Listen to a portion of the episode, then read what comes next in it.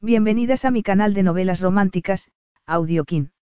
Estaré agradecida si te suscribes al canal, dejas un comentario y un me gusta. Comencemos con la narración de la novela cuyo título es El príncipe rebelde. Argumento. Tras 15 años de exilio voluntario, el rebelde príncipe Sander Draco se vio obligado a cruzar de nuevo las puertas del palacio y asumir el papel que abandonó en el pasado. Solo una mujer podía hacerle recuperar su buen nombre. La mujer que dejó atrás cuando huyó. Pero cuando Sander encontró a Laina Senaco se quedó horrorizado al ver reflejados en las cicatrices de su rostro los efectos de la revuelta que había asolado al país. Pero aquellas cicatrices habían hecho más fuerte a Laina, que se negó a plegarse a sus órdenes reales. Aquello obligó a Sander a utilizar todo su encanto para convencerla de que se casara con él, asegurándose así su legítimo puesto en el trono. Capítulo 1. Muérete o abdica. No me importa demasiado que elijas, pero tienes que tomar una decisión ya. Alexander Dracos, heredero al trono de Kionos, vividor disoluto y jugador habitual, dio una profunda calada a su cigarrillo antes de dejarlo en el cenicero y arrojar sus cartas sobre el tapete. En estos momentos estoy un poco ocupado, Stavros, dijo al teléfono. ¿Haciendo qué? Dilapidar tu fortuna y beber hasta acabar completamente borracho. No bebo cuando juego. Y tampoco pierdo. Es una lástima porque, si perdieras, hace tiempo que tendrías que haber vuelto a casa. Tampoco parecéis haberme necesitado demasiado. Era hora de mostrar las cartas y todos los jugadores lo hicieron. Sander sonrió antes de inclinarse para recoger todas las fichas que había sobre la mesa. Estoy recogiendo mis ganancias, dijo mientras se levantaba y guardaba las fichas en una bolsa de terciopelo. Que disfruten de la tarde, señores. Tras tomar su chaqueta del respaldo de la silla y echársela al hombro entregó la bolsa a un empleado del casino. Sé cuánto hay, dijo sin soltar el teléfono. Cóbralo y quédate con el 5%, no más. Se detuvo ante la barra del bar. Un escocés. Seco. Pensaba que no bebías mientras jugabas, dijo su hermano con ironía desde el otro lado de la línea. Ya no estoy jugando, Sander tomó de un trago el whisky que le sirvió el camarero y luego salió del casino a las abarrotadas calles de Mónaco. Era extraño, pero el alcohol ya no le quemaba. Y tampoco le hacía sentirse mejor. Estúpido alcohol. ¿Dónde estás? En Mónaco. Ayer estaba en Francia. Al menos creo que eso fue ayer. La verdad es que todo se mezcla. Haces que me sienta viejo, Sander, y eso que soy tu hermano pequeño. Suenas viejo, Stavros. Yo no pude permitirme el lujo de huir de mis responsabilidades como hiciste tú. Alguien tenía que quedarse y comportarse como un adulto. Sander recordaba muy bien lo que sucedió el día que se permitió el lujo de huir de sus responsabilidades, como había dicho Stavros. Tú la mataste. Ha sido culpa tuya. Has robado algo a este país, a mí, algo que nunca podrás reponer. Jamás te perdonaré. El recuerdo de aquellas palabras hizo que Sander sintiera la necesidad de tomarse otro whisky. Estoy seguro de que la gente erigirá una estatua en tu honor algún día y entonces te parecerá que todo ha merecido la pena, Stavros. No he llamado para mantener una, charla, contigo. Antes preferiría estrangularme con mi propia corbata. Entonces, ¿por qué has llamado? Papá ha sufrido un derrame cerebral. Es probable que muera, y tú eres el primero en la línea de sucesión, a menos que abdiques de una vez o te cuelgues una cadena con una bola de cemento al cuello y te arrojes al mar, te aseguro que no lloraré tu pérdida. Seguro que te encantaría que abdicara, Sander ignoró la punzada que experimentó en el pecho. Odiaba la muerte. Odiaba su imprevisibilidad, su falta de discriminación. Si la muerte poseyera un mínimo de cortesía, habría ido a por él hacía tiempo. Llevaba años tratando de atraerla. En lugar de ello iba a por los necesitados, a por las personas más buenas y encantadoras, a por aquellos que suponían una diferencia en un mundo lleno de depredadores y seres desalmados. No tengo ningún deseo de ser rey, pero no te equivoques, Sander, lo seré. El problema reside en la producción de herederos, por supuesto. Por felices que seamos Jessica y yo con nuestros hijos, no son elegibles para el trono. Según las leyes de Kionos, los hijos adoptados no pueden aspirar al trono. Eso deja solo a Eva. Sí, y, por si no te habías enterado, está embarazada. ¿Y qué piensa de que su hijo vaya a ser heredero del trono? Odia la idea. Mac y ella ni siquiera viven en Kionos, y tendrían que trastocar por completo sus vidas para que su hijo fuera criado en el palacio. Y como bien sabes, se suponía que las cosas no iban a ser así. Sander cerró los ojos y vio en su mente la imagen de su alocada y morena hermana. Seguro que Eva odiaría aquello. Como a él, jamás le había gustado el protocolo de la realeza. Él ya le había robado a su madre. Sería capaz de robarle también el resto de sus sueños. Decidas lo que decidas, decídelo pronto, Sander, continuó Stavros. No puedes tardar más de dos días en hacerlo, pero si quieres mi opinión. No la quiero, Sander dio por zanjada la conversación y se guardó el móvil en el bolsillo. Luego se encaminó hacia los muelles. Tal vez allí encontraría la cadena con la bola de cemento que necesitaba. Laina Senacos desmontó y palmeó el cuello de su caballo. Estaba empapada de sudor y pegajosa, y el vestido de manga larga que llevaba no ayudaba demasiado a aliviarla del calor. Pero estaba sonriendo. Cabalgar siempre le producía aquel efecto. La vista del mar desde allá arriba y la salina brisa que soplaba junto a aquellos acantilados siempre le habían gustado. Aquella era una de las muchas cosas que le gustaba de vivir en el convento, un lugar apartado del resto del mundo, donde la falta de vanidad era una virtud. Una virtud que no necesitaba esforzarse por alcanzar. En su caso, la vanidad habría sido algo risible. Sacó de un bolsillo su pañuelo y se cubrió con él la cabeza. Su pelo era lo único por lo que podía sentir cierta vanidad. Vamos, Pineas, dijo mientras tiraba de su caballo hacia los establos para dejarlo en su casilla. Cuando se encaminaba de vuelta hacia el edificio principal del convento, miró por encima del pequeño muro de piedra que bordeaba el sendero y vio que en el huerto había varios tomates maduros colgando de sus ramas y esperando a ser recogidos. Entró en el huerto canturreando algo mientras se encaminaba hacia las tomateras. Disculpe. Laina se quedó paralizada al escuchar la voz de un hombre a sus espaldas. Solían relacionarse a menudo con los hombres en el pueblo, pero era raro que alguno acudiera al convento. Por un instante, justo antes de volverse, experimentó una punzada de ansiedad. La miraría como si fuera un monstruo. Pero, para cuando se dio la vuelta, la ansiedad ya había desaparecido. A Dios no le importaba la falta de belleza externa, y a ella tampoco. La vanidad solo era un freno que impedía estar al servicio de los demás. En resumen, aquel era el motivo por el que ella era una novicia, y no una hermana, a pesar de llevar ya diez años en el convento. ¿Puedo ayudarlo? El sol le daba de lleno en el rostro y Laina supo que el hombre podría ver todas sus cicatrices. Las cicatrices que le habían robado su belleza. La belleza que en otra época fue su rasgo más preciado. El sol también le impidió ver al hombre con detalle, algo que también la libró de captar su expresión. Era alto y vestía de traje. Era un traje caro. No era un hombre del pueblo. Parecía un hombre salido de la vida que había llevado antes, un hombre que le hizo recordar los cuartetos de cuerda, los brillantes salones de baile y a otro hombre que habría sido su marido. Al menos, si las cosas hubieran sido distintas. Si su vida no se hubiera desmoronado como lo había hecho. Probablemente, hermana. Aunque no sé si estoy en el lugar correcto. No hay ningún otro convento en Kionos, de manera que no es probable que se haya equivocado.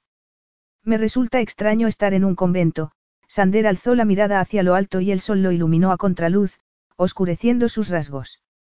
Es extraño que aún no me haya caído un rayo. No es así como suele actuar Dios. Tendré que aceptar su palabra al respecto. Hace años que Dios y yo no hablamos. Nunca es demasiado tarde, dijo Laina. ¿Por qué le pareció lo adecuado? Aquello era algo que habría dicho la abadesa del convento. En cualquier caso, no estoy buscando a Dios. Busco a una mujer. Me temo que aquí no hay más que monjas. Tengo entendido que la mujer que busco también es una monja. Estoy buscando a Laina Senacos. Laina se quedó momentáneamente paralizada. Ya no utiliza ese nombre, aquello era cierto. El resto de las hermanas la llamaban Magdalena, un recordatorio de que había cambiado y de que en el presente vivía para los demás, no para sí misma. Entonces el hombre avanzó hacia ella como la visión de un sueño, o una pesadilla. La personificación de aquello de lo que había estado huyendo durante los pasados 15 años. Sander Dracos. Heredero del trono de Kionos. Mujeriego legendario. El hombre con el que prometió casarse. El último hombre del mundo al que habría querido ver en aquellos momentos. ¿Por qué no? Preguntó él. Era evidente que no la había reconocido. ¿Y por qué iba a haberlo hecho? La última vez que se habían visto ella tenía 18 años. Y aún era bella. Tal vez porque no quiere que la encuentren, dijo Laina mientras se inclinaba a recoger unos tomates y trataba de ignorar los intensos latidos de su corazón. Yo no he necesitado hacer demasiadas averiguaciones para encontrarla. ¿Y qué quiere? ¿Qué quiere de ella? Sander contempló a la pequeña mujer que tenía ante sí. Llevaba el pelo cubierto por un pañuelo aunque, por el color de sus arqueadas cejas, debía de ser morena. Un lado de su rostro mostraba una suave piel dorada, tensa sobre un alto pómulo, y una carnosa boca ligeramente alzada en las comisuras. Pero aquella era solo la mitad de su rostro. Porque el otro lo tenía marcado desde el cuello hasta la mejilla. Sus labios parecían congelados en aquella parte de su cara, demasiado tensos por las cicatrices como para permitirle sonreír. Aquella era la clase de mujer que Sander esperaba encontrar allí, no a alguien como la social y alegre Laina, que apenas contaba 18 años cuando se comprometieron y era una auténtica belleza. De ojos y piel dorada, su pelo color miel solía parecer siempre iluminado por el sol. Sander ya había sabido entonces que Laina sería una reina perfecta. Ya en aquel momento era muy querida por su gente, y además era hija de uno de los gobernantes oficiales de Kionos, lo que implicaba que tenía todos los contactos adecuados. Por lo que había podido averiguar en los dos días que llevaba de vuelta en la isla, la familia Senacos ya no estaba allí. Excepto Laina. Y necesitaba encontrarla. La necesitaba. Ella era su ancla al pasado. Su aliada más segura. Para la prensa, para la gente. La habían querido y volverían a quererla. Aunque temía que no sentirían lo mismo por él. Tenemos algunos viejos asuntos de los que tratar. Las mujeres que viven aquí no quieren hablar de viejos asuntos, dijo Laina con voz temblorosa. Vienen aquí para comenzar de nuevo con sus vidas, añadió mientras giraba sobre sí misma y se alejaba con intención de no contestar a más preguntas. Sander, que no estaba acostumbrado a que le dejaran con la palabra en la boca, bloqueó su salida del huerto. Cuando ella alzó el rostro hacia él con gesto desafiante, Sander sintió que el corazón se le encogía dolorosamente en el pecho. Viendo aquellos peculiares ojos verdes enmarcados por unas oscuras pestañas supo exactamente quién era. Era Laina Senacos, pero sin su belleza. Sin sus sonrientes ojos. Sin el hoyuelo de su mejilla derecha. Ya apenas se sorprendía por nada, pero jamás habría anticipado algo como aquello. Desde que había abandonado que nos había evitado a propósito prácticamente toda noticia relacionada con su país de origen. Abrir aquella ventana hacia su pasado era como hurgar en una herida aún abierta, y solía hacerle falta mucho alcohol y muchas mujeres para volver a entumecerse. Laina, dijo. Nadie me llama así, replicó ella con dureza. Yo solía hacerlo. Pero ya no, Su Alteza. Ya no tiene derecho a eso. Ni siquiera creo que tenga derecho a un título. Aquello dolió a Sander más de lo que habría imaginado. Lo tengo. Y seguiré teniéndolo, ya había tomado una decisión. Tuviera o no sentido para alguien, incluyéndose a sí mismo, había decidido dar aquel paso. Había regresado y pensaba quedarse. Aunque nadie lo sabía aún. Y había ido a buscar a Laina porque, consciente de que él ya no era apto para la tarea de gobernar, sabía que no había ninguna mujer más adecuada para ser reina que ella. Pero no esperaba encontrarla encerrada en un convento, y marcada hasta el punto de resultar prácticamente irreconocible. Te agradecería que te fueras, dijo Laina mientras avanzaba hacia él con la evidente intención de rodearlo. Cuando Sander se interpuso en su camino, Laina le dedicó una mirada fulminante. Te agradecería que te fueras. ¿Cómo puedes ser tan poco hospitalaria con tu futuro gobernante? La hospitalidad es una cosa, y permitir que un hombre me toque, otra. Puede que dirijas el país, puede que seas dueño de las tierras, pero no eres mi dueño. Ahora perteneces a Dios. Es menos inquietante que pertenecerte a ti. Pero una vez me perteneciste. Nunca te pertenecí. Pero llevaste mi anillo. Entonces aún no había hecho mis votos. Y además te fuiste. Pero dejé que conservaras el anillo, Sander bajó la mirada hacia las manos vacías de Laina. Un anillo de compromiso no resulta muy útil si no incluye un prometido. Además, he cambiado. Mi vida ha cambiado. ¿De verdad habías creído que podías volver a retomar las cosas donde las habías dejado? Las cosas habían cambiado mucho desde la marcha de Sander. El país se había modernizado, su hermana ya no era una joven rebelde y traviesa, sino toda una mujer, y su hermano ya no era el molesto adolescente que había dejado atrás. Su padre había envejecido, y se estaba muriendo. Su padre. Y Laina Senaco se había retirado a un convento. Seré sincero contigo, dijo. No soy precisamente el hijo favorito de la familia Dracos, pero he decidido que voy a gobernar. Para la próxima generación incluso más que para esta. ¿Qué quieres decir? Los hijos de Stavros no pueden heredar, lo que solo deja al hijo de mi hermana. Pero eso supondría unos cambios demasiado radicales para su vida. He hecho muchas cosas egoístas en mi vida, Laina, y pienso seguir haciéndolas, pero no puedo condenar a mi hermano a vivir una vida que nunca ha querido. Y tampoco puedo cargar al hijo de mi hermana con una responsabilidad que nunca estuvo destinada a él, ya había arruinado lo suficiente la vida de sus hermanos. La infancia de estos había pasado mientras él estaba fuera. La infancia de unos hijos sin madre. Eva, la más joven, era la que más había sufrido, y no podía hacerle más daño. Hablas de la corona como si fuera una copa envenenada, murmuró Laina. En muchos sentidos es así. Pero es mía, y ya he pasado demasiados años tratando de pasársela a otros. Sander había sido preparado para asumir aquella responsabilidad hasta los 21 años. Era lo que se había esperado de él. ¿Tienes problemas de conciencia, Sander? Preguntó Laina, y el hecho de que hubiera utilizado su nombre de pila hizo que éste experimentara un estremecimiento cargado de recuerdos. Yo no iría tan lejos. Puede que se deba al vago recuerdo de lo que es el honor, a toda esa sangre azul que corre por mis venas, replicó Sander en tono cínico. Imagina mi decepción cuando he descubierto que no había logrado sustituirla toda por alcohol. Supongo que eso ha supuesto una decepción para muchos. Estoy seguro de ello. Pero he pensado que puede haber un modo de suavizar el golpe. ¿Qué modo? Tú, dijo Sander. Voy a necesitarte, Laina. Capítulo 2. Laina se quedó paralizada al escuchar aquello. Disculpa. Te necesito. No sé cómo has llegado a esa conclusión, pero te aseguro que te equivocas. La gente te quiere a ti. No me quieren a mí, Laina. Que la gente me quiere a mí. Espetó Laina, que volvió a experimentar una rabia con la que creía haber acabado hacía tiempo. Sí, contestó Sander, como si no hubiera captado la advertencia del tono de Laina. La gente se comportó como una manada de animales cuando te fuiste, Sander. Todo se desmoronó cuando te fuiste, pero supongo que eso ya lo sabes. Después de irme no me dediqué a ver las noticias. Es fácil ignorar una isla tan pequeña como Kionos cuando no estás en ella.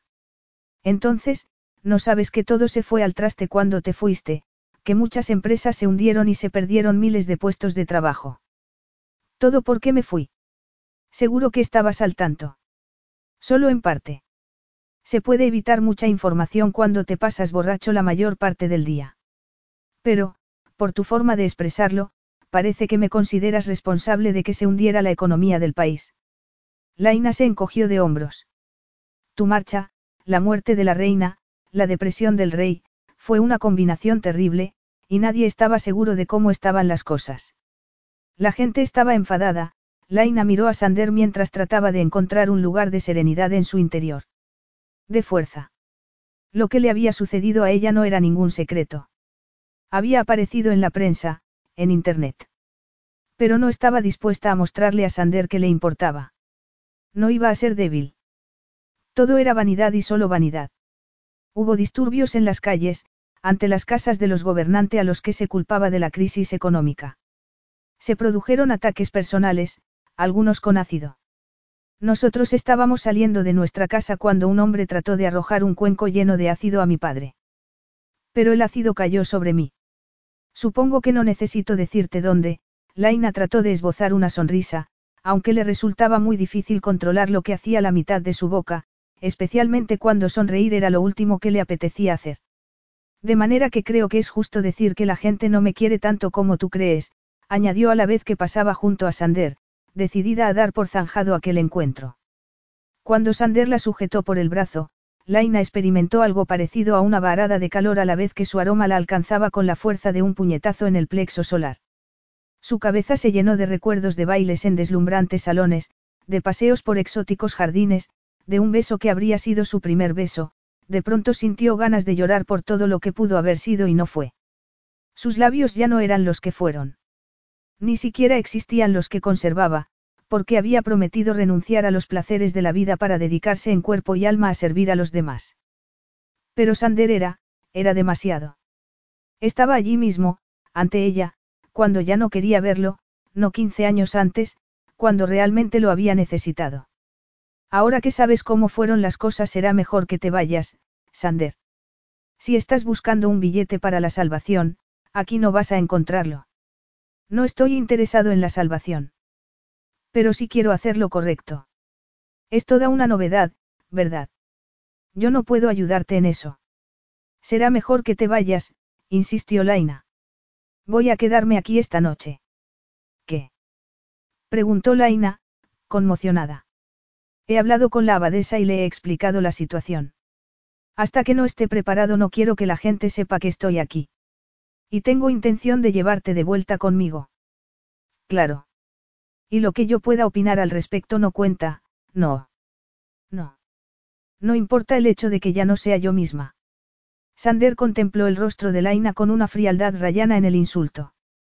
Antes jamás la había mirado así. Siempre había habido calor en su mirada. Te lo diré por la mañana, contestó, y a continuación giró sobre sus talones y se encaminó hacia el edificio principal del convento. Laina contempló cómo se alejaba, decidida a hablar cuanto antes con la abadesa. Al día siguiente, Sander desaparecería de allí y tan solo volvería a ser un recuerdo que trataría por todos los medios de no tener. Era temprano por la mañana cuando la Madre María Francesca la llamó a su despacho. Deberías irte con él. No puedo, dijo Laina a la vez que daba un instintivo paso atrás. No quiero volver a esa vida. Quiero estar aquí. Solo quiere que le ayudes a establecerse. Y ya que quieres servir a los demás, creo que esa sería una buena forma de hacerlo. Sola. Con un hombre. Si voy a tener que preocuparme de cómo vayas a comportarte con un hombre a solas, puede que esta no sea tu misión. La abadesa no pronunció aquellas palabras con enfado, ni en tono de condena, pero Laina se sintió terriblemente expuesta, como si sus motivos, motivos que siempre había temido que no fueran totalmente puros, fueran completamente evidentes para la mujer que consideraba su superiora espiritual. Todo aquel feo miedo e inseguridad. Su vanidad. Su rabia. Aquel viejo deseo que nunca parecía extinguirse del todo. No es eso, dijo Laina. Me refiero que no me asusta caer en la tentación. Pero las apariencias. Las apariencias son en lo que se fija la gente, querida, pero Dios ve nuestro corazón. ¿Qué más da lo que piense la gente del arreglo, de ti? Supongo que no importa, Laina sabía que lo que ella quisiera tampoco importaba. No podía tirarse al suelo y tener una rabieta. El verdadero sacrificio era duro. Servir a otros podía ser duro. Tienes una oportunidad única de hacer el bien, una oportunidad que los demás casi nunca tenemos. Debes utilizarla. Yo, pensaré en ello. Rezaré, Laina tuvo que parpadear para alejar las lágrimas mientras salía del despacho. Para cuando llegó al pasillo estaba corriendo hacia los establos. Necesitaba cabalgar. Y así lo hizo. Hasta que el viento hizo que le picaran los ojos, hasta que ya no supo si era sudor o lágrimas lo que corría por su rostro. Se detuvo en lo alto de la colina y contempló desde el acantilado las olas golpeando contra las rocas, abrumada por la emoción. Se inclinó hacia adelante y enterró el rostro en el cuello de Pineas. María Francesca tenía razón. Le dolía admitirlo, pero era así. Ella no había hecho los votos, y sabía que en el fondo se debía a que había una parte de sí misma que aún echaba de menos los bailes, que anhelaba un marido, hijos, la vida que había dejado atrás. Si se quedara allí estaría a salvo. Pero se quedaría atascada. Nunca haría sus votos porque nunca se sentiría segura de que aquella fuera su vocación real. Y le había costado tanto admitirlo porque no sabía a qué otro sitio ir o qué otra cosa hacer. Puedes irte con él, susurró una vocecita en su interior. Pero no por él. Por ella. para dar definitivamente por zanjado aquello. Sander había desaparecido de su vida sin previa advertencia, y su abandono había resultado aún más doloroso después del ataque que había sufrido. Allí en el convento se sentía a salvo, pero estaba paralizada, suspendida en el tiempo y, por mucho que le costara reconocerlo, aquel escudo protector no iba a servirle para sanar sus heridas. Sí, iba a hacer aquello y, tal vez, cuando todo hubiera acabado, habría experimentado el cambio que tanto anhelaba. Cuando el convento hubiera dejado de ser únicamente un lugar en el que esconderse podría regresar para hacer sus votos. Todas sus pertenencias cabían en una sola maleta. Cuando una no necesitaba productos para el pelo, maquillaje, vestuario, o nada más allá de las cosas esenciales, la vida resultaba bastante simple. Al asomarse al umbral de la puerta vio a Sander en el exterior, contemplando las vistas del mar. Supongo que tendrás un ostentoso coche aguardando para llevarnos de vuelta a la civilización. Sander se volvió hacia ella con una sonrisa en los labios. Por supuesto. Es esencialmente un falo de ocho cilindros. Necesitas compensar así tus carencias. Las palabras escaparon de entre los labios de Laina sin que ésta las hubiera procesado previamente. Parecían las palabras de una desconocida. La voz de una desconocida. Al parecer, estar con Sander no solo le hacía evocar recuerdos, sino que también hacía aflorar sus viejas tendencias. El sarcasmo y las respuestas agudas no estaban bien vistos en el convento, aunque en el pasado aquella había sido la mejor forma que había encontrado para comunicarse en el estrecho círculo social en que se movía Sander. Todos simulaban sentirse aburridos de lo que los rodeaba y mostraban estar en la onda con comentarios cortantes y risas irónicas. Pero estaba claro que Sander también había cambiado en aquel aspecto. El aire de petulancia aristocrática con el que solía desenvolverse ya no estaba allí.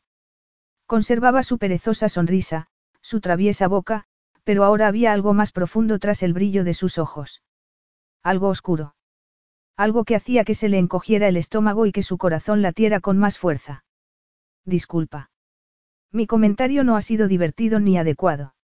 Estoy lista para irnos cuando quieras. Sander se encogió de hombros, tomó la maleta que sostenía Laina y se encaminó hacia la zona de aparcamiento del convento. Se detuvo ante un elegante deportivo rojo. Soy un tópico. El príncipe Playboy.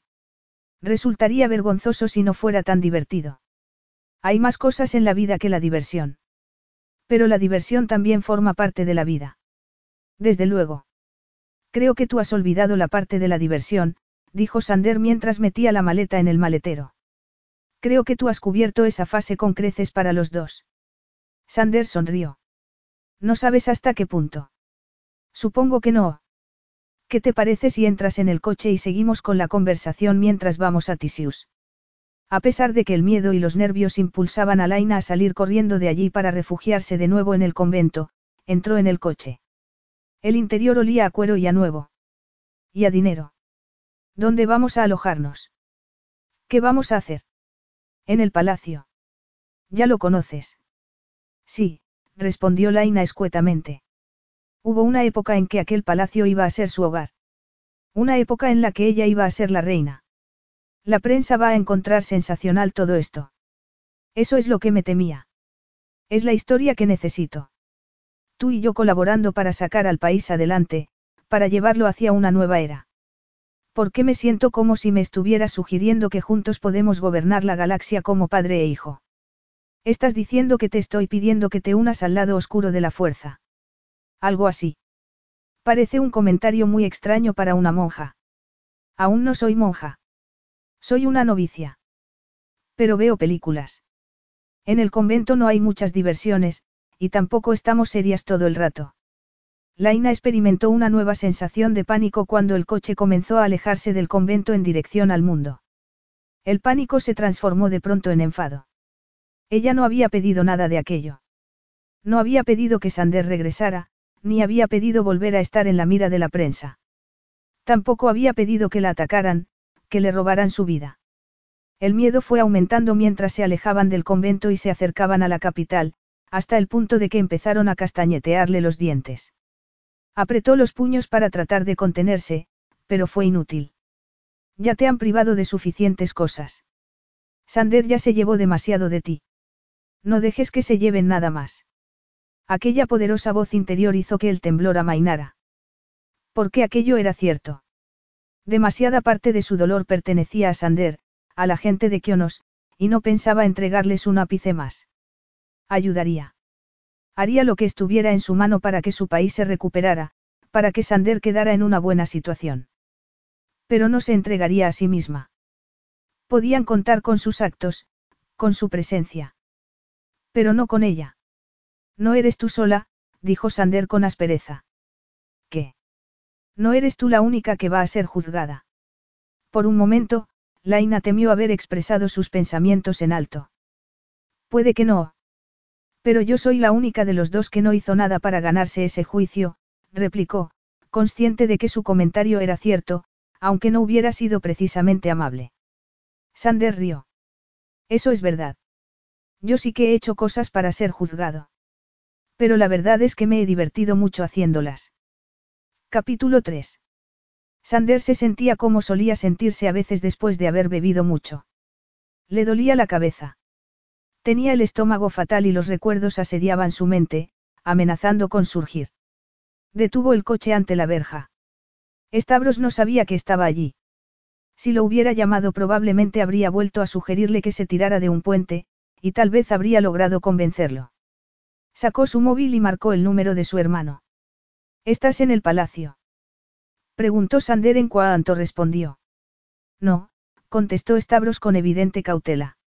¿Dónde estás? En Grecia, de vacaciones con mi familia. Me temo que la vida en palacio es bastante aburrida y necesitábamos un cambio de ritmo. Recuerdo bien la pesadez y el aburrimiento. Pues yo no recuerdo que hubiera nada que te resultara pesado o aburrido.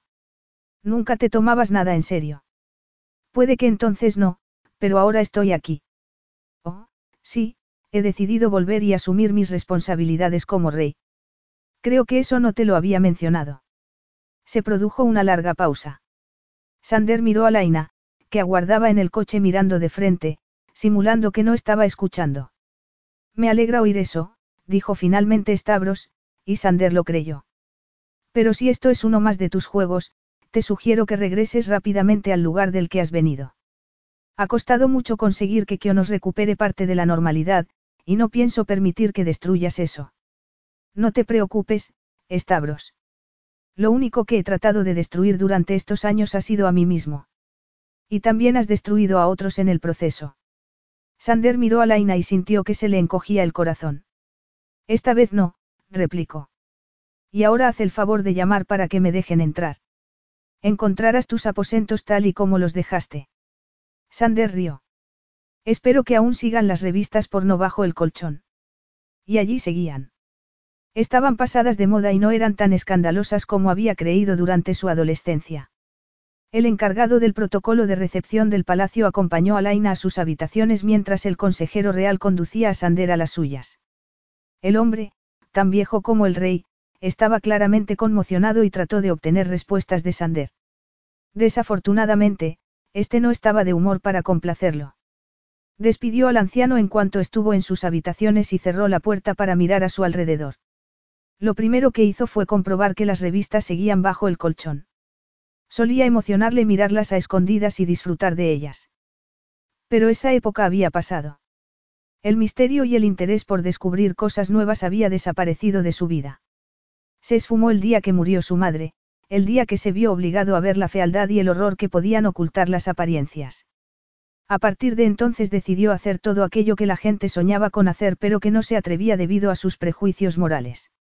La moral no significaba nada para él. Ni tampoco su imagen. Era sincero respecto a lo que quería. Tomaba lo que deseaba. Como hacían los que lo rodeaban.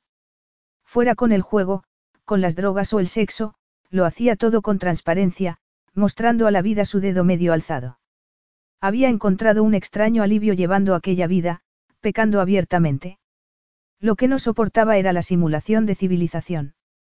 Y ahora estaba de vuelta en el palacio.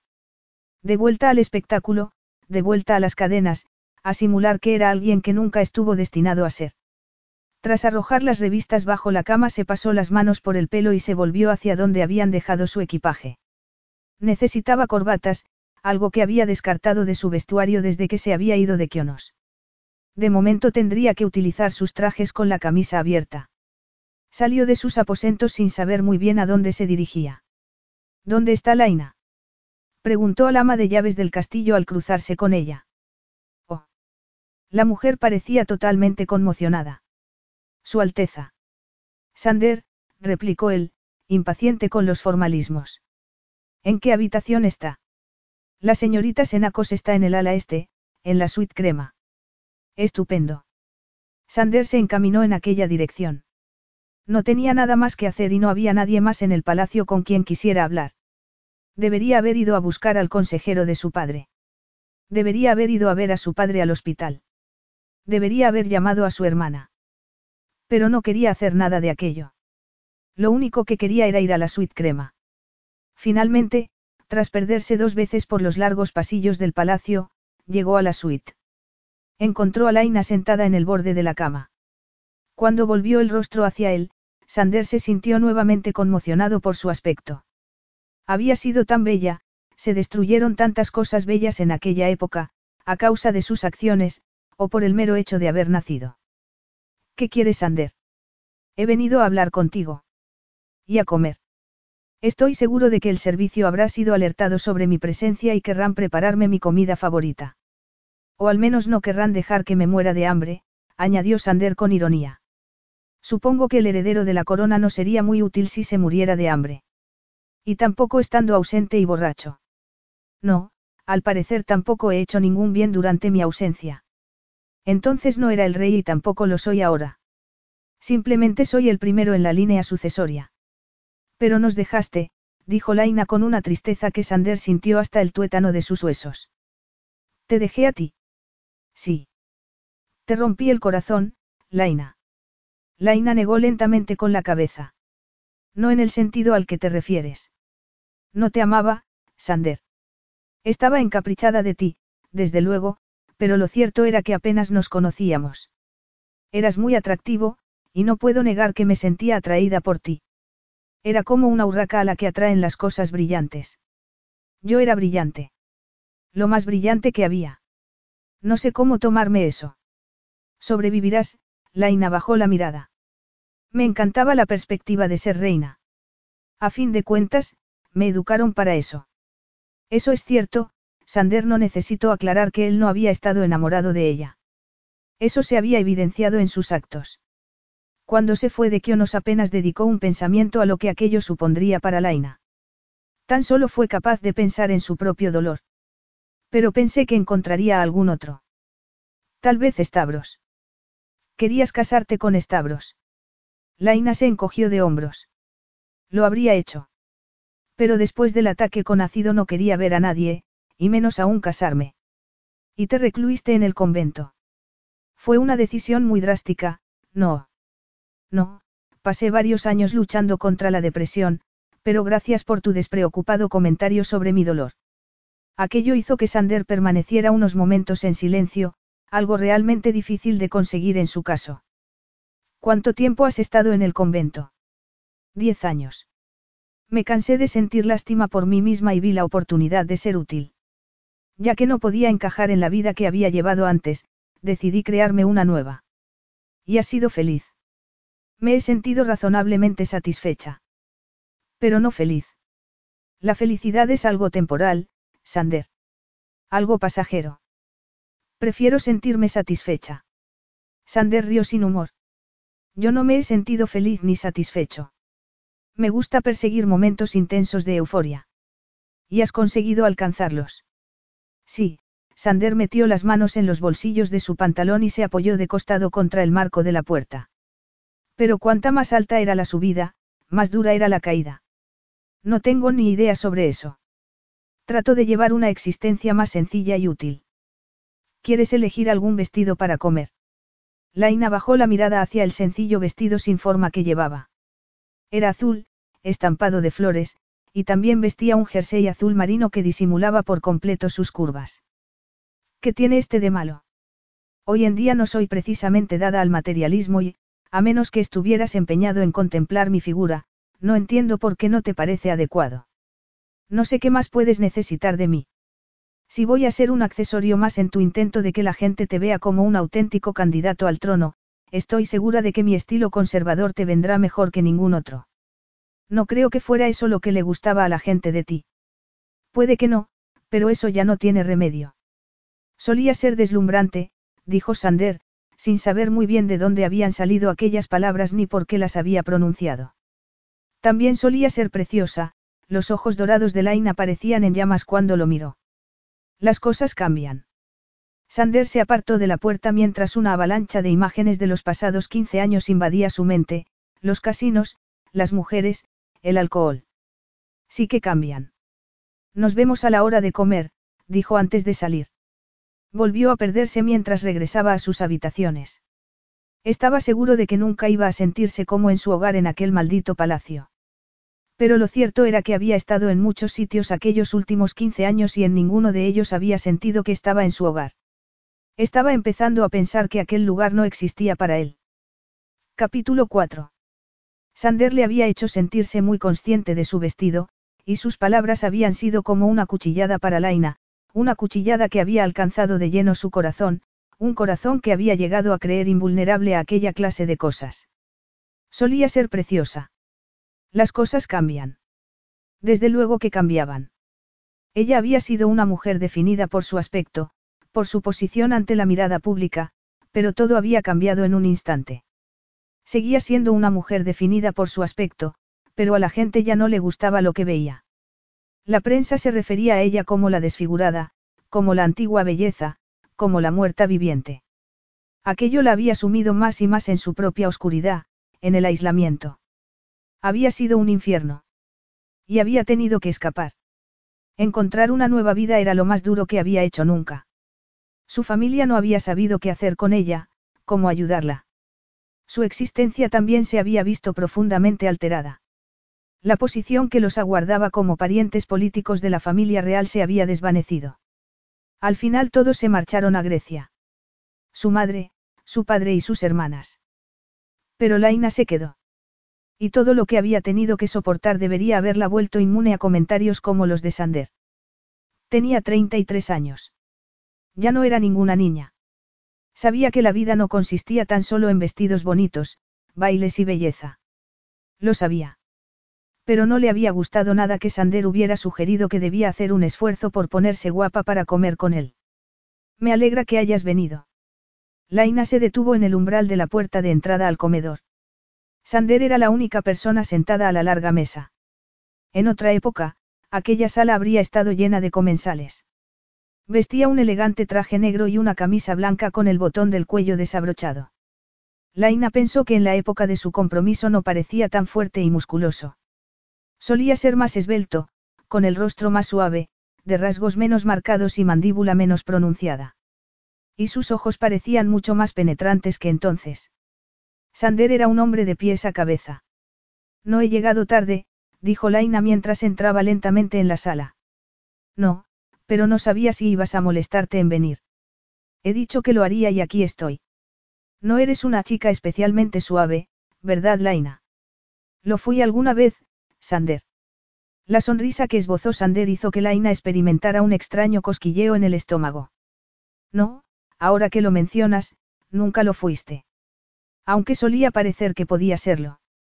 Supongo que se debía a que llevaba el pelo teñido y me gustaban los vestidos rosas.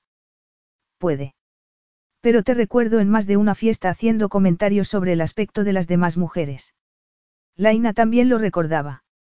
Recordaba sus mordaces comentarios sobre el vestuario y el aspecto de las demás invitadas. Sí, siempre solía tener alguna opinión sobre el aspecto de los demás. Especialmente sobre sus defectos. Aún le avergonzaba recordarlo. Es cierto. Era muy joven y aún me faltaba mucho por aprender. Pero he tenido unos cuantos años para hacerlo. ¿Y lo has conseguido? Preguntó Sander con expresión insolente. Por supuesto. Pensaba que a lo mejor estabas jugando al escondite. Laina ocupó un asiento a cierta distancia de Sander.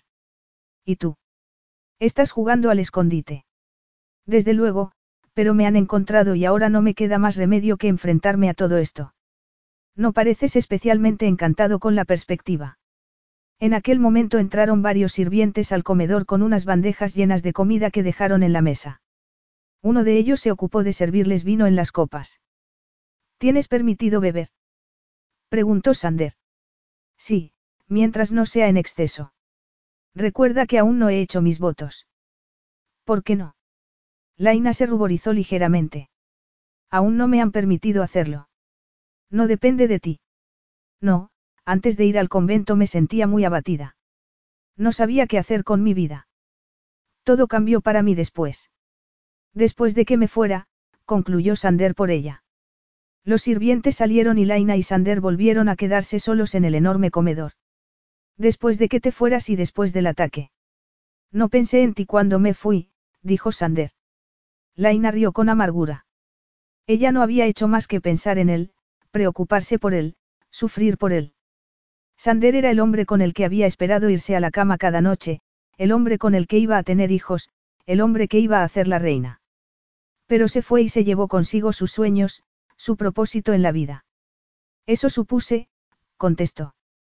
Fue más fácil así. Pero ahora quiero saber. Fue tu padre el que me dijo que te había sido. Me pidió que devolviera el anillo. ¿En serio? Preguntó Sander tras un momento de sepulcral silencio. Sí. Formaba parte de las joyas de la corona de la familia Dracos y no podía conservarlo.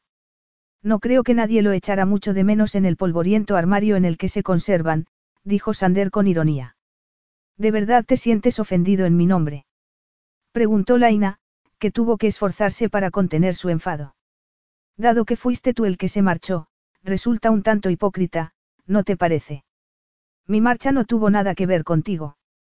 No, ya me has aclarado que no volviste a pensar en mí. Pensé en ti después. Es cierto que cuando me marché solo pensé en mí, y ahora lo lamento.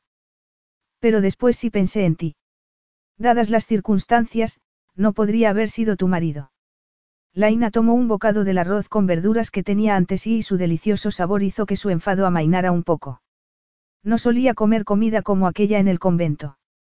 A pesar del desagradable tema del que estaban hablando, la comida era increíble. Como el vino. Permaneció un rato en silencio, disfrutando de su comida, pero luego cometió el error de alzar la vista para mirar a Sander. A partir de aquel instante fue incapaz de apartarla. Su cuerpo se tensó y su corazón latió con fuerza en su pecho.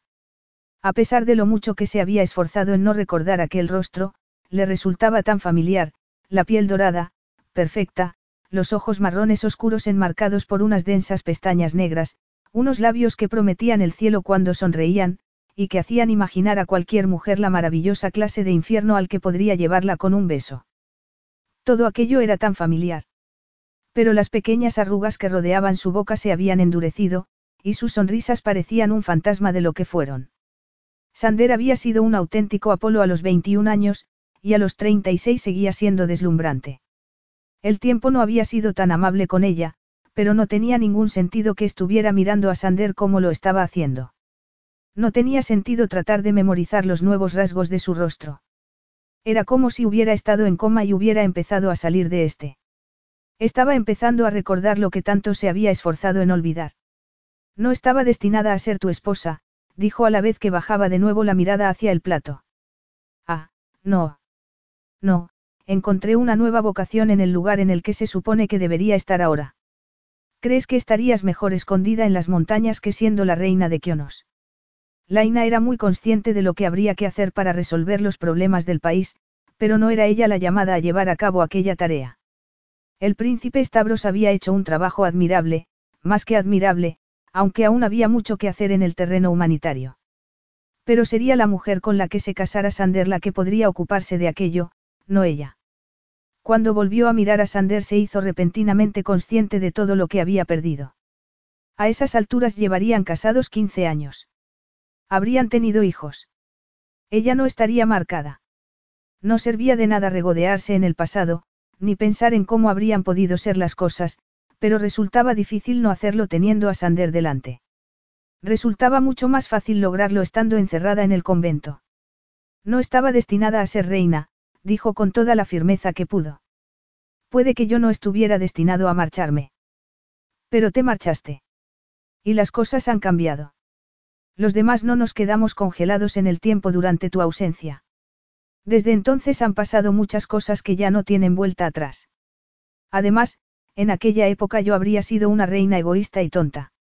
Y ahora, ahora ya no puede ser, Laina apoyó ambas manos en la mesa y miró atentamente a Sander. En realidad no entiendo por qué has vuelto. A fin de cuentas, ¿qué ha cambiado? Te fuiste y nadie esperaba que volvieras. Pero has regresado y pretendes arrastrarme contigo en tu cruzada, así que quiero saber por qué. Sander movió la cabeza, pero no dijo nada. Se limitó a volver la mirada hacia la ventana y a contemplar la oscuridad que reinaba en el exterior. Contéstame, Sander, insistió Laina. Tengo derecho a saber por qué has vuelto a mi vida de forma tan intempestiva.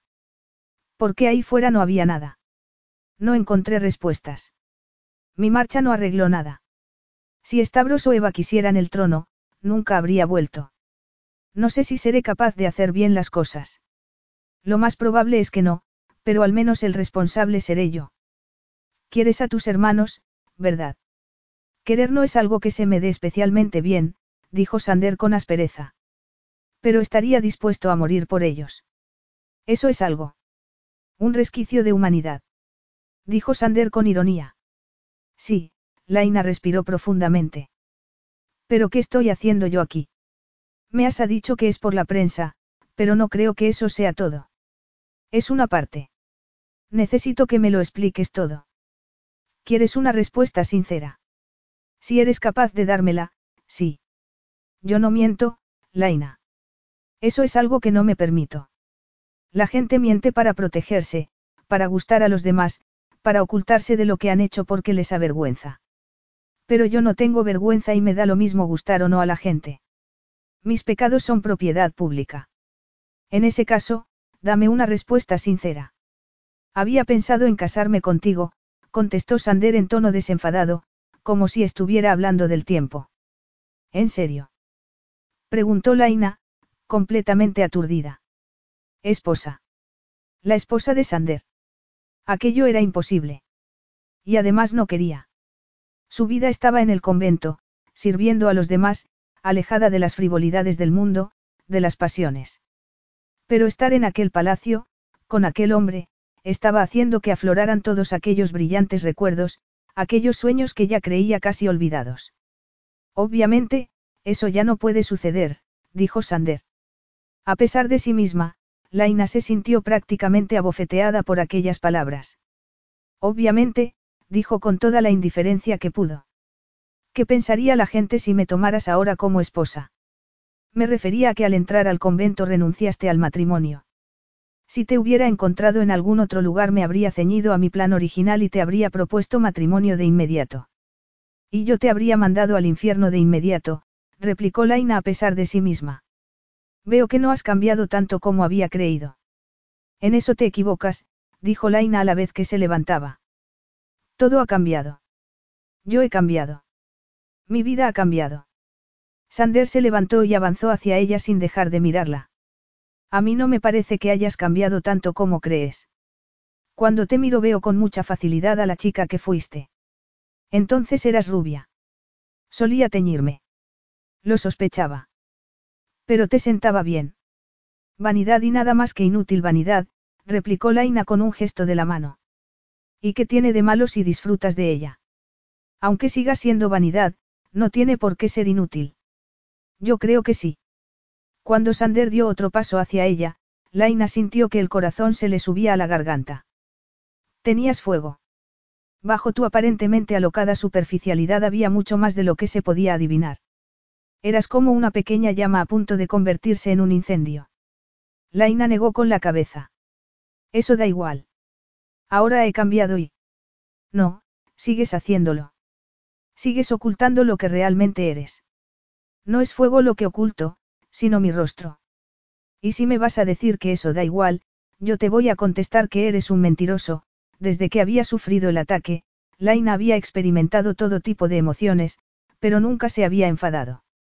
Se había sentido triste, deprimida, sola, pero nunca se había enfadado. Sin embargo, en aquellos momentos se sentía furiosa. Mírame. Mírame de verdad, Sander. Imaginas mi rostro en las portadas de las revistas, de la prensa. Me imaginas asistiendo a fiestas como si no hubiera pasado nada, como si fuera la laina de siempre. Por eso me fui al convento. Porque allí no importaba que mi rostro fuera diferente. Soy fea, Sanderi, aunque yo me acepte tal como soy, siempre habrá gente que no lo haga. Y no veo motivo para tener que pasar por ello. Sander metió las manos en los bolsillos y la miró con dureza. Seguro que habría comentarios, pero ¿qué crees que le gustaría menos a la gente de Kionos? Tus cicatrices o mi abandono. No irás a decirme que sigues pensando en la posibilidad de hacerme reina. Aún no has tomado tus votos para quedarte en el convento. Esa sigue siendo mi intención. Sander alargó una mano y tomó entre sus dedos un mechón del pelo de Laina, que se quedó completamente paralizada. El último hombre que la había tocado había sido un médico, y el contacto no había sido significativo en ningún sentido. Pero Sander nunca había sido un hombre fácil de ignorar y, de pronto, los recuerdos de todas las veces que la había tocado resurgieron en su mente. Tan solo la había tomado alguna vez de la mano, o había pasado un brazo por su cintura y, aunque habían estado a punto, nunca habían llegado a besarse. Pero no es nada definitivo, dijo Sander a la vez que deslizaba una mano hacia abajo para liberar el pelo de Laina y permitir que flotara libremente en torno a su rostro. Laina dio un paso atrás, y su recién recuperada capacidad de enfado acudió en su rescate. Sí, Sander, claro que es definitivo.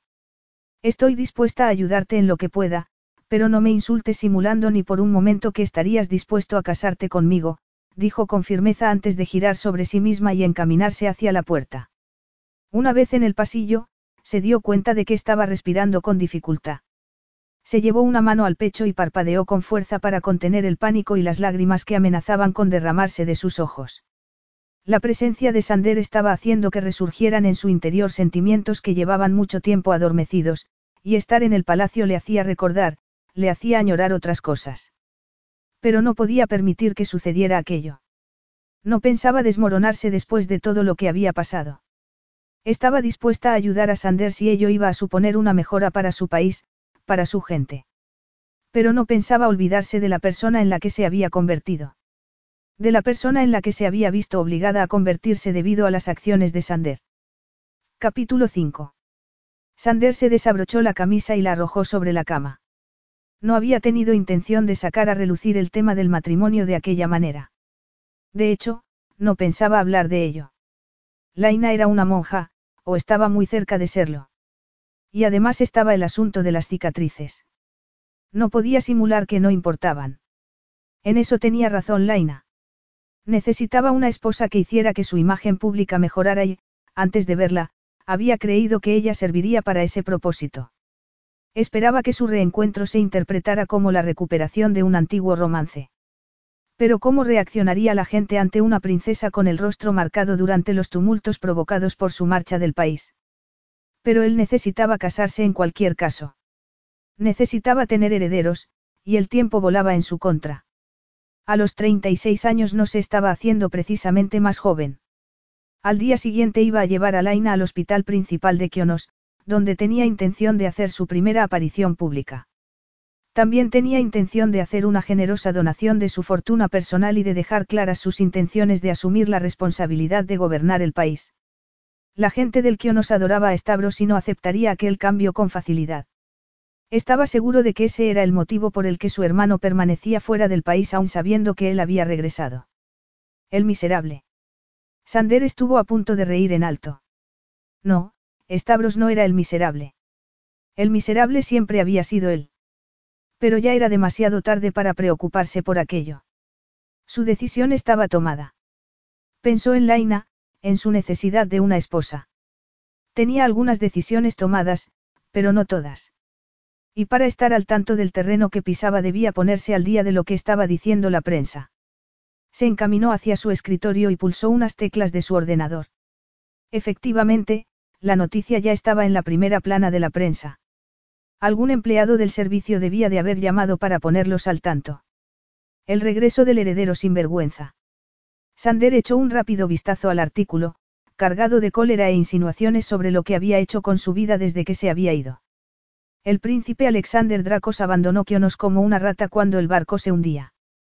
Afortunadamente, el príncipe Stavro se ocupó de evitar que se hundiera mientras Sander se divertía en Mónaco dilapidando la fortuna familiar, acostándose con innumerables mujeres y entregándose al consumo del alcohol y de todo tipo de sustancias ilegales. También se mencionaba otra fuente de información de un exclusivo casino. Una noche estaba tan bebido que apenas podía sostenerse en pie. Pasó los brazos por los hombros de dos mujeres que lo ayudaron a subir a su habitación. No les vi marcharse hasta la mañana siguiente. Y este es el hombre que dice haber regresado para ser rey de nuestra gran nación. Sander cerró la tapa del ordenador. No recordaba aquella noche en concreto, pero no podía decir que fuese mentira. Las cosas no iban a ser como había previsto. Iban a ser mucho peores. Pero lo único que podía hacer era seguir adelante con su plan. No había otra opción. Supongo que pedirte que te pongas algo más adecuado para la ocasión hará que me mires como si me hubieran salido dos cabezas, no. Laina estaba sentada a la mesa del desayuno, ataviada con un insulso vestido rosa y un jersey gris. La serena expresión que dedicó a Sander no logró ocultar por completo el fuego que latía debajo. No sé de qué estás hablando. El vestido que llevo es adecuado. Para una monja en un convento. Pero ya no estás en un convento, Dorothy. Soy una novicia, no una monja. En cualquier caso, como verás, yo me he puesto una corbata, y no imaginas hasta qué punto supone eso una concesión. Creo que deberías permitirme elegir un vestido más adecuado para lo que sin duda acabará convirtiéndose en una rueda de prensa.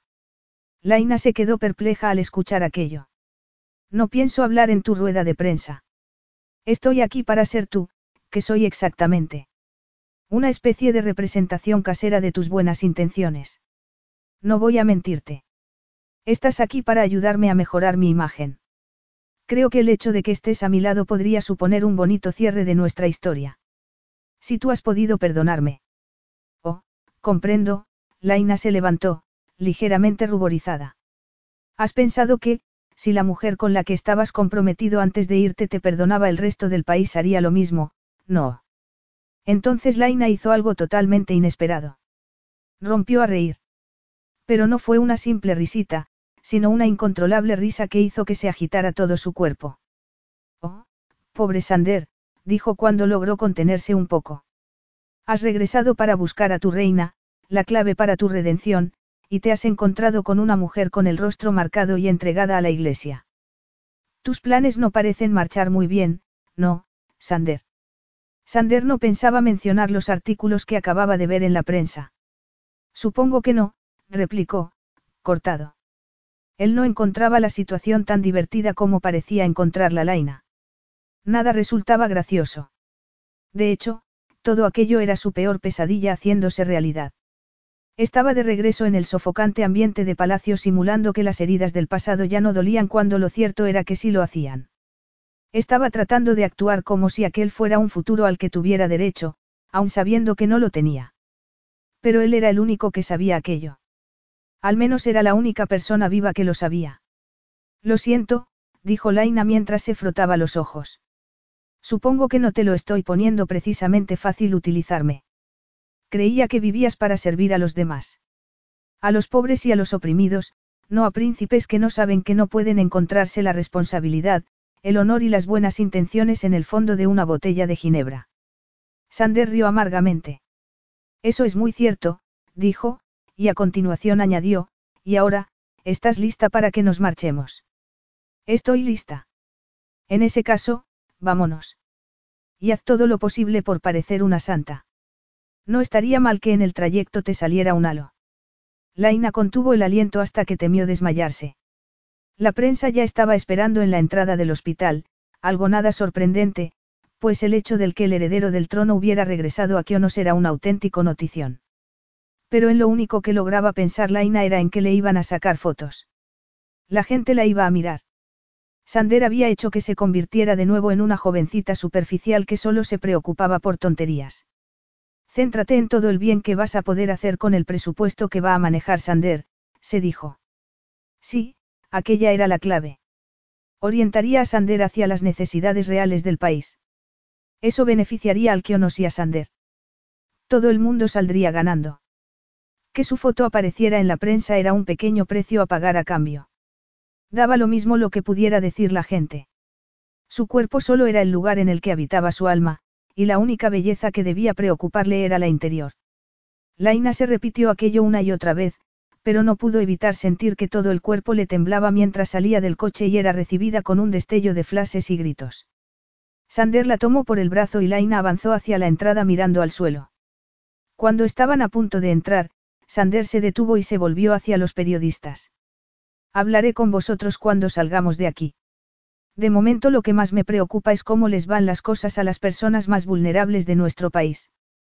Me acompaña una embajadora que conoce bien este país y sus necesidades. Tratadla con respeto, por favor. A continuación tomó a Laina del brazo y entraron en el hospital. Tras los saludos de rigor a los administradores del hospital quedó claro que Sander esperaba que Laina se ocupara de tomar la iniciativa. ¿Hay sitio en el hospital para acomodar a todos los pacientes? Preguntó ella. Afortunadamente, el príncipe Stavros se ha ocupado de construir un centro de investigación, contestó la directora del hospital, reservada, casi fría. Se notaba que estaba tratando de ser amable, sobre todo porque Sander estaba allí para ofrecer dinero, pero era evidente que le estaba costando. Como resultado, estamos muy bien equipados en ciertas áreas, pero es cierto que cada vez estamos más cortos de sitio, especialmente en el ala de cuidados infantiles. Laina siguió haciendo preguntas mientras duró la visita, que acabó en la cafetería del hospital, donde les ofrecieron un aperitivo. Cuando la directora y el resto de administrativos del hospital regresaron a sus ocupaciones, Laina estuvo a punto de reír al ver a Sander viéndoselas con la versión hospitalaria de una sándwich. La directora no parecía especialmente encantada de verme, ¿no te parece? Murmuró él entre bocado y bocado. No tanto como habría cabido esperar. Supongo que tendré que acostumbrarme, dijo Sander con un encogimiento de hombros. Está claro que la gente adora a Stavros, pero a mí no, bajó la mirada hacia el sándwich. Pero ya se me ha ocurrido algo en lo que convendría invertir, añadió en voz baja. ¿Por qué no reservas algo de dinero para enviar a los cocineros del hospital a hacer algún cursillo de cocina? Así podrán transmitir sus conocimientos a los que vengan después. Sander la miró y sonrió abiertamente. Precisamente por eso he venido a buscarte. Aunque no pueda ser reina, sí puedo serte útil en muchas cosas. La prolongada mirada que Sander dedicó a Laina hizo que ésta acabara apartando la vista, ligeramente ruborizada. ¿Estás lista para que nos vayamos? Preguntó finalmente Sander. Tan lista como puedo estarlo, dijo Laina. Avanzaron hacia el vestíbulo seguidos por las miradas de curiosidad de los que pasaban a su lado. Algunos trataban de disimular su interés, pero otros los miraron abiertamente, preguntándose si aquel hombre sería realmente un Dracos, si sería el heredero perdido. Gracias por lo que has dicho a la prensa antes de entrar, añadió Laina. Espero que se comporten como seres humanos con nosotros. ¿No estás deseando ver cómo se arrojan sobre mí? Preguntó Sander con ironía. Aunque te sorprenda, la verdad es que no. Estoy cansada de que este país se sienta desgarrado. Estoy cansada de tener que lamentar nuestras pérdidas, de la constante inquietud. Stavros ha hecho un magnífico trabajo unificando y reconstruyendo el país, y la gente le quiere, pero aún existe la sensación de que las cosas siguen sin asentarse, de que la familia real aún no ha levantado cabeza. Estando el rey enfermo, me gustaría que la gente de Kionos te aceptara con los brazos abiertos. Y también me gustaría que utilizaras bien la confianza que puedan ofrecerte. Eso es lo que me gustaría. Y después volverías a tu convento en las montañas. Son los años que he pasado allí los que te están ayudando ahora. Tendrás que admitir que no tienes demasiada experiencia visitando hospitales. A lo largo de estos años he tenido que acudir a las urgencias de varios hospitales. ¿En serio? Preguntó Laina, conmocionada. Sander rió. Te aseguro que durante estos años he hecho bastantes tonterías. Demasiados coches de carreras, demasiada bebida, demasiado, de todo, hizo una pausa antes de añadir, supongo que en ese sentido te vendrá muy bien estar comprometida en otro sitio. Si no eres mi reina, no tendrás por qué preocuparte de mi pasado. ¿Tan malo es? Sandera sintió lentamente. Sí, contestó antes de añadir, y ahora, ¿estás lista para salir? Sí, replicó Laina, consciente de que se refería a si estaba lista para encararse con la prensa. Pero no pudo evitar experimentar un intenso miedo cuando siguió a Sander fuera del hospital. Como ya ha publicado la prensa, y en un tono muy poco halagador, dijo Sander en voz alta y clara desde lo alto de las escaleras de entrada al hospital, he regresado a Kionos y tengo intención de ocupar mi lugar como heredero del trono. Por supuesto, y mientras mi padre siga enfermo, eso no significa que vaya a suceder ahora mismo, ni siquiera el año que viene, pero estoy aquí y he venido para quedarme.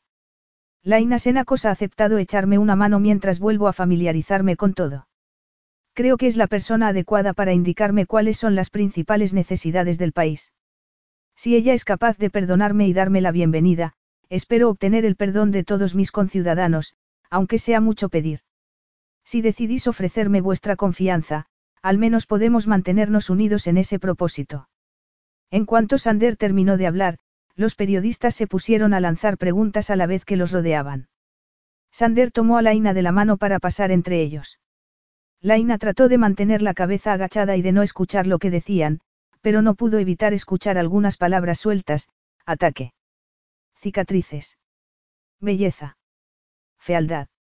Ni ella ni su familia habían hablado con la prensa después del ataque, y era evidente que estaban ansiosos por obtener algunas respuestas. Pero Sander se limitó a tirar de ella hasta que estuvieron a salvo en el interior del coche. Llévenos de vuelta al palacio, dijo al conductor antes de respirar profundamente y apoyar un momento la cabeza en el respaldo del coche.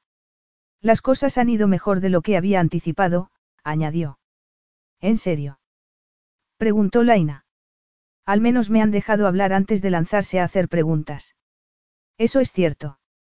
Pero ¿cómo te las has arreglado para evitar a la prensa durante todos estos años? Siempre he tratado de acudir a sitios donde no fueran a molestarme, pero aquí en nos va a ser imposible evitar a los periodistas. Afortunadamente, mientras estuve en el hospital después del ataque no les permitieron la entrada, dijo Laina. Tras someterme a unas cuantas operaciones, mi familia me propuso que me trasladara con ellos a Grecia, pero no quise irme. ¿Por qué? Estaba, demasiado cansada, contestó Laina. La intensa depresión que había sufrido le había afectado tanto física como emocionalmente. Incluso respirar había supuesto un esfuerzo en aquella época, y la idea de marcharse a Grecia había resultado impensable. Pero prefería no recordar todo aquello. Había llegado muy lejos desde entonces, y aquella época era demasiado dura y oscura como para recordarla. Incluso estar sentada en aquella limusina con Sander a su lado y la prensa persiguiéndolos era mejor que volver a aquello. Porque ahora controlaba su vida. Podía irse si quería. Podía alejarse de Sander si quería. Tenía el poder, la energía y la fuerza necesaria para hacerlo. No pensaba volver a atascarse en su vida de aquella manera. Y no te arrepientes de haberte quedado. Al principio fue muy duro. Los primeros cinco años fueron un auténtico infierno. Habría dado igual donde hubiera estado. Pero cuando mejoré comprendí que necesitaba un cambio radical. Por eso el convento fue mi mejor opción. Es imposible preocuparse demasiado por uno mismo cuando tienes que enfrentarte a la realidad de lo que les pasa a muchos otros. ¿Cómo entraste en contacto con las monjas? Preguntó Sander. Laina bajó la mirada y sonrió. Algunas de las hermanas vinieron a verme al hospital mientras me recuperaba de las operaciones. Se preocupaban por mí. Cuando me miraban no veían mis cicatrices, sino mi dolor. ¿Y tu familia? Laina suspiró. No eran conscientes de lo mal que estaba, sobre todo porque les mentí. Insistí en que estaba bien cuando en realidad no lo estaba y ellos quisieron creer que les estaba diciendo la verdad porque así resultaba mucho más cómodo. No los culpo por ello. ¿Y a mí? La voz de Sander no transmitió ninguna emoción cuando preguntó aquello, como si le diera igual la respuesta. Sí, contestó Laina, que en ese momento se dio cuenta de que era cierto. Culpaba a Sander por su dolor, por su aislamiento. Si se hubiera quedado, al menos habría tenido un marido a su lado para apoyarla. O tal vez no habría sufrido el ataque. O la economía del país no se habría hundido. Eso nunca podría llegar a saberlo. Pero al menos sí habría tenido a alguien a su lado. No lo habría perdido todo. Sandera sintió lentamente. Creo que eso es justo. Puedo asumir un nuevo pecado en mi interminable lista de ellos. Confesarme me llevaría demasiado tiempo a estas alturas, Laina. Prefiero aceptar lo que sea y seguir adelante. Tú al menos puedes seguir adelante, dijo Laina, dolida. Puedes quitarle importancia a lo sucedido y simular que no pasó nada. Pero cuesta mucho más hacerlo cuando puedes comprobar a diario en el espejo los efectos de lo sucedido en el pasado. ¿Y qué te parecería que yo también pudiera comprobar los efectos del pasado cada mañana? ¿Qué quieres decir? Preguntó Laina, desconcertada. He cambiado de opinión respecto a mi cambio de opinión. Después de pensar en ello, creo que lo mejor sería que nos casáramos. Capítulo 6. Laina había permanecido en silencio el resto del trayecto. Sander supuso que aquello era una negativa, pero no pensaba dejar que se marchara sin darle una respuesta. Estoy cansada, dijo ella mientras entraban en el palacio. Voy a mi habitación. Te acompaño. No, replicó Laina con firmeza a la vez que se alejaba hacia un pasillo lateral. Sander se interpuso en su camino. En ese caso, hablaremos aquí. Laina se detuvo y dio un paso atrás, pero se topó con la pared del pasillo. No. Sí. Tenemos que hablar. Por primera vez desde que la había visto en el convento, Sander contempló atentamente el rostro de Laina. Era imperdonable lo que le había sucedido a su belleza. Sander recordaba muy bien sus carnosos labios rosados, su delicada piel y sus cejas, perfectamente arqueadas. A sus 21 años había deseado a su prometida con una ferocidad que apenas había sido capaz de comprender. Aunque para entonces él ya no era virgen, Laina le había hecho sentirse como si lo fuera. Pero su padre le dejó bien claro que no podía tocarla, al menos hasta que la fecha de la boda estuviera más cerca. Mencionó algo relacionado con el respeto y el honor, con la necesidad de preservar la imagen que tenía la gente de su futura reina. Y él había obedecido. Pero sabía que no habrían podido aguantar tanto. La química que había habido entre ellos había sido demasiado intensa. En una ocasión estuvo a punto de besarla. Lo recordaba muy bien porque sucedió el día anterior a que su madre muriera. El día antes de enterarse quién era él realmente. Después de aquello no volvió a ver a Laina. Alzó una mano y apoyó la punta de los dedos en la mejilla marcada de Laina para luego deslizarla hacia su cuello. El ácido había caído sobre su mejilla y se había extendido hacia su frente, su nariz, su ojo izquierdo y, finalmente, hacia su cuello. El otro lado de su rostro seguía intacto, lo que hacía que sus cicatrices resultaran aún más evidentes. ¿Puedes sentir esto? preguntó. Un poco. Sobre todo dónde están los injertos. Toda la piel de este lado es un injerto. No, solo algunas partes. No quise más cicatrices en mi cuerpo y, además, nunca habría quedado bien del todo. Habría seguido pareciendo un monstruo tipo Frankenstein. No tienes nada de monstruo. Con halagos no vas a conseguir nada, replicó Laina con dureza. Sander dejó caer la mano a un lado. No necesito utilizar halagos. Seguro que te das cuenta de que esto va a ser todo un reto. Y vamos a casarnos. Ambos queríamos casarnos. Eso fue hace toda una vida. Hace un rostro. Tu rostro no me importa. Laina rió con amargura. Vamos, Sander. No mientas. Resulta insultante para ambos. Da igual. No voy a andarme con evasivas contigo, Laina. Necesito una esposa que me beneficie en mi posición de rey y que también sea útil para el país. De momento, esa eres tú. Mis sentimientos hacia ti como individuo, hacia tu aspecto, no tienen nada que ver. No creo que vaya a ser fiel a la mujer con la que me case, así que no creo que la atracción incontrolable vaya a ser un problema. Laina echó atrás el rostro como si la hubiera abofeteado.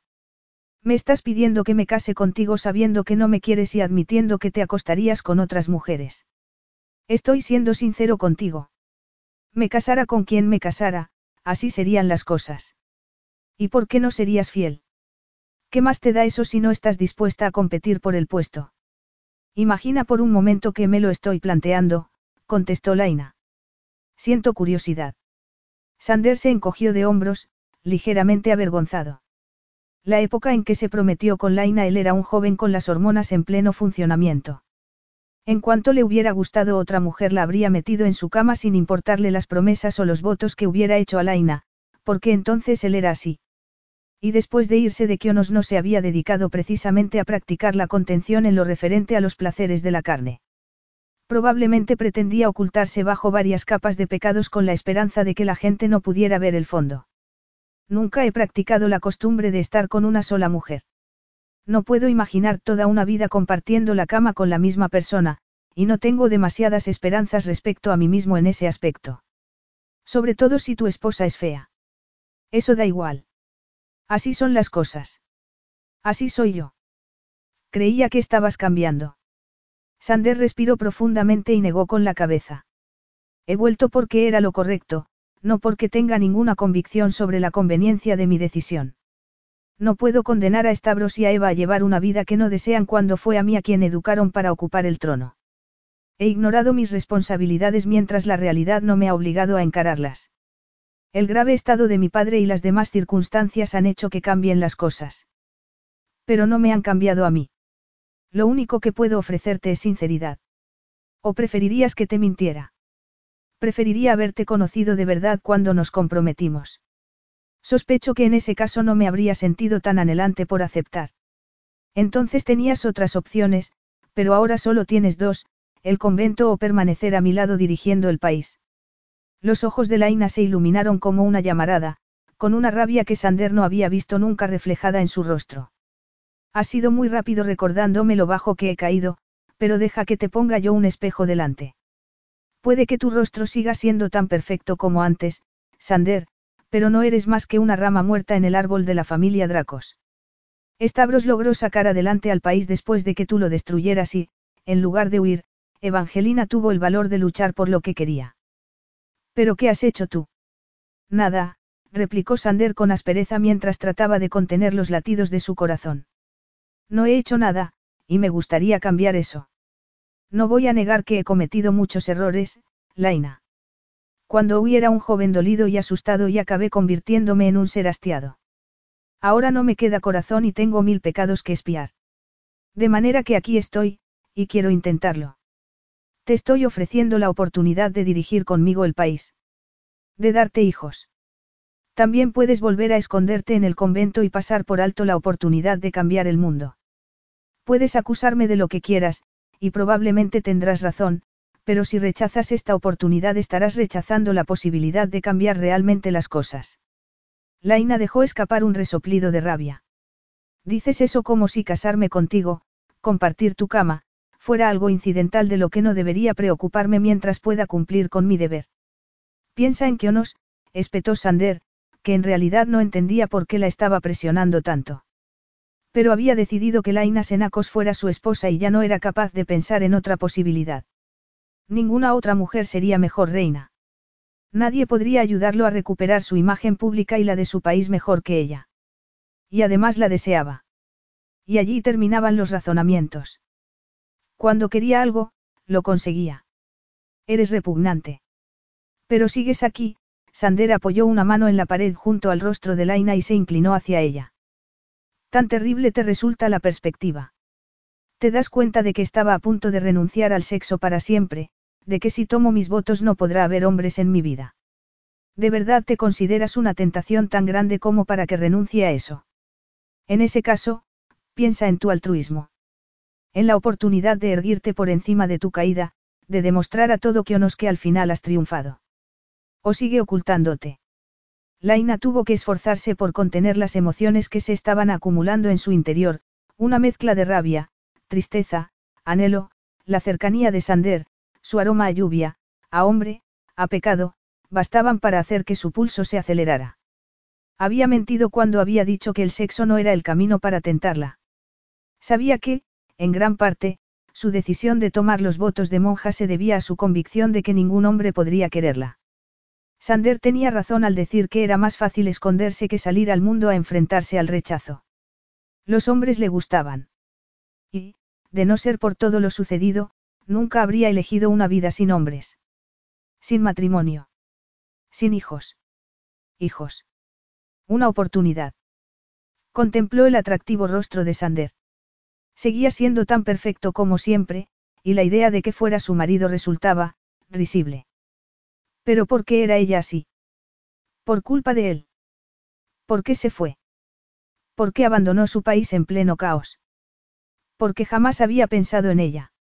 Ella lo había necesitado y él se había ido, llevándose consigo el futuro con el que ella siempre había soñado. ¿Y por qué no recuperarlo? Pero si aceptaba, las decisiones que hubiera que tomar las tomarían en conjunto. Sander ya había tenido el control a solas demasiado tiempo. Él también tendría que sacrificarse. Ella no iba a ser la única mártir. Ella también se merecía algo. ¿Y por qué no? ¿Por qué limitarse a desear las caricias de un hombre si podía tenerlas? ¿Por qué soñar con la brillante vida palaciega si podía llevarla? ¿Por qué soñar con tener hijos si podía tenerlos? De acuerdo, dijo con dureza. Me casaré contigo. Pero con una condición. ¿Qué condición? Que yo sea la única mujer con la que vuelvas a acostarte. Ya te he dicho que. Sí, pero yo también te he dicho que no iba a casarme contigo y eso no te ha impedido insistir y volver a pedírmelo. No vas a ser tú el único que dicte las condiciones. Por mucho que lo desprecies, voy a renunciar a mi futuro en el convento, donde encontré la paz, conmigo misma, con Dios y los que me rodean. Me estás pidiendo que renuncie a eso y yo voy a aceptar. Voy a exponerme al mundo, a hacer el ridículo, y no pienso hacerlo gratis. No pienso ser yo la única que haga concesiones. Desde este momento no habrá otras mujeres, y no me tendrás hasta que hayamos pronunciado nuestros votos. ¿Y si no los cumplo? ¿Y si acepto ahora pero luego rompo mis votos? Te expondré ante los medios de comunicación, tus hijos sabrán que eres un hombre infiel y me aseguraré de que quede un documento firmado que diga que en ese caso podré quedarme con todos tus bienes mundanos. El sexo extraconyugal te saldría muy caro, Sander. Ella tendría que merecer mucho la pena. Una lenta sonrisa curvó los labios de Sander. Así que bajo esa ropa tan sencilla se oculta una negociadora implacable. La vida se ocupa de convertirnos en lo que somos. Supongo que sí. Has logrado pasar todos estos años sin apenas sufrir consecuencias. Puedes considerarme tu castigo, dijo Laina, que a continuación giró sobre sí misma y se alejó temblando de rabia, de tristeza, conteniendo el aliento mientras las lágrimas se acumulaban en sus ojos. Acababa de aceptar casarse con Sander Dracos, convertirse en reina de Kionos, compartir la cama con un hombre que en realidad no quería estar con ella. Jamás podría regresar al convento, junto a las mujeres que consideraba sus amigas. Su familia. Pero estaba decidida. Había tomado la decisión correcta. Iba a recuperar una parte de la vida que había perdido. Iba a ser reina, una meta que se propuso a los 16 años, cuando vio a Sander por primera vez en un baile. Después de haber renunciado a tener hijos, iba a ser la madre de los herederos al trono. Y pensaba obligar a Sander a enfrentarse a las consecuencias de sus actos cada mañana al despertar, y cada noche cuando se fuera a la cama. Y trataría de ignorar la humillación que le producía aquel pensamiento. Lo intentaría y fracasaría. En cuanto entró en su habitación, rompió a llorar. No voy a volver, dijo Laina al teléfono. Unas horas después de haber aceptado la propuesta de Sander comprendió que debía llamar a la Madre María Francesca para confesarle lo sucedido. Lo suponía. En serio. Él es el motivo por el que llevas tanto tiempo huyendo. Y también es el motivo por el que nunca te he animado a dar el paso de tomar tus votos, Laina. Nunca he dudado de tu fe, pero siempre he pensado que lo que te impulsaba eran tus demonios interiores, no tus convicciones. Entre nosotras encontraste el refugio que necesitabas, pero ahora te enfrentas a un reto que exige tu vida entera, que exige el empuje necesario para superar el miedo que supone enfrentarse al mundo exterior. Laina asintió lentamente tras escuchar las calmadas y sabias palabras de la Madre María. Lo sé, murmuró, aunque lo cierto era que, si hubiera sabido que aquello era lo que realmente quería, nunca habría impuesto su presencia a las hermanas del convento. No tenía intención de utilizar a nadie, dijo con pesar. Has devuelto más de lo que has tomado, Magdalena. Laina sonrió al escuchar aquel nombre. Gracias. No estoy segura de que eso sea verdad, pero gracias. Espero seguir pudiendo ofrecer algo como princesa. Y como reina algún día. Me alegra escuchar eso. No olvidaré lo que me ha enseñado. Voy a utilizar mi posición para hacer todo el bien posible, Aquello era algo por lo que no se habría preocupado si se hubiera casado con Sander a los 18 años. Solo habría pensado en divertirse y en ir de compras. También me alegra eso. Pero te está permitido querer cosas, tener sueños. Me he esforzado mucho por no tenerlos. Lo sé, Laina. Te has esforzado mucho por mantenerte a salvo. Pero si puedo darte un último consejo te diría que no dejes que el miedo decida por ti. No lo haré. Y no iba a hacerlo. Había tomado una decisión y, aunque la enormidad de esta le hiciera temblar, ya no había marcha atrás. Capítulo 7. Espero que hayas dormido bien. Esperas en vano. Sander rió mientras Laina avanzaba hacia la mesa y se sentaba. No la había visto desde la noche anterior, tras su dramática espantada. Es una pena. No habrás cambiado de opinión, no. No, contestó Laina con dureza. Lo siento, pero si estabas buscando un aplazamiento, no pienso concedértelo. No lo quiero. A pesar de que no te va a estar permitido saciar tu lujuria en otro sitio. Ya la he saciado durante estos últimos 15 años, y de forma muy variada, así que no puedo quejarme, replicó Sander, a pesar de que la idea de la monogamia era totalmente extraña para él. A pesar de todo, si prometía ser fiel a Laina, cumpliría su promesa. No se dedicaría a buscar sexo a sus espaldas pudiendo tenerlo con ella. No por primera vez, sintió curiosidad por el cuerpo que ocultaba aquella sencilla ropa. Al principio se había sentido conmocionado por el aspecto de Laina, pero la sensación había ido amainando con el paso de los días, y cada vez le resultaba más fácil aceptar que aquello formaba parte de Laina. Aquello también había hecho que creciera su curiosidad por el cuerpo que ocultaba bajo su ropa. Laina iba a ser su esposa y él aún no se había reconciliado con sus cicatrices. No le producían un rechazo absoluto, aunque tampoco se sentía abrumado por el deseo, pero no podía negar que había algo en ella que lo atraía profundamente. Tendrás que hacerte alguna prueba, dijo Laina en tono irónico mientras desdoblaba su servilleta. Espero que no te moleste, pero no pienso correr el riesgo de sufrir una enfermedad de transmisión sexual. Me hago pruebas cada seis meses. Soy promiscuo, pero no irresponsablemente promiscuo. Eso es un oxímoron. No juzgues, dijo Sander mientras bajaba la mirada hacia su plato. Tú puedes juzgarme todo lo que quieras en ese aspecto de mi vida. En ese terreno soy intachable. Sander alzó una ceja y miró a Laina con curiosidad. ¿Cuánto tiempo haría que no estaba con un hombre? Desde antes de encerrarse en el convento. Desde antes del accidente. Habría tenido relaciones sexuales alguna vez. Aquel pensamiento le produjo una intensa sensación de intriga. Yo no me siento arrepentido de mi comportamiento, aunque supongo que eso no es lo mismo que decir que éste haya sido intachable. Supongo que eso se debe a una conciencia abrasada. Pero no tengo ningún interés en oír hablar de tus hazañas. Lo único que me interesa es asegurarme de que los resultados de tus análisis sean negativos. Pareces muy espabilada para haber pasado diez años en un convento. No nací en el convento. Supongo que no, tras un momento de tenso silencio, Sander añadió, he pensado que podríamos casarnos a principios de primavera. Es demasiado pronto. Solo faltan dos meses. Lo sé. Pero así se generará en el país un agradable ambiente de celebración. Y ya que voy a tener que permanecer célibe hasta la noche de bodas, no querría retrasarlo demasiado. El rubor que cubrió el rostro de Laina se hizo visible bajo sus cicatrices. Suponía que eso no te preocuparía. Pues has supuesto mal. Y ahora, Sander tiró de un pequeño paño negro que cubría una bandeja que tenía a su lado y que contenía seis anillos que formaban parte de las joyas de la familia real. He seleccionado algunos anillos para que elijas el que quieras. Entre ellos está el de nuestro primer compromiso, por supuesto, pero sé que las mujeres cambian a menudo de gustos, así que he querido darte otras opciones. Laina tragó con esfuerzo mientras miraba los anillos. Solo había bajado a desayunar. No esperaba encontrarse en el menú con unos cuantos diamantes. Su mirada se vio irremediablemente atraída hacia el anillo que había sido suyo. Aún recordaba con toda claridad al rey Estepanos pidiéndole que lo devolviera, y la terrible sensación de vacío y desnudez que experimentó cuando tuvo que hacerlo. ¿Cómo pudo dejarla Sander?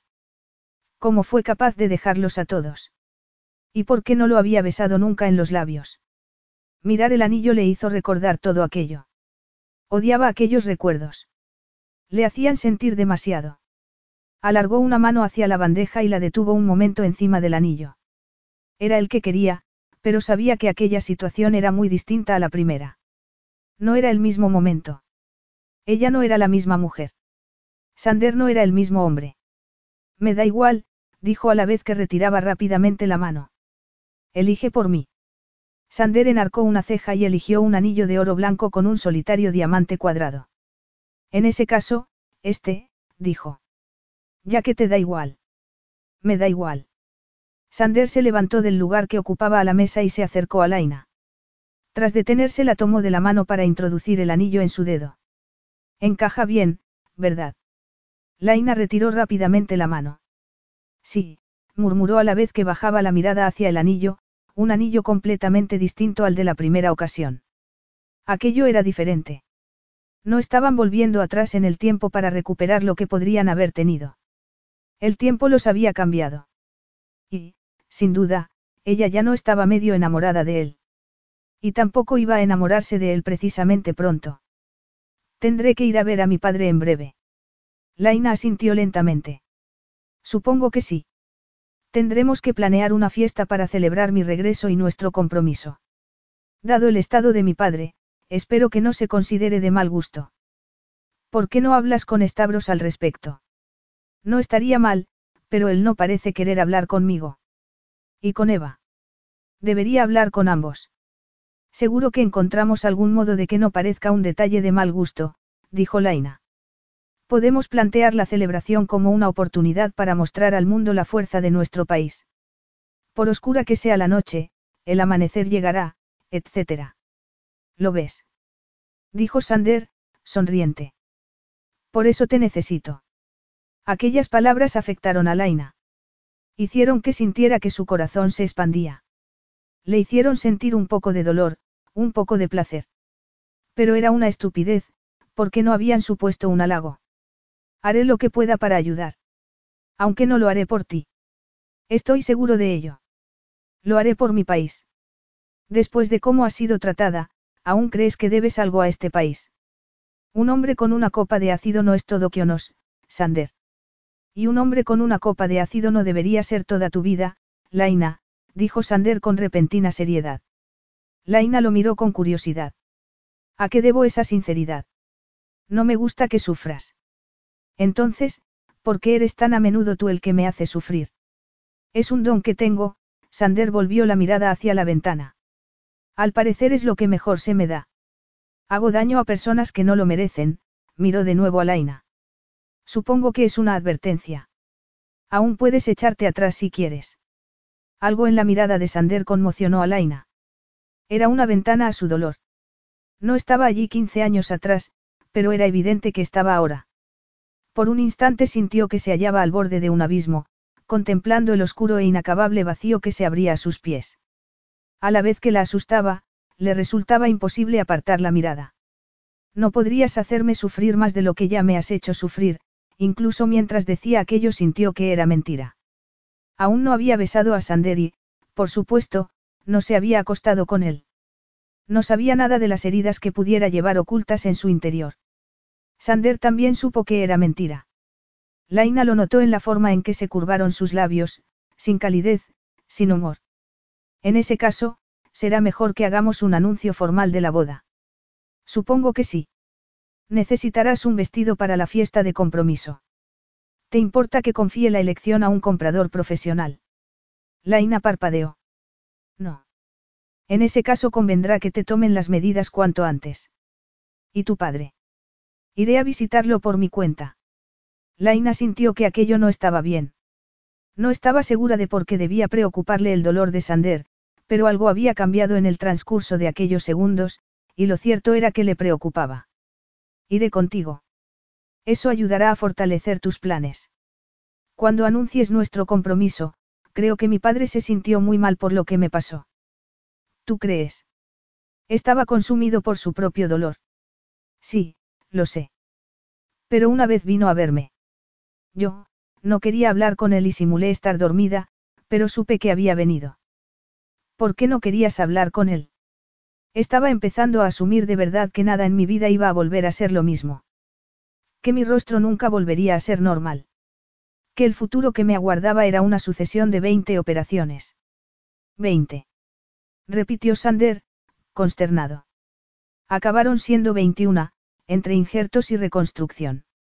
Sabía que me aguardaba un infierno, que mi vida había quedado atrás. Resultaba duro enfrentarse a la gente. El modo en que me miraste cuando me reconociste en el convento, fue diez veces peor que cuando la gente me miraba justo después del ataque. Debía de parecer un zombi. Eso fue lo que dijo la prensa. Mi madre no paraba de llorar y mi padre enfermó. Me cansé de ver las expresiones de los que venían a verme y decidí cerrar los ojos mientras había visitas. En ese caso, por supuesto que puedes venir, dijo Sander en tono desenfadado, como si quisiera evitar la seriedad del tema. Estoy seguro de que mi padre se alegrará de verte. Y sobre todo de verte a ti. Sander volvió a esbozar aquella falsa sonrisa. Pero resultará un alivio tenerte cerca para dejar de ser el foco de atención. Sander no dejó de encontrar motivos para retrasar la visita a su padre, aunque Laina no podía juzgarlo por ello, pues se consideraba una especialista en eludir aquel tipo de situaciones. Además, suponía que el viejo rey no se iba a poner precisamente contento con el regreso de su hijo. Sin embargo, no se había retrasado en anunciar su compromiso y la fecha del baile. A pesar de que la prensa no le daba un respiro, Sander seguía avanzando. Laina se quedaba sin aliento cada vez que pensaba en que iba a tener que exponerse al escrutinio de tantas personas, especialmente al de la familia de Sander. Una llamada a la puerta de su habitación hizo salir a Laina de su ensimismamiento. Supuso que se trataba de la mujer que había acudido a tomarle medidas aquella mañana, pero al abrir se encontró con Sander, que sostenía una bolsa negra en una mano. ¿Dónde está Patrice? Abajo, tomando un café. Le he dicho que quería estar un rato a solas contigo, Sander entró en la habitación y el corazón de Laina latió con más fuerza. Pero estás muy ocupado, dijo, sin convicción. Ambos sabemos que eso no es cierto, Agape Mou, dijo Sander mientras se sentaba en el borde de la cama de Laina con una traviesa sonrisa, lo que hizo que ella se tensara como un alambre. Sander ya había utilizado aquella expresión de cariño durante su primer compromiso. Mi amor. Pero ni entonces ni ahora lo había dicho sinceramente. Voy a tener que hacer un pase de modelos para ti, o algo así. Si quieres. Algunos lo considerarían un pase de modelos para fenómenos de feria. Sander se levantó rápidamente. Dejemos clara una cosa. No pienso admitir que haga comentarios poco halagadores sobre ti, y tampoco quiero que los hagas tú. ¿Qué más te da? Es cierto. Mi lugar está más en una barraca de fiera que en un concurso de belleza, y ambos lo sabemos. Yo no sé nada de eso, dijo Sander a la vez que daba un paso hacia Laina. ¿Es eso lo que crees de verdad? Puedes decirme que soy bella. El fuego de la mirada de Sander se apagó al instante. No, contestó. ¿Y tú puedes decirme que soy bueno? No, la pregunta de Sander fue cómo salen una herida abierta, pero aunque hubiera dicho que sí, ambos habrían sabido que no era cierto. Pero tú sí eres buena persona. Y no es eso lo mejor que se puede ser. Cuando tengo una cámara delante prefiero la belleza. Te aseguro que sería mejor que siguieras siendo tú. Y ahora, añadió Sander a la vez que tomaba de la cama la bolsa negra que había llevado consigo para dársela a Laina, ha llegado el momento de que echemos un vistazo a tu vestido. Laina tomó la bolsa y entró en el baño.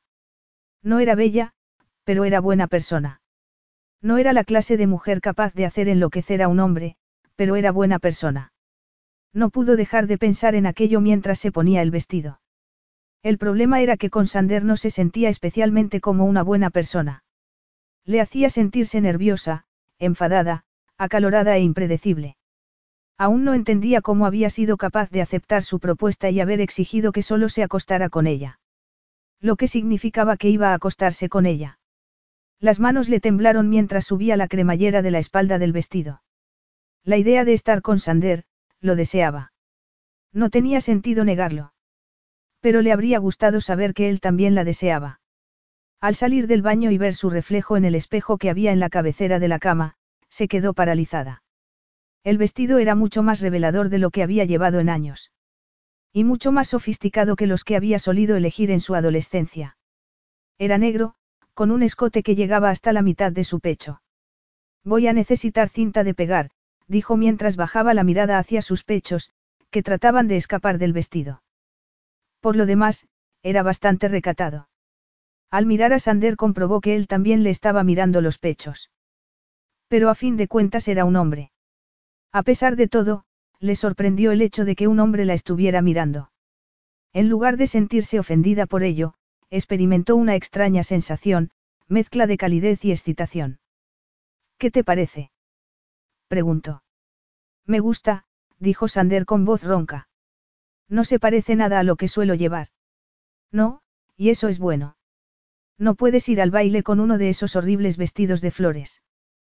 Pero la gente me mirará. Sí. Desde luego que sí. No quiero que me miren. Pero lo harán, Agape. Vas a ser su princesa, y algún día su reina. Cuando nos comprometimos por primera vez te adoraban.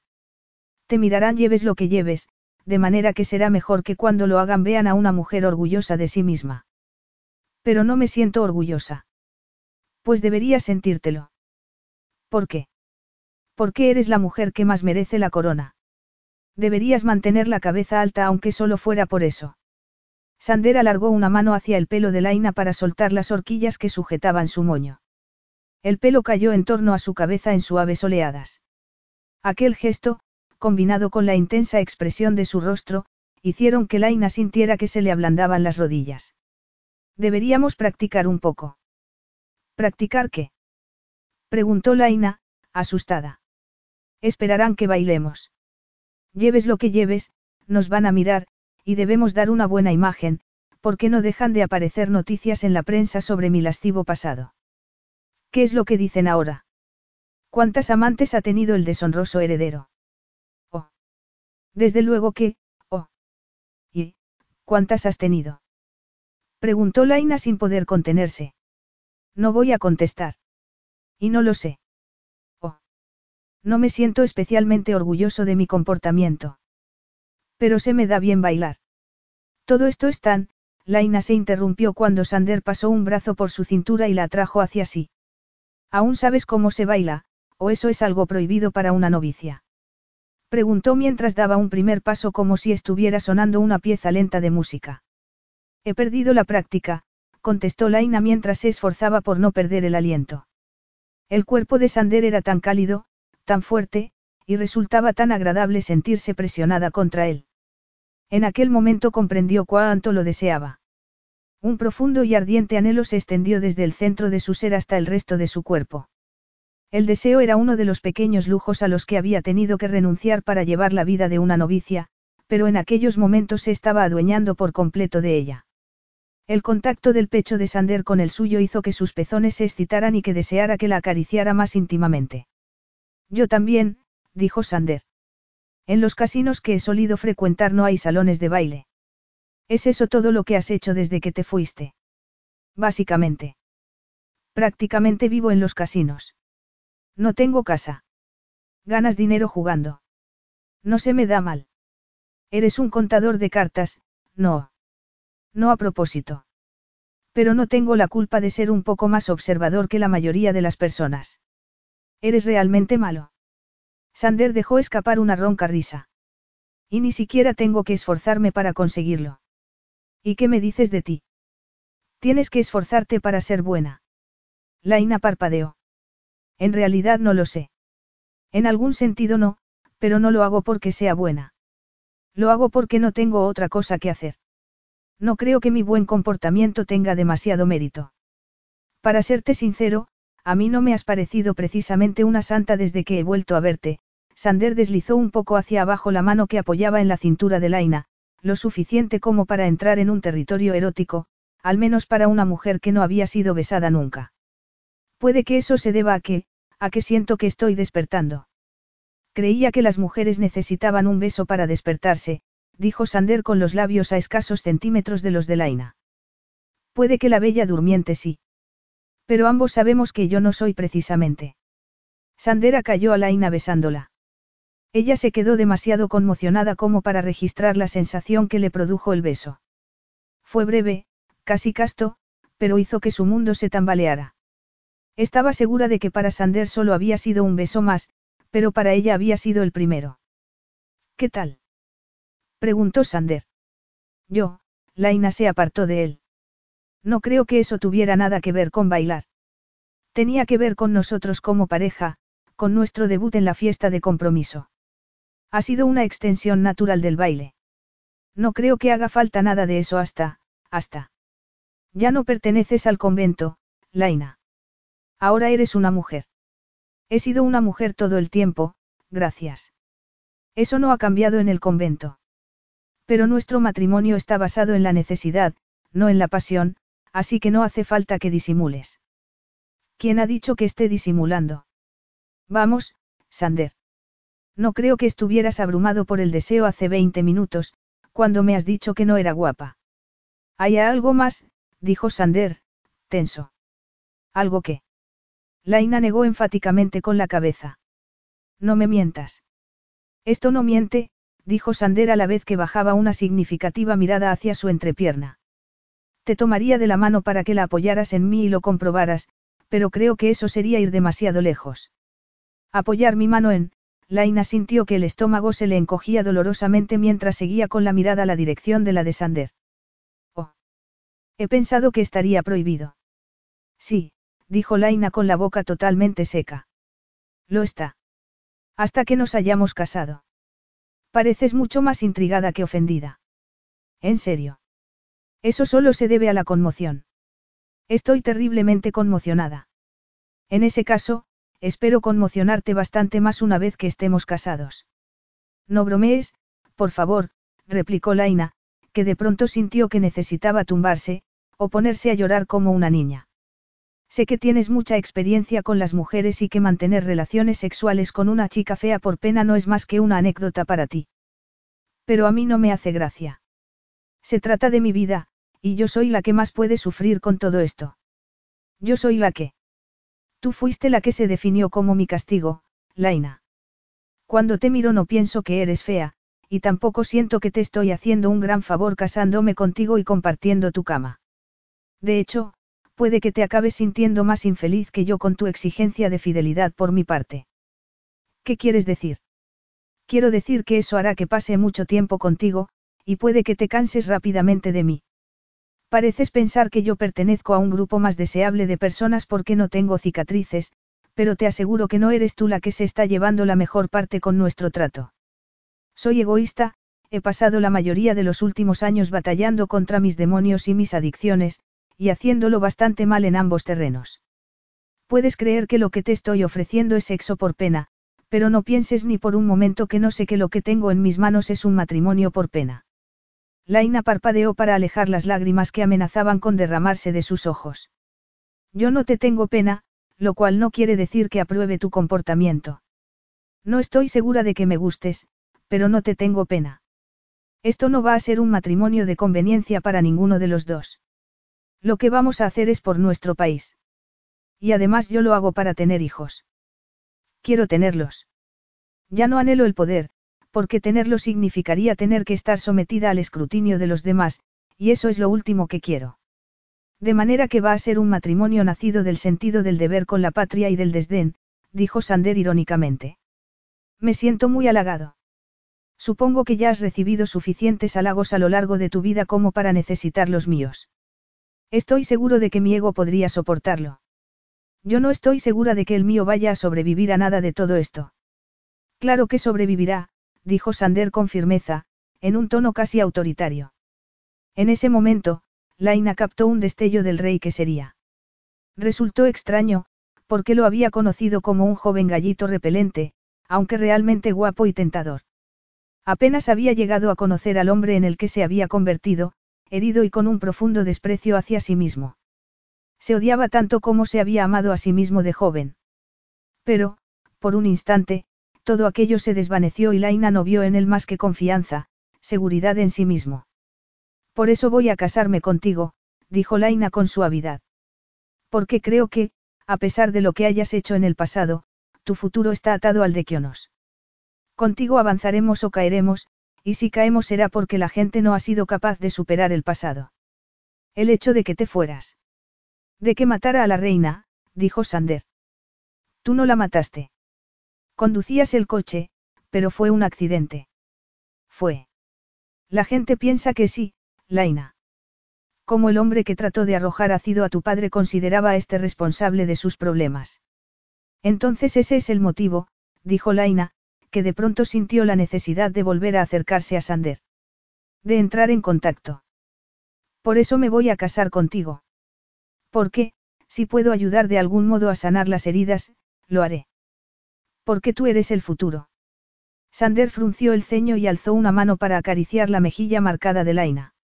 Es una pena que el tiempo no pueda sanar tus heridas. Lo es. A veces pienso que tampoco sanará las mías, dijo Sander, que a continuación giró sobre sí mismo y salió de la habitación, dejando a Laina más confusa de lo que nunca se había sentido en su vida. Capítulo 8. Sander había olvidado cuánto odiaba aquella clase de acontecimientos, aunque la fiesta de celebración de su compromiso era pequeña comparada con las que solían organizarse en el palacio, especialmente por respeto al estado de salud del rey. Sander sabía que debía ir a visitarlo, pero no era una tarea fácil. La última vez que había estado ante él lo había acusado de ser el responsable de la muerte de la reina. Y ya que no se equivocaba, Sander había hecho finalmente lo que Stavros y el hombre que creía ser su padre habían querido. Se había ido. Porque así había sido más fácil para todo el mundo. Y para él. A fin de cuentas, él no era el verdadero heredero. No se lo puedes decir, Sander. Tú tienes que ser el rey. Tú eres el primer hijo que tuve y el derecho debería ser tuyo al margen de los errores que pueda haber cometido yo. Sander dejó de escuchar el sonido de la suplicante voz de su madre. Odiaba revivir aquella conversación. Especialmente porque fue la última que tuvieron. Lo cambió todo. Volvió la mirada hacia el otro lado del salón, donde se encontraba Laina. Estaba, lo cierto era que estaba preciosa a su manera. Había sido expertamente maquillada y la piel dañada de su rostro parecía más avejentada que marcada. Pero sus ojos resaltaban en su rostro con un brillo y dorada calidez que encajaba a la perfección con el rosa de sus labios. Y aquel vestido, el vestido que hacía que su cuerpo se excitara, que la deseara porque lo más sorprendente de todo aquel arreglo era que la deseaba. Y no había esperado desearla. Después de haber disfrutado a lo largo de aquellos disolutos años de preciosas modelos, actrices y mujeres siempre bellas y sensuales, jamás habría imaginado que Laina pudiera llegar a suponer una tentación. Y sin embargo, cuando la había besado hacía algunos días se había llevado una sorpresa. Nunca había saboreado nada parecido a los labios de Laina y, para un hombre hastiado como él, la experiencia resultó realmente afrodisíaca. Supongo que habrá que felicitarte. Sander se volvió hacia Stavros y Eva, que lo miraba con expresión sonriente a la vez que apoyaba una mano en su abultado vientre. Sander habría querido abrazarlos a los dos, pero no sabía si podía. Y aquello era muy extraño, porque quien no sentía que podía abrazar a sus hermanos cuando quería. ¿Quién era capaz de pasarse 15 años sin hablar con ellos? Durante ese tiempo, Eva se había convertido en una mujer y había tenido un hijo. Stavros también era ya un hombre, no el adolescente que Sander había dejado atrás. De pronto se sintió viejo. Y algo más que un poco cansado. Felicidades a vosotros también, contestó con las manos a la espalda. Me ha sorprendido que aceptara casarse contigo, dijo Stavros a la vez que volvía la mirada hacia Laina, que parecía estar deseando desaparecer en un rincón bajo los atentos ojos de los invitados. En serio. Teníamos un acuerdo antes de mi marcha. Y las cosas han cambiado. Ya lo he notado, dijo Sander. Eva sonrió y dio un paso hacia él. Me alegra que estés de vuelta, Sander. No quiero que haya tensión entre nosotros, así que me gustaría dejar a un lado todos los enfados y arrepentimientos. Eso se lo dejo a Stavros, dado que no creo que le vaya a resultar tan fácil dejar correr las cosas como a mí. Llevo demasiado tiempo echándote de menos y no quiero perder ni un segundo con reproches de ninguna clase. Te lo agradezco, Eva, dijo Sander, sintiéndose extrañamente emocionado. Planeo quedarme. Stavros frunció el ceño. Me gustaría no tener que volver a hablar contigo nunca más, pero vas a ser rey y mi esposa insiste en que debo ser amable contigo porque, además de eso, vas a ser el tío de nuestros hijos y estaría mal privarlos de esa relación. Así que te ha amenazado, no. Dijo Eva con una sonrisa. No quiero dormir en el sofá el resto de mi vida, replicó Stavros en tono irónico. Pero algún día, tendremos que hablar sobre todo. Y puede que algún día deje de estar tan enfadado. Pero no hoy. Sandera sintió. De acuerdo, dijo, aunque sabía que nunca hablarían de todo. A continuación, Stavros le presentó a su esposa Jessica y a sus dos hijos, y Eva le presentó a su marido, Mac. Cuando Sander volvió de nuevo la mirada hacia Laina vio que parecía a punto de fundirse con la pared. Disculpadme, dijo. Hay una mujer que está esperando a que la invite a bailar. No quería ver a Laina comportándose así. No quería ver cómo trataba de desaparecer, aunque no sabía exactamente por qué debería importarle aquello. Con Laina iba a conseguir el necesario apoyo de la prensa y podría tener herederos. Aparte de eso, nada debería importarle. Pero le importaba. Tratas de convertirte en otra capa de pintura. Preguntó cuando estuvo cerca de ella. ¿Qué? Parece que tratas de convertirte en parte de la pared. Me has dejado sola y me siento muy, incómoda. Pues yo creo que estás preciosa y... No sigas, interrumpió Laina en tono de advertencia. Pero es cierto. Al menos comparada con el aspecto que suelo tener. No vas a darme ninguna opción de ganar. Laina parpadeó y sus oscuras pestañas acariciaron sus altos pómulos. Gracias. De nada, y ahora vas a bailar conmigo y a dejar de comportarte como si quisieras desaparecer. ¿De verdad vamos a bailar? Preguntó Laina, conmocionada. Para eso estuvimos practicando, cariño, contestó Sander a la vez que le ofrecía su mano. Laina la aceptó como una autómata y dejó que la llevara hacia el centro del salón. Una vez en la pista de baile, Sander la tomó entre sus brazos con bastante más delicadeza de la que había utilizado en su dormitorio. Relájate, susurró junto a su oído. El aroma de Laina lo alcanzó de lleno. No era falso, ni floral. Olía a viento, a mar, a hierba. A piel. Era Kionos, y Sander experimentó una extraña sensación de necesidad, de nostalgia. Su deseo por Laina surgía de un lugar profundo. No provenía del hecho de estar mirándola, ni tocándola, sino que estaba en su propia presencia, en su propio ser que, de alguna manera, conectaba con algo en su interior. Tal vez se trataba de su dolor compartido, o de algo más prosaico, como el hecho de llevar varios meses célibe. En cualquier caso, empezaba a ser demasiado intenso como para luchar contra ello. Nos está mirando todo el mundo, ¿verdad? murmuró Laina. ¿No te habías maquillado desde que sufriste el ataque? preguntó Sander. Solo lo intenté una vez, después de la última operación. No ayudó, pero en esta ocasión he pensado que era conveniente. Estás preciosa. Y lo digo en serio. La maquilladora ha hecho un trabajo excelente, pero no hace falta que mientas. Eres una mujer muy testaruda, Laina. Y te deseo. No entiendo. ¿Qué es lo que no entiendes? El deseo. ¿Sabes lo que significa desear a alguien? Sí, y no necesito que me mientas al respecto. No te estoy mintiendo, Sander atrajo a Laina contra su cuerpo para hacerle sentir la evidencia de su deseo, y no se molestó en reprimir sus fantasías. Imaginó lo que sería tenerla desnuda entre sus brazos, lo que supondría darle placer, hacerle salir de la celda en la que se había encerrado, una celda en la que no había pasión, ni deseo. Tan solo una sensación de aburrida satisfacción. Quería ver cómo perdía el control con él a la vez que él lo perdía con ella. Porque, por algún motivo, sabía que Laina era la única que podía hacerle volver a sentir. La única que podía provocar en él un cambio duradero.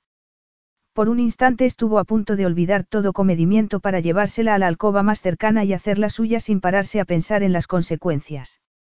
Pero aquella fantasía solo duró un instante. No había cambio posible para él. Ni siquiera Laina podría lograrlo. No iba a encontrar ninguna magia en sus labios. Pero el placer sí que existía, y él era un hombre que había pasado años consumido por el deseo del placer. Aquello explicaba con sencillez por qué se sentía tan atraído por ella. No estaba en su naturaleza negarse nada de lo que quería. Lo siento, pero esta vez no he sido capaz de contenerme. Me has acusado de mentir sobre mi deseo y quería que notaras en la práctica que eso no es cierto. Laina se apartó de él y se alejó, dejándolo en medio de la pista, conmocionado y terriblemente excitado. La siguió abriéndose paso entre los invitados y vio que se dirigía a uno de los balcones. Al salir vio cómo temblaban sus hombros a causa de los sollozos y experimentó una dolorosa punzada de culpabilidad. ¿Qué he hecho? preguntó con toda la delicadeza que pudo. Te he ofendido con mi erección. ¿Por qué vas a tener que acostumbrarte si vas a casarte conmigo? Laina se volvió a mirarlo con lágrimas en los ojos. Vamos, Sander. Deja de hablar como si se tratara de ti cuando en realidad se trata de mí. No entiendo nada, yo. ¿Me deseas? Interrumpió Sander. No se trata de eso. Pero, eso, forma parte del matrimonio. También se supone que el amor forma parte del matrimonio. Sé muy poco sobre el amor. Personalmente, prefiero el deseo y, si eso es todo lo que podemos tener, a mí no me supone ningún problema. Laina movió la cabeza, abrumada. No puedo enfrentarme a eso ahora, con todo el mundo mirándonos. Probablemente, ya he estropeado las cosas saliendo aquí como lo he hecho. No pasa nada. Puede que mi forma de actuar no haya sido especialmente apropiada, pero he perdido mucha práctica en lo referente al comportamiento civilizado. Haces, haces que desee cosas, Sander. Cosas que ya creía olvidadas, y eso me asusta, porque, según mi experiencia, desear cosas es un camino empedrado de dolor. Estás pensando en las emociones, Laina, pero el sexo puede ser algo mucho más sencillo. Y mucho más divertido. Laina rió sin humor. No sé nada sobre eso. Sander volvió a excitarse de inmediato al escucharle decir aquello. Yo podría enseñarte. No recuerdo haberme sentido tan tentada por ti cuando pensaba que eras un ser humano decente, así que ¿cómo es posible que ahora me sienta tan atraída? El deseo y la pasión no tienen por qué tener sentido, Laina. Supongo que no, dijo ella con expresión cautelosa. Puede que por eso la Iglesia tenga una postura tan radical al respecto. Al parecer, nuestros cuerpos no son capaces de controlar sus deseos. ¿Eres incapaz de controlar el deseo de tu cuerpo por mí? Preguntó Sander con voz ronca, sorprendido por la intensidad con la que deseaba escuchar una respuesta afirmativa. Deberíamos volver dentro, murmuró Laina a la vez que bajaba la mirada. No has respondido a mi pregunta. Y no voy a hacerlo. He salido casi corriendo del baile y se supone que lo que debo hacer es ayudarte a proyectar una imagen de estabilidad. Creo que es hora de que volvamos al interior y nos mostremos unidos. Sandera sintió lentamente. No había duda de que a Laina se le daba bien aquello. Él había olvidado por unos momentos todo lo relacionado con el baile y su compromiso. Si Laina le hubiera dejado, le habría subido el vestido y la habría penetrado allí mismo, contra la barandilla, con el mar de fondo y la brisa acariciando su rostro. Estaba claro que se le daba mejor pensar en sus propios apetitos que en su gente. ¿Crees que podré hacerlo? Preguntó de pronto, sin saber muy bien por qué. ¿A qué te refieres? ¿Crees de verdad que podré ser un buen rey? Pareces muy segura de mí en ese aspecto. No me respetas en el terreno personal, pero no pareces tener dudas respecto a mi capacidad para gobernar. ¿Por qué? ¿Por qué no quieres hacerlo? ¿Por qué no es algo fácil y el poder no te atrae en lo más mínimo? No hay nada más adecuado para gobernar. ¿Por qué no quiero hacerlo? Sí. Eso me hace asumir que tus razones son puras. Puede que mis razones sean muchas cosas, pero no creo que sean precisamente puras. Dudo que algo en mí lo sea. ¿Estás listo para volver dentro? Preguntó Laina. En aquel momento, Sander solo pudo sentir admiración por ella, por su fuerza. Él tan solo estaba renunciando a una vida de autocomplacencia, malgastada en aventuras sexuales intrascendentes. Pero a Laina le estaba costando todo el orgullo que tenía. Y allí estaba, dispuesta a volver al baile a pesar del terrible esfuerzo que suponía para ella exponerse públicamente. Sí, Agape. Volvamos dentro a mostrar a todos el aspecto del futuro de nuestro país. Capítulo 9. Laina no entendía qué le pasaba, porque había sentido que se derretía con Sander, porque había salido corriendo del salón de baile cuando la había estrechado contra su duro cuerpo. Pero en realidad sí lo sabía. Lo cierto era que no tenía idea de cómo manejar a los hombres, de cómo enfrentarse al deseo que empezaba a envolverla como una hiedra. Se suponía que no debería sentir nada por Sander, pero estaba enfadada con él. Estaba enfada con él por haberla dejado, y estaba enfadada con la vida por cómo le habían ido las cosas. Pero lo cierto era que también lo deseaba, y aquello era algo a lo que no sabía cómo enfrentarse. Respiró profundamente el salino aire del mar, suponía un auténtico alivio estar fuera del salón de baile, donde había experimentado una incómoda claustrofobia y del que había escapado en cuanto había podido. Ya se había ido casi todo el mundo cuando se había excusado para salir. Temía los titulares que fueran a salir al día siguiente en la prensa. Temía el futuro, algo que resultaba inquietante, pues hacía mucho que no se preocupaba por el futuro. En el convento, los días se habían parecido mucho unos a otros, y el futuro había sido siempre algo seguro, estable, sólido. Los días se habían extendido ante ella como un mar calmado e interminable.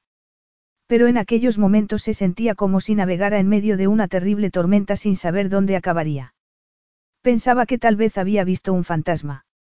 Laina, que estaba sentada en la arena sin preocuparse por la humedad ni por su vestido, volvió la mirada y vio a Sander de pie a su lado.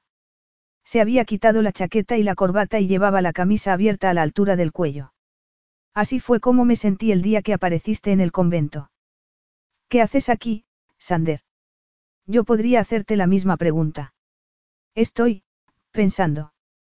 Sander se sentó a su lado. Voy a pensar contigo. Se piensa mejor solo. Debe de resultar aburrido estar solo. Laina contempló un momento el horizonte antes de hablar. Tú nunca estás solo, no. Me refiero a que nunca has tenido que estarlo. Has vivido en medio de una especie de fiesta perpetua estos últimos años. Es cierto que he estado rodeado de gente, pero te asombraría comprobar hasta qué punto puede resultar eso un infierno. Dudo que hayas pasado una noche solo si no querías estarlo, dijo Laina con amargura. Y seguro que acabar a diario borracho en un casino era terrible, pero mientras tú hacías eso yo estaba sola en casa de mis padres, desfigurada, atendida por dos empleados del servicio que debían asegurarse de que comiera algo y de mantener controlados mis medicamentos contra el dolor para que no sufriera una sobredosis. Así que disculpa si no siento lástima por las dificultades por las que has tenido que pasar. Laina. No, interrumpió Laina mientras se levantaba. No pensaba contarte nada de esto, pero, a fin de cuentas, ya no me queda orgullo, así que creo que debes saberlo. Y debes saberlo porque deberías haber estado allí, Sander. Deberías haber estado a mi lado, un sollozo interrumpió las palabras de Laina a la vez que las lágrimas comenzaban a deslizarse por sus mejillas. Te, necesitaba.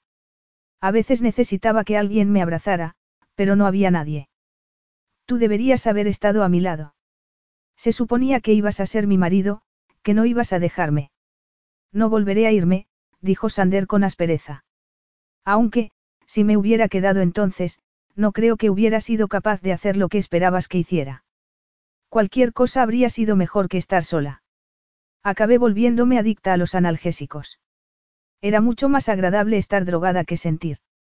Sin las medicinas lo único que me quedaba era la desesperación, una desesperación que me hacía pensar en la posibilidad de desaparecer, en la posibilidad de entrar en el mar y seguir avanzando hasta que el agua cubriera mi cabeza, a fin de cuentas, a quién iba a importarle. Sander masculló una maldición. Lo siento. ¿Por qué no te quedaste para ayudarme? ¿Por qué fuiste incapaz de pensar en otra cosa que en ti mismo? ¿Por qué maté a mi madre, Laina? ¿Por qué mi padre me miró a los ojos y me dijo que me consideraba culpable de su muerte, como mi hermano?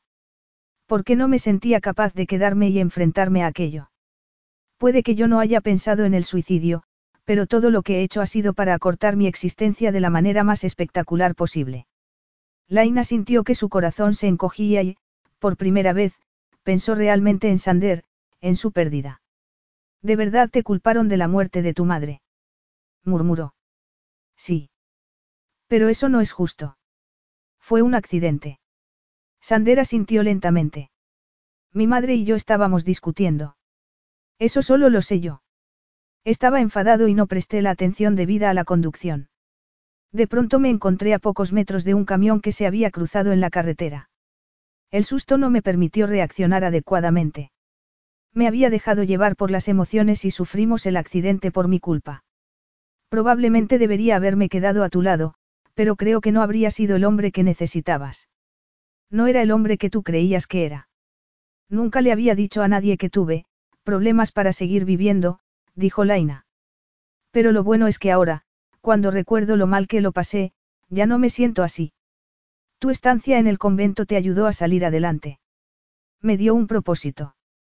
No sabía qué hacer conmigo misma. Ya no te tenía a mi lado, nuestro matrimonio había pasado a la historia y no iba a ser reina.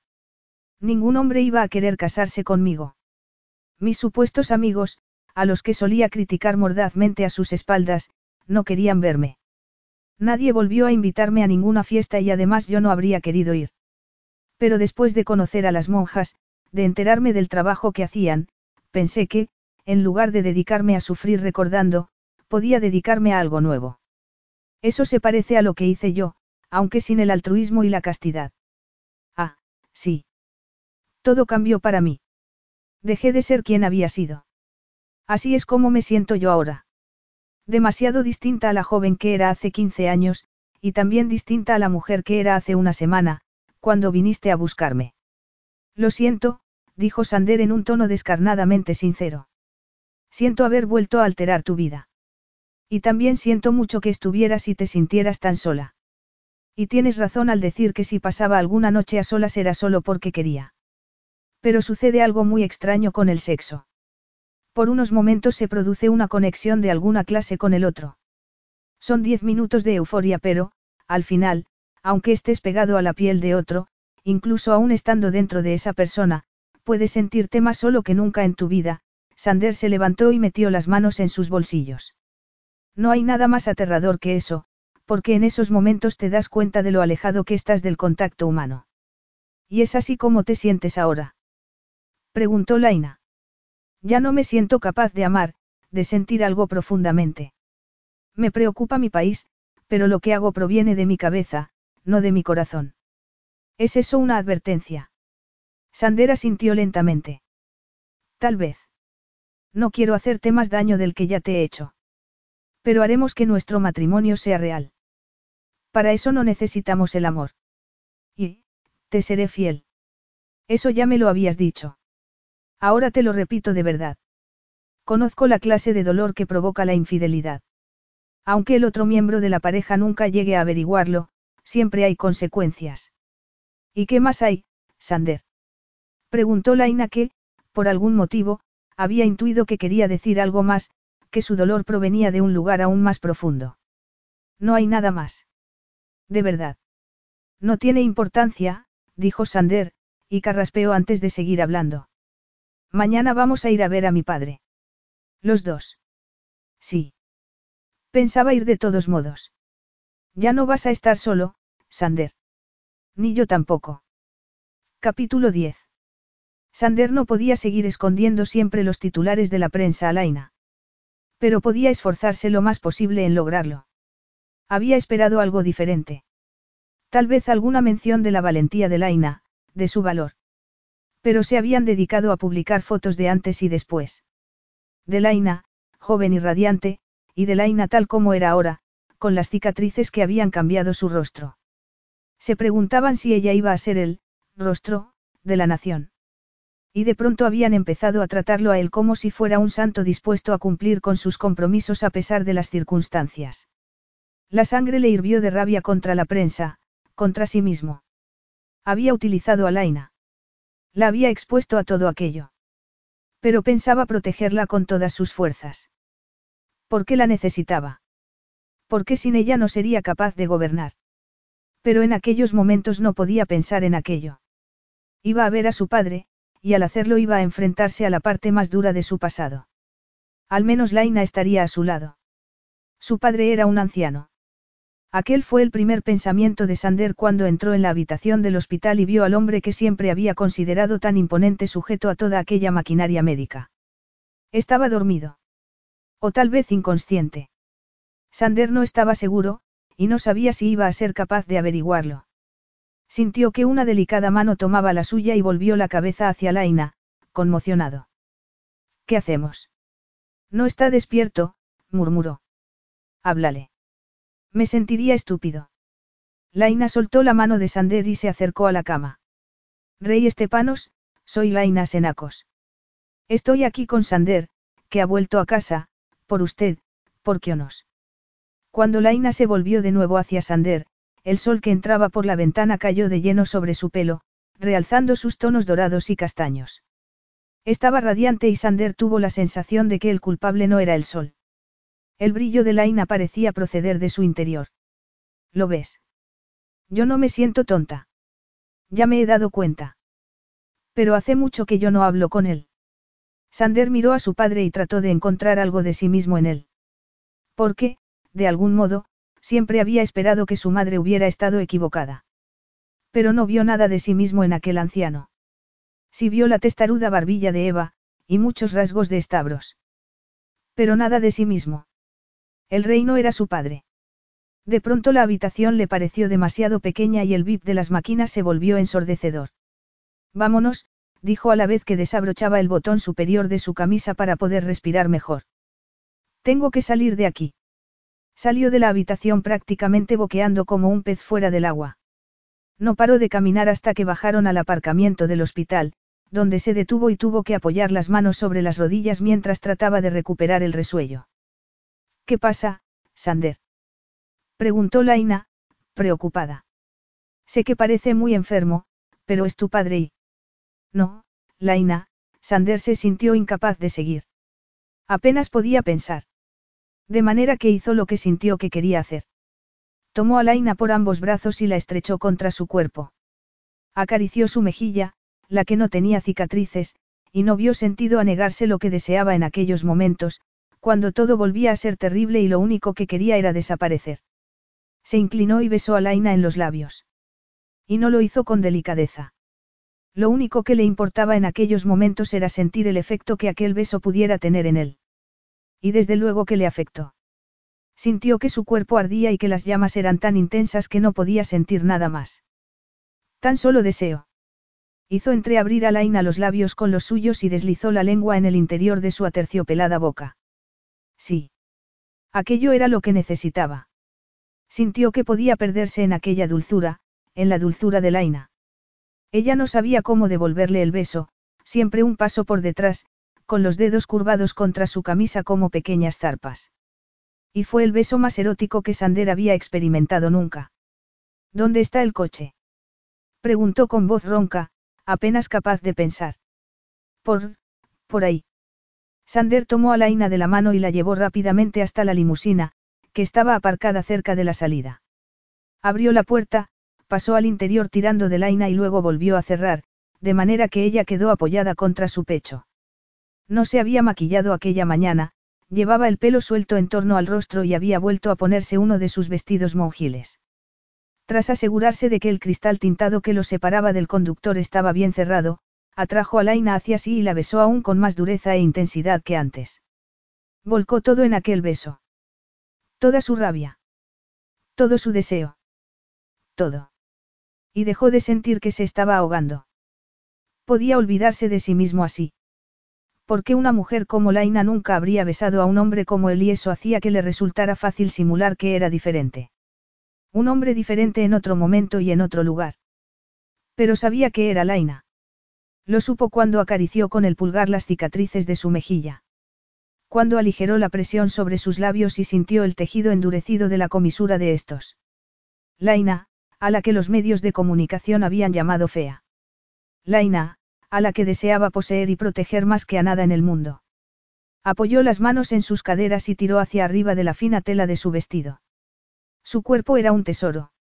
De caderas plenas, redondeadas, cintura delgada, y aquellos pechos. Necesitaba verla. Verla entera. Ya. Pero cuando fue a tirar de nuevo del vestido hacia arriba, Laina se apartó. ¿Qué haces? Preguntó, conmocionada. Si me lo tienes que preguntar está claro que he hecho algo mal. Sander estaba tan duro que le dolía. Y sentía los pulmones encogidos. Verse privado de los labios de Laina era como quedarse sin oxígeno. La necesitaba. No sabía explicar por qué, pero la necesitaba.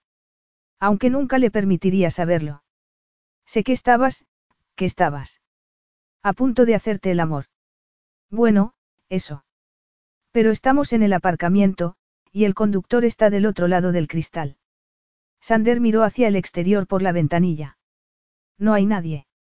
Laina se sentía como si hubiera pasado demasiado rato bajo el agua.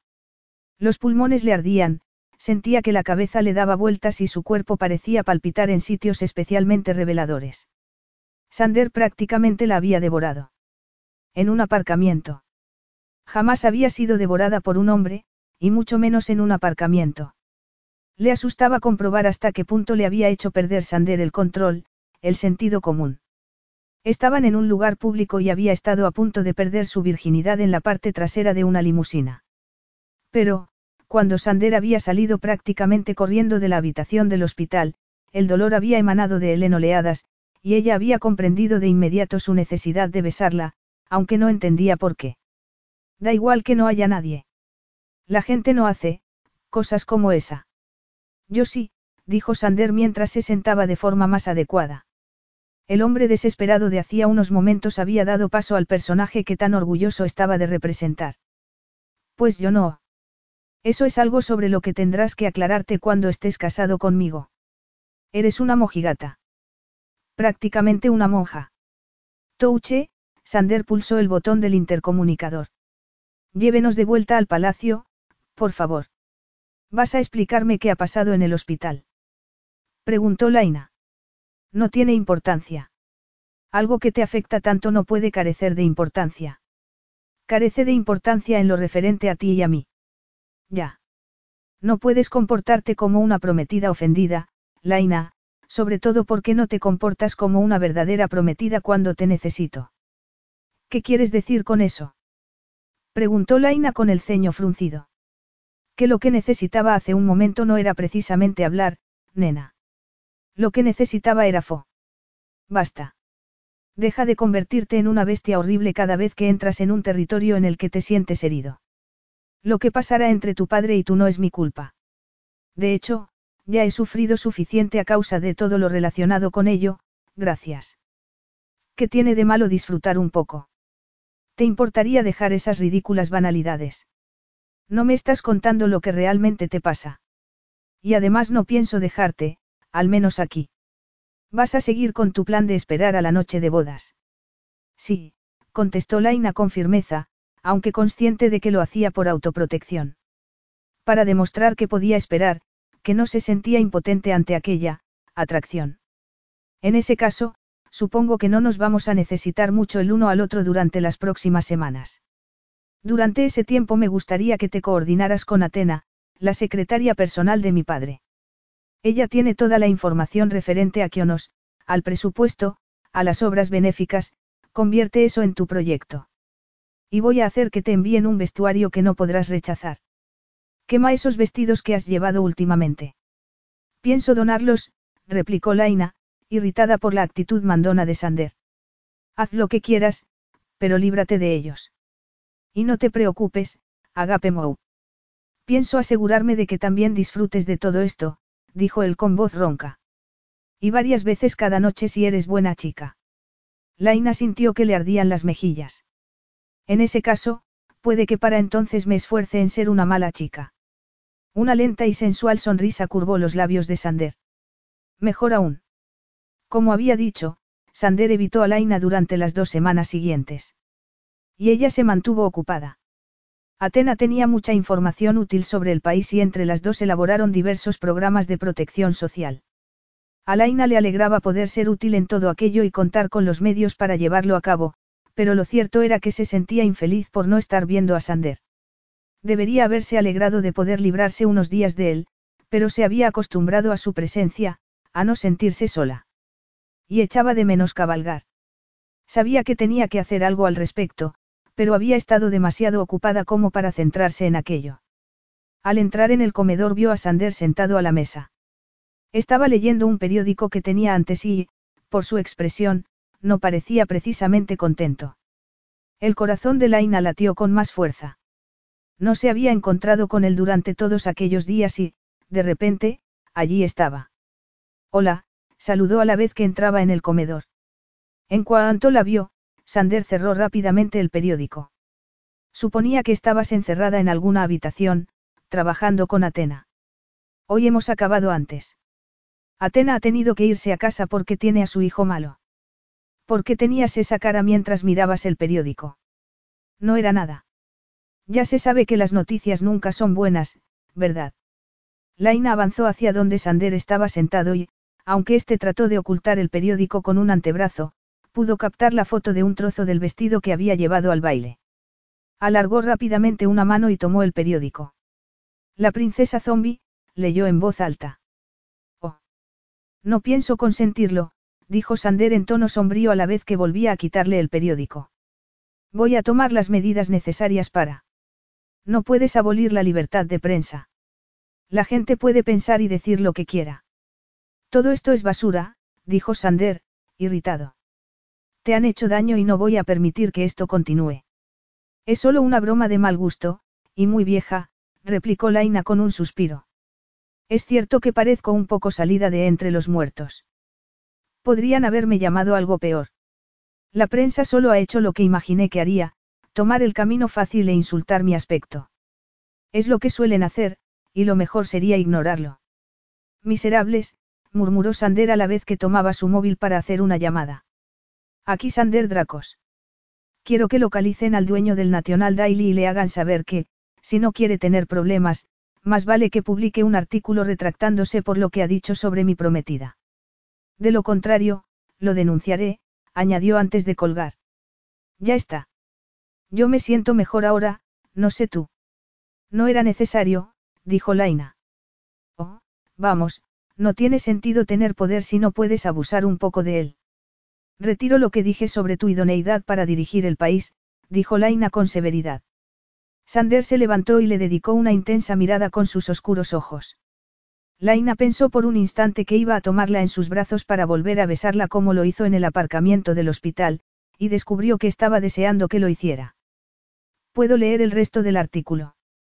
Preguntó. Sander le entregó el periódico, reacio. Laina se concentró en leerlo. Una de las cosas que había cambiado en el tono de los artículos era el modo en que la prensa veía a Sander. Hablaban de él como de un hombre transformado, algo que evidenciaba el hecho de que estuviera dispuesto a casarse con Laina. Parecen más contentos contigo, y eso es bueno. Al parecer, piensan que me he reformado. ¿Y te has reformado? No estoy seguro, dijo Sander con un encogimiento de hombros. Laina se cruzó de brazos y lo miró con gesto desafiante. ¿Vas a volver a huir? No, no puedo huir permanentemente, dijo Sander, despacio. Pero creo que necesito tomarme un día libre. ¿Te gustaría venir conmigo? ¿A dónde? A la playa. Creo que necesito un día en la playa. Sander eligió un ostentoso coche deportivo para hacer la excursión a la playa. Mientras se ponían en marcha, Laina se sentía extrañamente animada, extrañamente feliz. Aquellos momentos parecían pertenecer a otra época. Los titulares sobre la princesa zombie seguían merodeando en su mente, pero en aquellos momentos solo podía pensar en las verdes montañas que los rodeaban y en la playa que los aguardaba como una joya reluciente frente al mar. Todo esto me recuerda al pasado, dijo con un suspiro de satisfacción. Pero en buen sentido. A mí también, replicó Sander. Permanecieron largo rato en silencio, disfrutando de la brisa y del sol que caía de lleno sobre ellos mientras avanzaban por las sinuosas carreteras de aquella zona de la isla. De pronto, tras haber hecho un giro especialmente pronunciado, Laina notó que Sander se tensaba y apretaba las manos en torno al volante con tal fuerza que los nudillos se le pusieron blancos.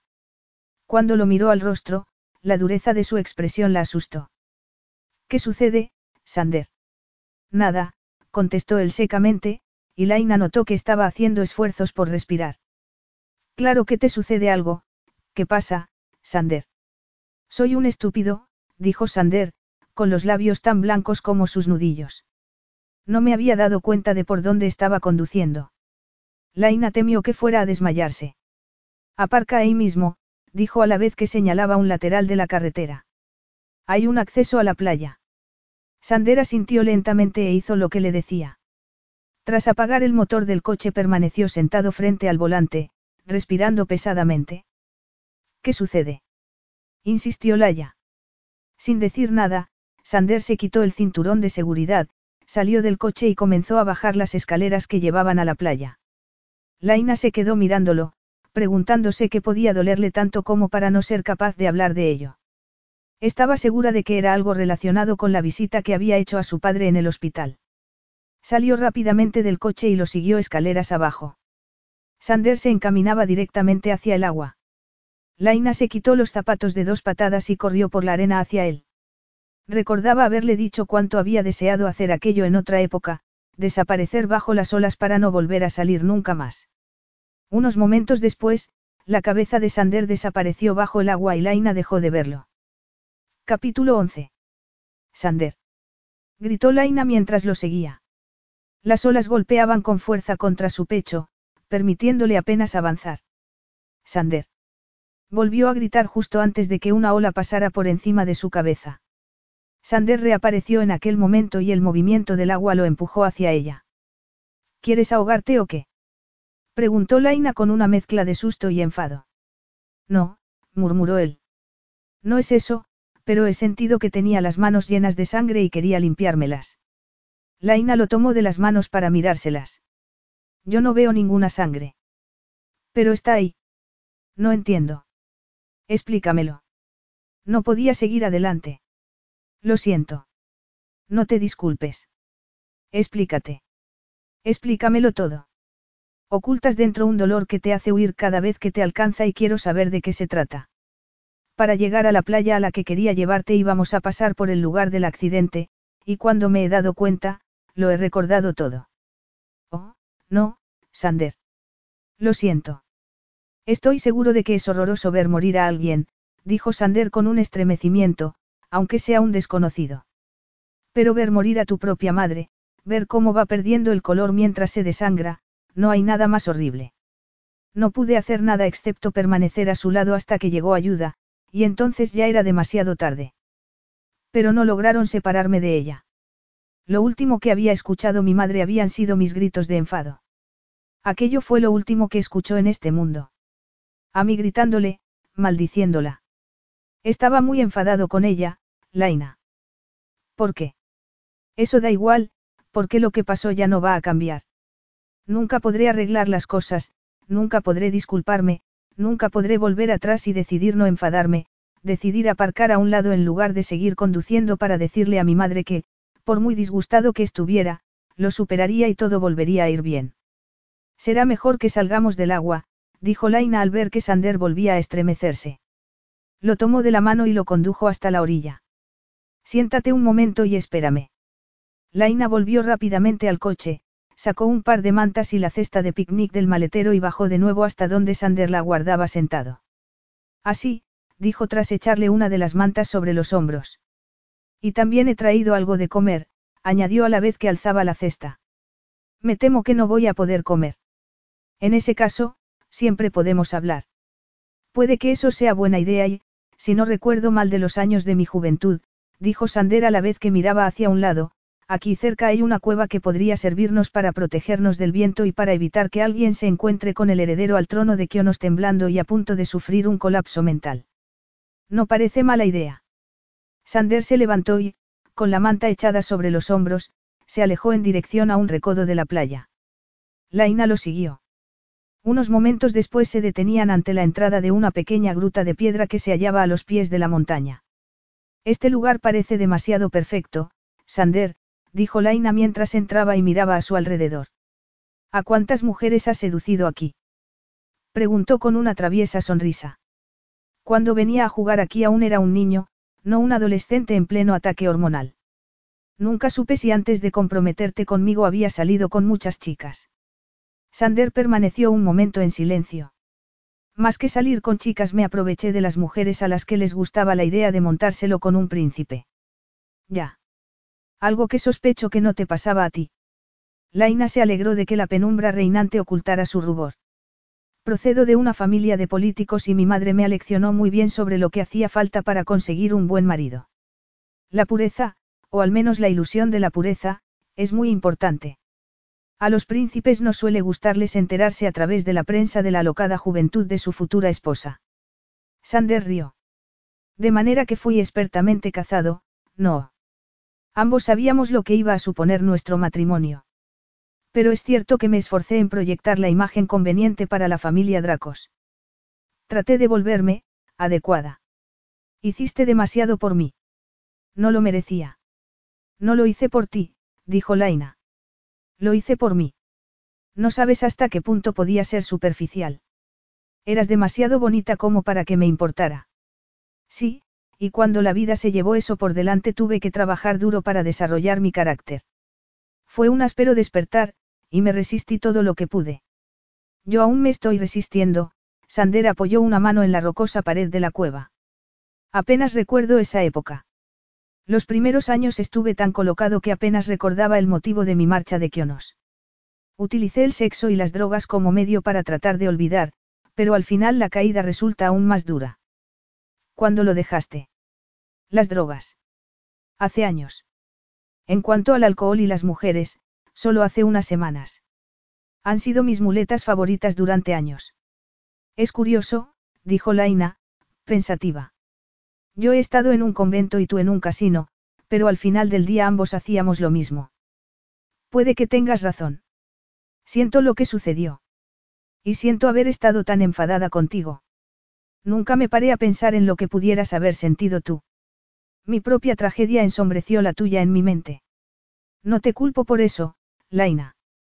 Tuviste que pasar por un auténtico infierno. Ambos tuvimos que hacerlo.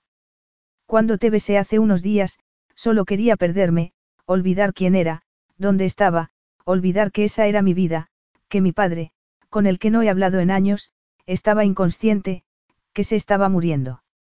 Una persona más con la que nunca iba a poder reconciliarme. Cuando te beso me cuesta pensar en las cosas malas porque, porque te deseo. También funciona besarme. Sí. A la princesa zombie. Sander hizo un gesto de desagrado con la mano. No tengo tiempo para esa gentuza.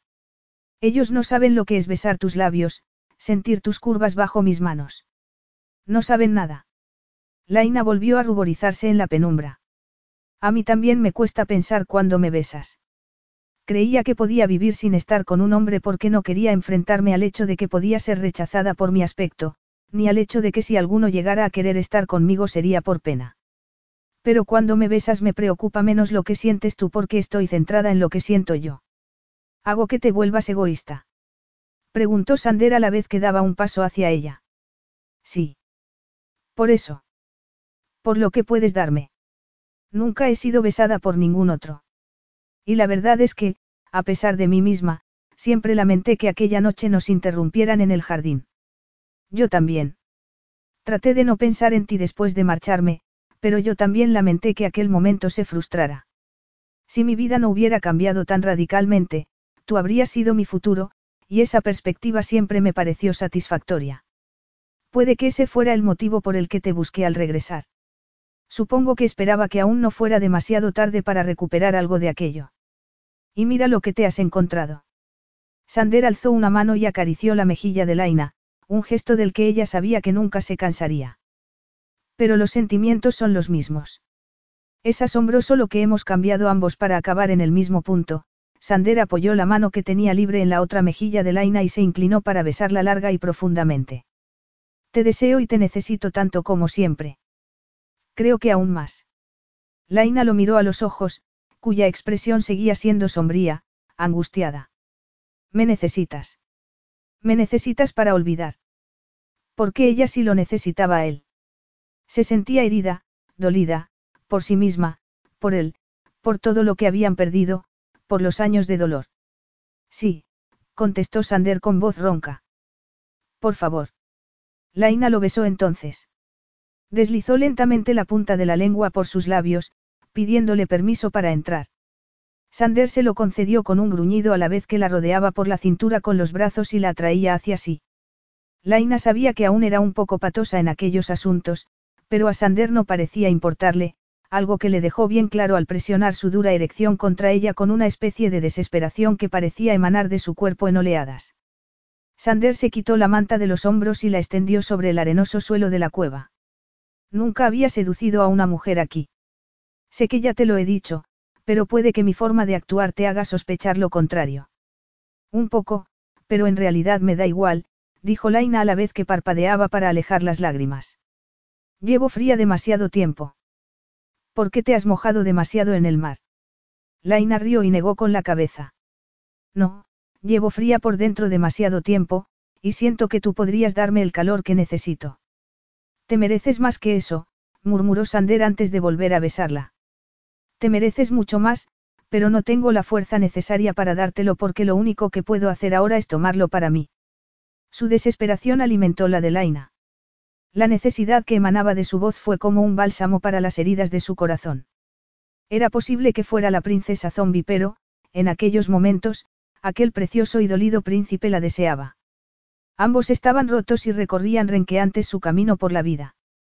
Pero si se apoyaban el uno en el otro tal vez podrían encontrar las fuerzas para seguir adelante. Laina experimentó una oleada de sensaciones cuando Sander deslizó una mano por su espalda. ¿Cuánto tiempo hacía que no se centraba en su cuerpo, en lo que sentía físicamente?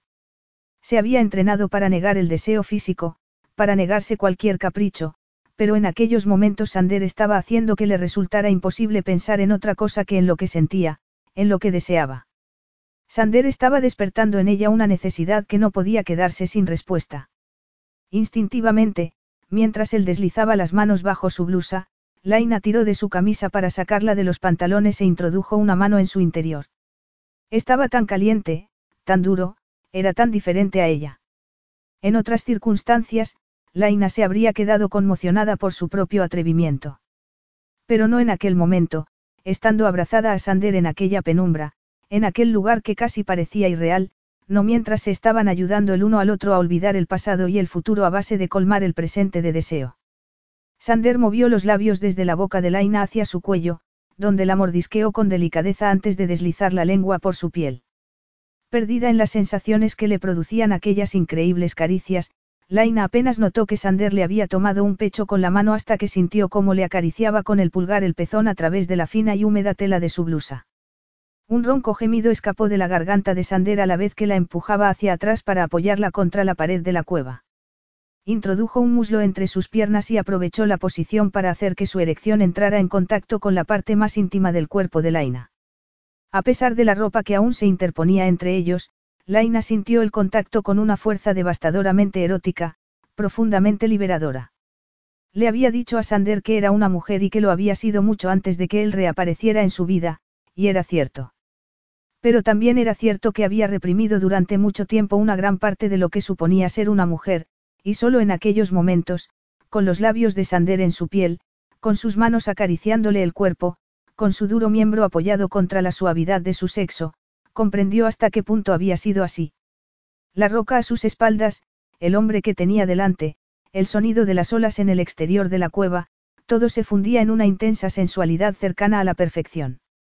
Cuando Sander dejó de acariciarla un momento para tumbarla sobre la manta y la cubrió con su cuerpo, Laina cimbreó las caderas buscando la promesa de liberación que palpitaba anhelante en su interior. Sander le subió el vestido, tiró de sus braguitas hacia abajo, deslizó una mano entre sus muslos y buscó el sensible centro de su deseo.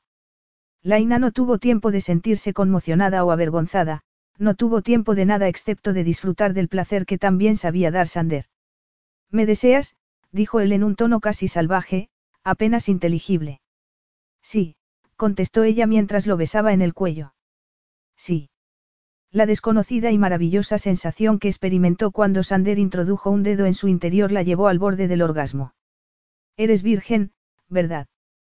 preguntó él con voz ronca. Sí, sí, repitió Laina estasiada mientras Sander volvía a acariciarle el clítoris con el pulgar. ¿Y estás segura de que esto es lo que quieres? Lo necesito.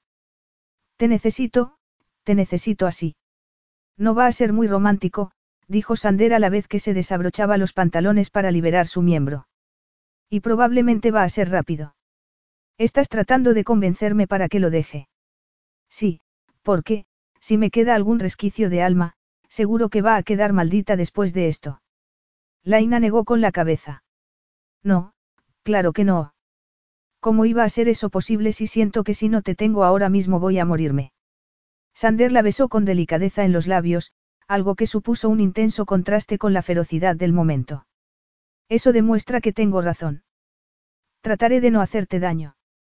Tanteó con su miembro la entrada del sexo de Laina, que se tensó un instante cuando empezó a penetrarla. Pero cuanto más profundamente entraba en ella, más se fue relajando.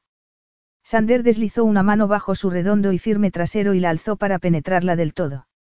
Un áspero y gutural sonido escapó de entre sus labios junto con una maldición que sonó más a ruego que a otra cosa. Tras tirar del vestido más arriba para dejar expuestos los pechos de Laina, se inclinó y tomó un pezón entre sus labios a la vez que empezaba a moverse dentro de ella. Laina sintió que era totalmente natural tenerlo así y adaptó sus movimientos a los de él en busca de un ritmo común. Mientras un intenso y desconocido placer se iba adueñando de ella, rodeó a Sander por las caderas con las piernas y se arqueó contra él a la vez que clavaba las uñas en sus hombros. Sander bajó la cabeza y sus movimientos se volvieron más y más rápidos y duros.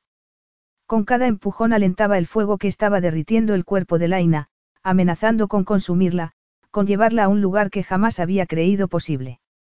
Entonces Sander dejó escapar un ronco gemido y le mordió en un hombro a la vez que se quedaba paralizado un instante antes de estremecerse y derramar su cálida semilla en el interior de Laina. El dolor acentuó el intenso placer que estaba experimentando Laina, que, conmocionada, se dejó llevar por aquellas cegadoras y bellísimas sensaciones. Y cuando las llamas amainaron, solo quedó el sonido de sus agitadas respiraciones resonando contra las paredes de la cueva. Cuando la intensidad de sus sensaciones comenzó a remitir, Laina experimentó un frío estremecimiento al hacerse consciente de que estaba en el suelo, casi al aire libre, y con Sander sobre ella. Aún llevaba puesto el vestido y Sander solo se había bajado los pantalones hasta las rodillas. Y ella le había permitido, y no solo le había permitido, sino que le había rogado que la tomara así. Sin estar casados. Sin apenas conocerse. Sin amor. Sander se puso en pie y se subió los pantalones con toda naturalidad. Aquel gesto habló de su experiencia, de la experiencia que había obtenido con otras mujeres. Laina sintió que la rabia comenzaba a acumularse en la boca de su estómago, una rabia que no tenía derecho a sentir porque estaba al tanto del pasado de Sander, de su experiencia con las mujeres, y lo único que había hecho ella había sido beneficiarse de aquella experiencia. Y había sido, asombroso. Al menos físicamente. Pero emocionalmente se sentía vacía. Aquella era la clase de vacío que había mencionado Sander. Acababan de estar lo más íntimamente unidos que podían llegar a estar dos personas y se sentía sola. Más sola de lo que se había sentido en mucho tiempo. Aquello no tenía sentido. Sexo sin amor. Eso había sido. Mera lujuria. Una lujuria vacía, que no significaba nada, aunque en el momento en que había sucedido había parecido necesaria. No quiero hablar de lo que acaba de suceder, dijo mientras se sentaba y trataba de colocarse la ropa. ¿Por qué? Preguntó Sander con extrañeza mientras se abrochaba el cinturón. ¿Por qué no tendría sentido hacerlo? No quiero, no quiero. Lamentas lo que ha sucedido. No lo entiendo. ¿Qué es lo que no entiendes? Nos deseamos y hemos reaccionado en consecuencia. No te acabo de decir que no quiero hablar de ello. Quieres esconderte de la realidad. ¿Y por qué no? Preguntó Laina, al borde de las lágrimas. Es lo que mejor se nos da. Ocultarnos de nuestro dolor y de todo el mundo que pueda dañarnos o pedir algo de nosotros. Eso lo resume, desde luego, dijo Sander con dureza. Y este es mi mejor método de huida. Al menos deberías reconocer que es mucho más excitante que esconderse en un convento. Es, más, algo, desde luego, pero aún no he decidido si me gusta o no. Sander tomó a Laina del brazo para ayudarla a levantarse y la besó con dureza en los labios. ¿Te ha gustado? ¿Estás seguro? Preguntó ella en el tono más monótono que pudo. Has tenido un intenso orgasmo, nena, eso no me lo puedes ocultar. He podido sentirlo. Laina sintió que se le acaloraba el rostro. No digas eso. ¿Por qué? Quieres simular que tan solo eres una, buena, chica. Ambos sabemos que no es así. Nunca me ha preocupado ser, buena. Solo me he preocupado de esconderme. Si hubiera necesitado ser buena, no habría perdido mi virginidad en el suelo de una cueva. En ese caso, puede que nuestro matrimonio sea un éxito, agape, porque si a ninguno de los dos nos preocupa ser, buenos, podremos pasárnoslo realmente bien. ¿Te refieres a pasarlo bien, de esta manera? Sí, me refiero exactamente a eso, Sander pasó un brazo por la cintura de Laina y la atrajo hacia sí para besarla. Y no te hagas la doncella dolida conmigo. No te va. ¿Qué? ¿Acaso mis heridas no son lo suficientemente convincentes para ti? ¿Qué diablos te pasa? Preguntó Sander a la vez que la soltaba. Supéralo de una vez. Espero disfrutar del sexo en mi matrimonio y, ya que no me vas a dejar tenerlo con ninguna otra, pienso asegurarme de tenerlo contigo. A diferencia de lo que te pasa a ti, mi estilo no es el celibato. Eres, eres. Sexy. Tu ego es. Lo sé, lo sé. Pero no necesito mi ego para eso. Sé cuánto has disfrutado, así que mejor nos saltamos esa parte. Laina apretó los dientes. Creo recordar que he sido yo la que lo ha sugerido. En ese caso, seguiremos con ello. Laina se vistió cuidándose de no mirar a Sander mientras lo hacía. Luego salió de la cueva. Fue extraño volver a encontrar el mundo exterior tal como lo había dejado después de cómo acababa de trastocarse el suyo.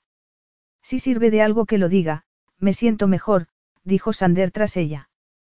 Creo que ese comentario podría resultar un poco ofensivo. No lo es, porque normalmente no suelo sentirme mejor después. Y eso que después hemos discutido. Creo que incluso eso me ha gustado. ¿Por qué? Preguntó Laina, incrédula. ¿Por qué hemos hablado?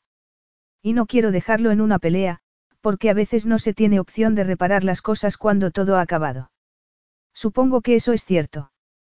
En ese caso, podemos declarar una tregua. Laina no sabía cómo se sentía respecto a la idea de declarar una tregua con el hombre con el que acababa de tener sexo. De hecho, no sabía cómo se sentía. Sander extendió una mano hacia ella. Una tregua. Repitió Laina, aturdida. Es mejor que pelear, ¿no te parece? Laina estrechó lentamente la mano de Sander. Aquello parecía una tontería, pero al menos le dio tiempo de recomponer un poco sus defensas. Bien, Sander asintió a la vez que la soltaba. Y ahora, vámonos. Creo que ambos estaremos de acuerdo en que ya hemos pasado el día en la playa y en que no necesitamos ir más allá. No necesitaba pasar por el lugar del accidente. No necesitaba enfrentarse a lo que acababa de pasar entre ellos. No necesitaba hablar de por qué se sentía tan sucio, de por qué había necesitado sumergirse en el océano para lavarse. Sí, dijo Laina. Creo que estoy lista para regresar.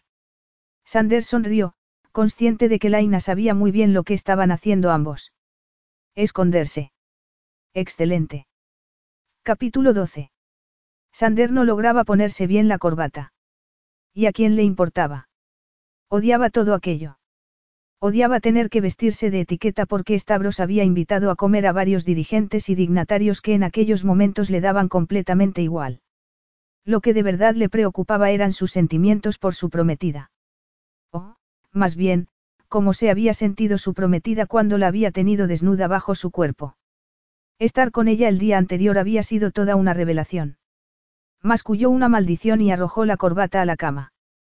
La experiencia con Laina había sido, Sander no tenía palabras para definir el destello de claridad y perfecto olvido que había experimentado estando dentro de ella. Siempre había sabido que el sexo tenía el poder de borrar las preocupaciones de su mente, el poder de hacerle sentir, de hacerle ver con perspectiva el vacío de su vida cuando el orgasmo amainaba. Pero con Laina había sido diferente. Estando con ella no se había sentido solo. Tal vez se debía a que ambos eran muy parecidos, aunque sabía que ella nunca habría estado dispuesta a admitirlo. Bajó la mirada hacia la corbata y frunció el ceño. Luego la recogió de la cama. Podía llamar a un empleado del servicio para pedirle que lo ayudara a ponérsela, pero odiaba aquellas tonterías. Sin pensárselo dos veces, salió del dormitorio y avanzó con paso firme por el pasillo. Al servicio se le daba muy bien ignorar bien sus variables estados de humor, pero, entre otras cosas, para eso cobraban su sueldo. Abrió la puerta del dormitorio de Laina sin llamar, esperando encontrarla dentro. Y la encontró. Necesito ayuda, dijo con severidad.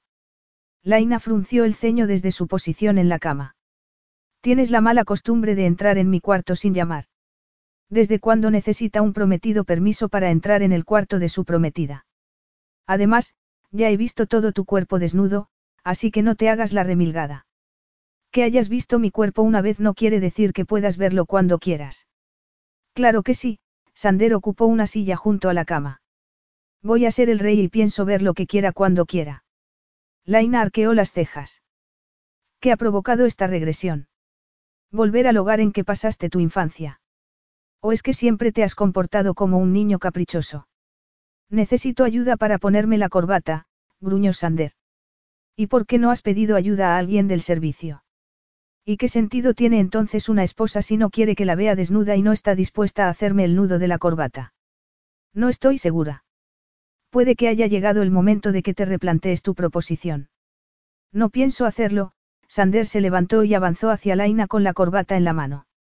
Arréglame esto. No olvides que aún no eres mi marido.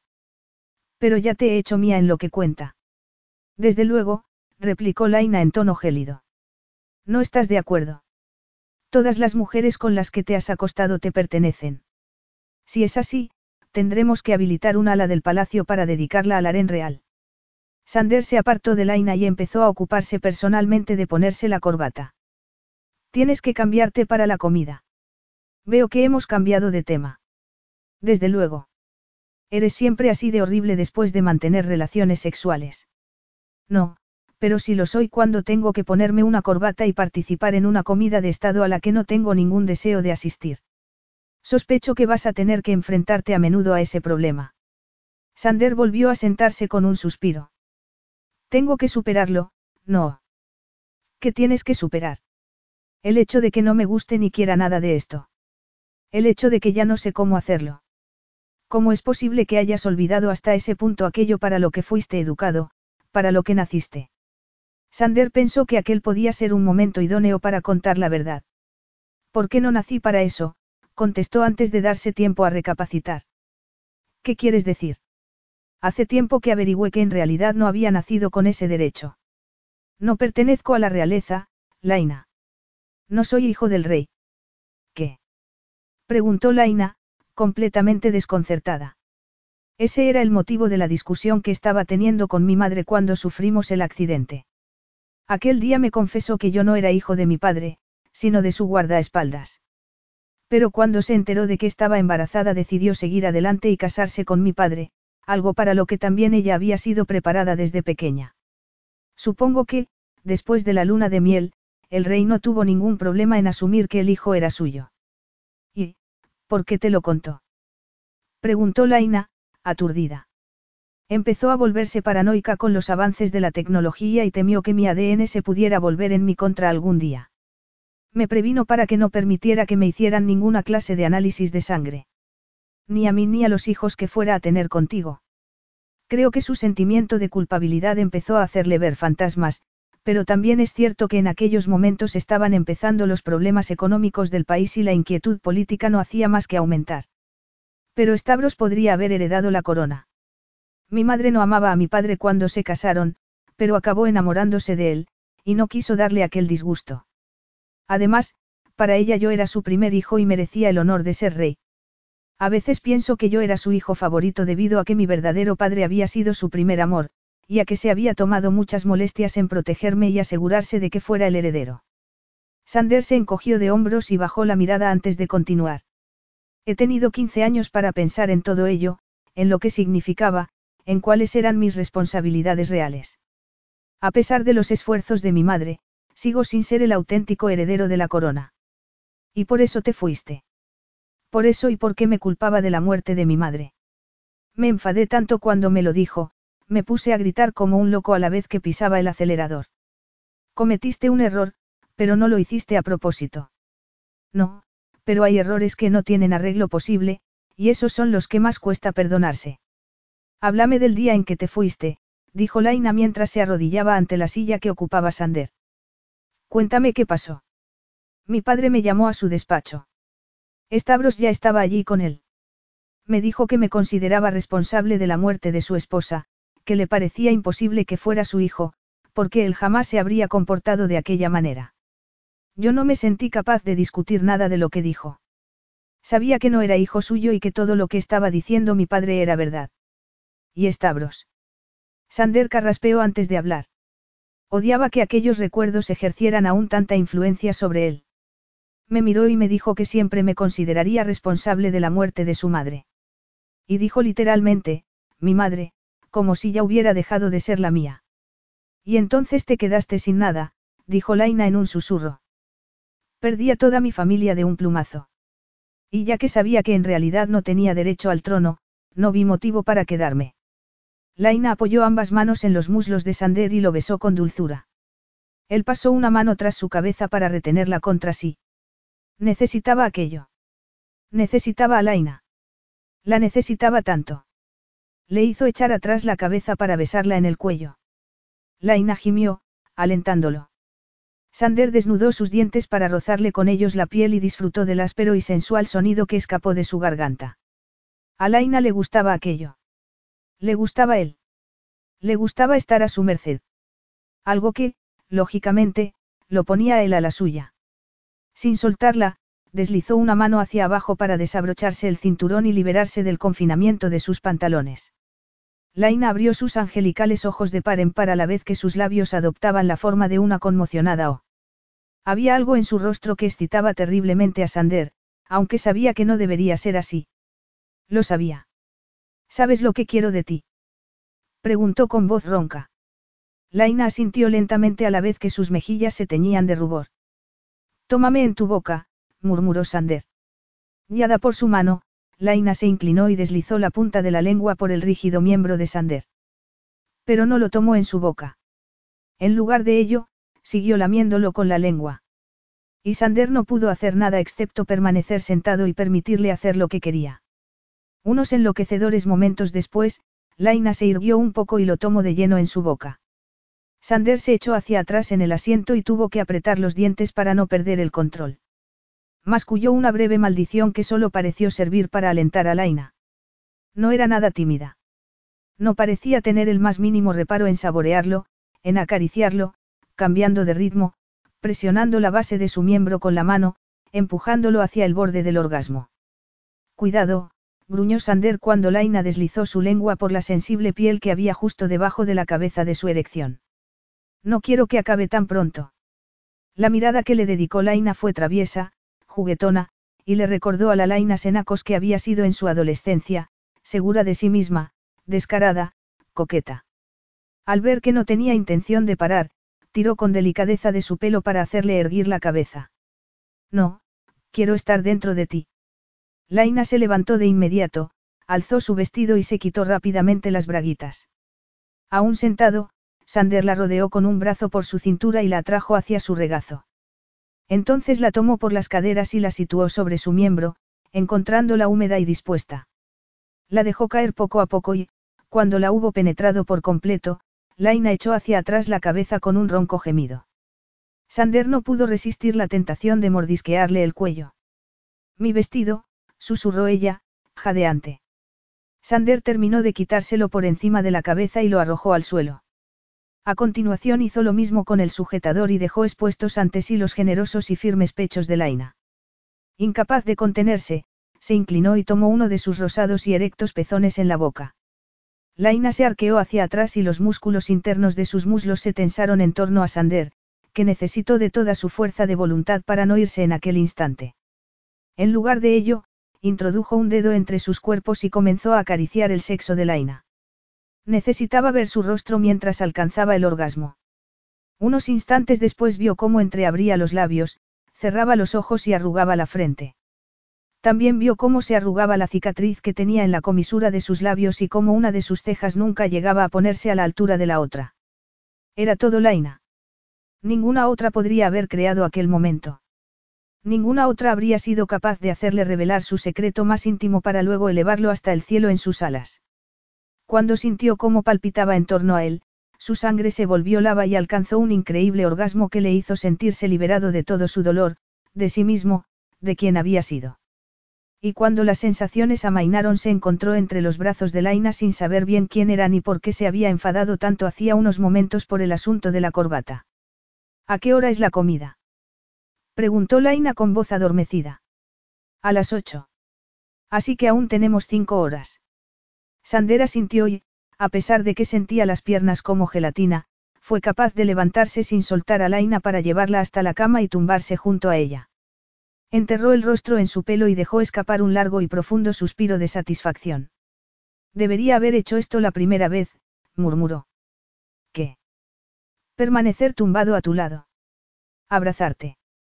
Eres tan suave, Sander deslizó una mano por todas las curvas del cuerpo de Laina antes de seguir hablando. Eres preciosa, Laina. Acabo de comprobarlo. La expresión de tu rostro cuando has alcanzado el clímax es lo más bello que he visto nunca. No tienes por qué decirme esa clase de cosas, Sander. Lo sé.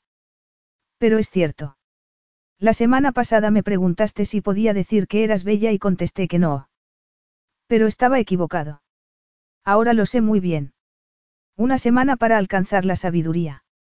Ojalá tuviera yo ese don. Mi sabiduría no sirve para todo, pero sí para reconocer lo mágico que es contemplar cómo te dejas llevar por el placer, para ver cómo cae la luz del sol sobre tu pelo y realza los tonos dorados que siempre me hacen recordar el pasado. Solo las buenas partes del pasado, añadió Sander con una sonrisa. Y no entiendo cómo había podido pasar por alto lo increíble que es tu sonrisa. ¿Por qué, a pesar de lo cruel que ha sido contigo la vida, aún la conservas? Tú también. Sí, pero tu sonrisa es sincera. Y la tuya no.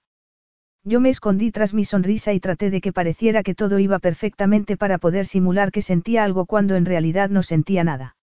Lo único que tenía que hacer era no pensar nunca en el pasado y simular que todo iba bien en el presente. Entiendo a qué te refieres, dijo Laina con un leve asentimiento. En mi caso, pensé que las cosas podrían ir bien mientras pudiera centrarme en otros asuntos. ¿Y lo conseguiste? En gran parte sí. Lo cierto es que me gusta mucho ayudar a otros, y elegí una vida en la que la belleza externa solo era una trampa que podía llevar a la vanidad, al orgullo. Y como mi belleza externa ya no existía, no me costó mucho adaptarme, añadió Laina con un encogimiento de hombros. Pero lo cierto es que acabé sintiéndome como apagada, frágil, crispada. Como si necesitaras que te regaran, ¿verdad? Dijo Sander. Como si fueras a difuminarte en la nada si no surgía algo nuevo y diferente en tu vida. Así es. Yo me sentí igual. Nada de lo que hacía me parecía completamente real, Nada era verdaderamente apasionado. Creo que por eso me gusta como eres conmigo, dijo Laina a la vez que alzaba un poco el rostro del hombro de Sander para mirarlo. Me gusta que seas un poco, áspero. Sé que no a todo el mundo le sucede lo mismo, pero creo que yo he pasado tanto tiempo viviendo a medias que tú me llenas de sensaciones, de un placer y un dolor tan dulces que apenas puedo soportarlos. Pero al ser una sensación meramente física, me siento segura. ¿Tiene algún sentido para ti lo que estoy diciendo? Sí. Lo tiene, contestó Sander, aunque ignorando la incómoda opresión que sintió en los pulmones. No te escandalizo. Sander rió abiertamente. Escandalizarme tú. Pero si hasta ayer eras una virgen de 33 años recién salida del convento. Durante años solo he podido contar con mis fantasías, pero en la cueva descubrí que me gusta un poco de dureza. Culpo al suelo y a la pared de la cueva. ¿En serio? ¿Y a ti? Creo que me estás corrompiendo. Me temo que eso es cierto. Pero me alegro de ello, dijo Laina mientras se pegaba al cuerpo de Sander. Así que, ¿qué piensas hacer? ¿Sobre qué? Sobre el hecho de que no eres el heredero. Había decidido no serlo, pero las circunstancias de Stavros y de Eva me han impulsado a cambiar de idea. Lo comprendo, dijo Laina. Pero no te parece bien, ¿verdad? No es que no me parezca bien, pero tal vez deberías contarle la verdad a tu padre, a tu familia. Sander se tensó al escuchar aquello. No puedo hacer eso. ¿Por qué no? ¿Por qué perderías tu posición? No, ¿por qué perdería? Porque ya no tendría. Porque ya no tendrías una familia, concluyó Laina por él. Sander agradeció que lo hubiera dicho ella en su lugar. Sé que es una tontería, sobre todo teniendo en cuenta que llevamos años sin hablarnos. Sí, pero siempre han estado ahí. Lo entiendo. Mi familia también ha estado siempre ahí, aunque apenas nos hablamos. Así son más fáciles las cosas para todos. Supongo que eso lo entiendes. Lo entiendo. ¿Por qué no dormimos ahora un rato? Dijo Laina con un bostezo. Puede que luego se me dé mejor lo de ponerte la corbata, e incluso que lleguemos a tiempo a la comida. Capítulo 13. Finalmente llegaron al comedor con tan solo diez minutos de retraso y, con una naturalidad que pareció prácticamente coreografiada, cada uno ocupó un extremo de la magnífica mesa que se hallaba en el centro del elegante comedor, a la que, además de los dirigentes y políticos de varios países vecinos, se hallaban sentados Stavros, Jessica, Eva y Mac.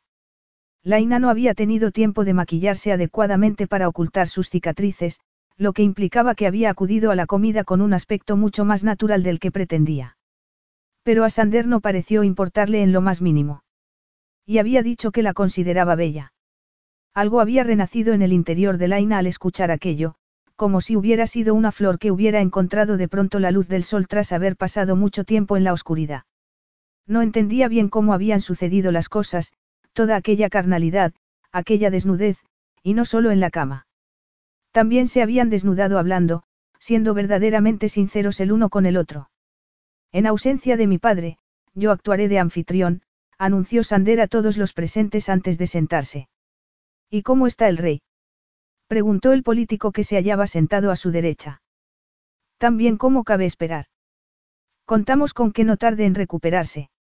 No creo que podamos tener muchas esperanzas, dijo Eva en tono sombrío. Tampoco tenemos por qué esperar lo peor, Eva, contestó Sander con delicadeza. Podemos prepararnos para ello, pero también debemos conservar la esperanza de que las cosas acaben saliendo bien. Eva sonrió. Esa idea me gusta más que la mía. Tiendo a ser demasiado catastrofista. Creo que nuestra familia ya ha sufrido suficientes catástrofes, Eva, dijo Sander con delicadeza. Laina miró a Stavros, que estaba mirando a su hermano con una expresión muy cercana a la aprobación. Aquello le produjo una peculiar emoción, algo que le hizo ver cuánto le preocupaba en realidad lo que le sucediera a Sander y a su familia. Le habría gustado acudir a su lado para tomarlo de la mano y manifestarle silenciosamente su apoyo, consciente después de lo que acababa de revelarle de lo difícil que era su situación. La conversación no tardó en derivar hacia temas más convencionales. Nadie interrogó a Sander sobre los años que había pasado fuera del país, y nadie hizo preguntas incómodas sobre las cicatrices de Laina. Nadie la comparó con un zombi. En conjunto, la comida fue un éxito. Cuando terminó, Stavros, Mac y Sander fueron a reunirse en el despacho de este. Sintiéndose algo avergonzada por el hecho de que Eva había vivido en el palacio hasta hacía dos años, Laina cumplió con su papel de anfitriona y condujo a sus invitadas a un pequeño salón contiguo al comedor, donde le sirvieron el café. Sander lo está haciendo bien, dijo Jessica una vez que las tres mujeres estuvieron cómodamente sentadas en los sillones que rodeaban la chimenea del salón. Eva sonrió con la expresión de adoración que solo una hermana pequeña era capaz de manifestar por un hermano mayor. Es brillante. ¿Y vosotras estáis satisfechas? Preguntó Laina. Me refiero a cómo están yendo las cosas. A fin de cuentas, Jessica, cuando te casaste con Stavros lo hiciste pensando que iba a gobernar el país. ¿Qué tú serías? Jessica se movió en su asiento y frunció los labios. La verdad es que ninguno de los dos queríamos asumir esa responsabilidad. Stavros lo habría hecho, porque cree firmemente que cada uno debe cumplir con su deber, pero lo cierto es que le encantan sus negocios, y a mí me sucede lo mismo con los míos. Además, no me habría gustado nada que Lucy y ella se hubieran criado con las restricciones que habría implicado ser las hijas de los reyes de Kionos sin tener la esperanza de llegar a ocupar nunca el trono. Debido a su sangre, plebeya, siempre habrían sido consideradas unas segundonas, y eso no me habría gustado nada, Jessica sonrió animadamente. De manera que me alegro de haberme librado de todo eso. No había pensado en eso, dijo Laina a la vez que asentía, pero lo cierto es que no habría envidiado la posición de tus hijas. ¿Y tú, Eva? añadió a la vez que se volvía hacia la hermana de Sander. ¿Qué me dices de tus hijos? ¿Querrías esto para ellos? Eva negó firmemente con la cabeza. Nunca he seguido el camino que se esperaba de mí, y creo que a mis hijos les pasaría lo mismo. Y Eva se aburriría mortalmente con la vida de palacio, dijo Jessica. No me extraña que no quisiera casarse con un príncipe. Eva sonrió. Puede que me gustara más lo que tenía que ofrecer el guardaespaldas. Jessica guiñó un ojo a la vez que cruzaba sus elegantes piernas. Eso está claro, cariño. Seguro que no tienes esa barriga por haber comido semillas de melón, dijo con una risotada. Eva bufó. Pero qué norteamericana eres. Laina rió, divertida con la interacción de las dos mujeres que no tardarían en convertirse en familiares suyas. Y fue un alivio escucharles decir que no estaban interesadas en el trono. Eso es cierto. Soy totalmente norteamericana, otro motivo por el que no debería ser reina. Aquello hizo aún más consciente a Laina de la precaria situación en que se encontraba Sander del motivo de su huida. Tenía que haber sido muy duro escuchar cómo su padre lo culpaba de la muerte de su madre, pero tenía que haber sido aún más duro saber que aquel hombre no era realmente su padre. ¿Y qué me dices de ti, Laina? Preguntó Eva. ¿Te encuentras cómoda en tu situación actual? Nada me ata a mi posición. Nada me obliga a estar aquí. Excepto tu relación con Sander, no. Dijo Jessica. Sander y yo hemos llegado a un acuerdo basado en nuestro común deseo de ver cómo prospera el país. Esa ha sido siempre nuestra meta. Simplemente nos habíamos desviado del camino durante una temporada. Al sentir que le cosquilleaba el cuello, Laina supo que Sander estaba tras ella un instante antes de escuchar su voz. Disculpadme si interrumpo vuestra conversación, pero ya estoy listo para retirarme. ¿Vienes conmigo, Laina? Había algo extraño en su mirada, una expresión perdida, herida, que Laina captó a través de su cuidadosa fachada. En realidad siempre había sido capaz de ver a través de aquella fachada de Sander. Pero habría preferido no ser capaz de hacerlo. Habría preferido seguir viendo a Sander como a un simple playboy más. Pero ahora podía ver todas sus heridas, ahora podía comprender que estaba tan marcado como ella. Y eso hacía que le costara verdaderos esfuerzos tener alzadas sus defensas. Y lo cierto era que no quería tenerlas alzadas para él. No podía ni quería negarse a él. Por supuesto, Sander, dijo, y al volver la mirada hacia Eva y Jessica vio que éstas le estaban mirando con las cejas alzadas y una pícara expresión en el rostro. Habría querido decirles que no era lo que pensaban. Excepto que sí era lo que pensaban, y ella lo sabía. Sander la necesitaba y, si la necesitaba, sería su cuerpo lo que querría. Y ella se lo daría. Se levantó, tomó del brazo a Sander y, tras despedirse de Eva y Jessica, dejó que la condujera por los pasillos hasta su dormitorio. He hecho que una doncella trajera tus cosas, explicó Sander mientras entraban. Me ha parecido que no tenía ningún sentido andarnos con disimulos. Estoy de acuerdo. Laina estaba a punto de añadir que suponía que lo que quería era sexo, pero Sander se sentó en el borde de la cama con un pesado suspiro y permaneció unos instantes contemplando el suelo. Siento que no está bien que no les cuente la verdad, dijo finalmente. Quería hablar. Aquello desconcertó a Laina. ¿Por qué no era aquello lo que ella quería? Hablar, desnudar sus almas, suponía un reto mucho más duro. Tal vez deberías pensar un poco en ello. Te sentirás mejor después de él, iba a decir, después del sexo, pero Sander volvió a interrumpirla. Stavros está mucho mejor preparado que yo para gobernar. Ha sido toda una lección de humildad escucharle hablando de economía.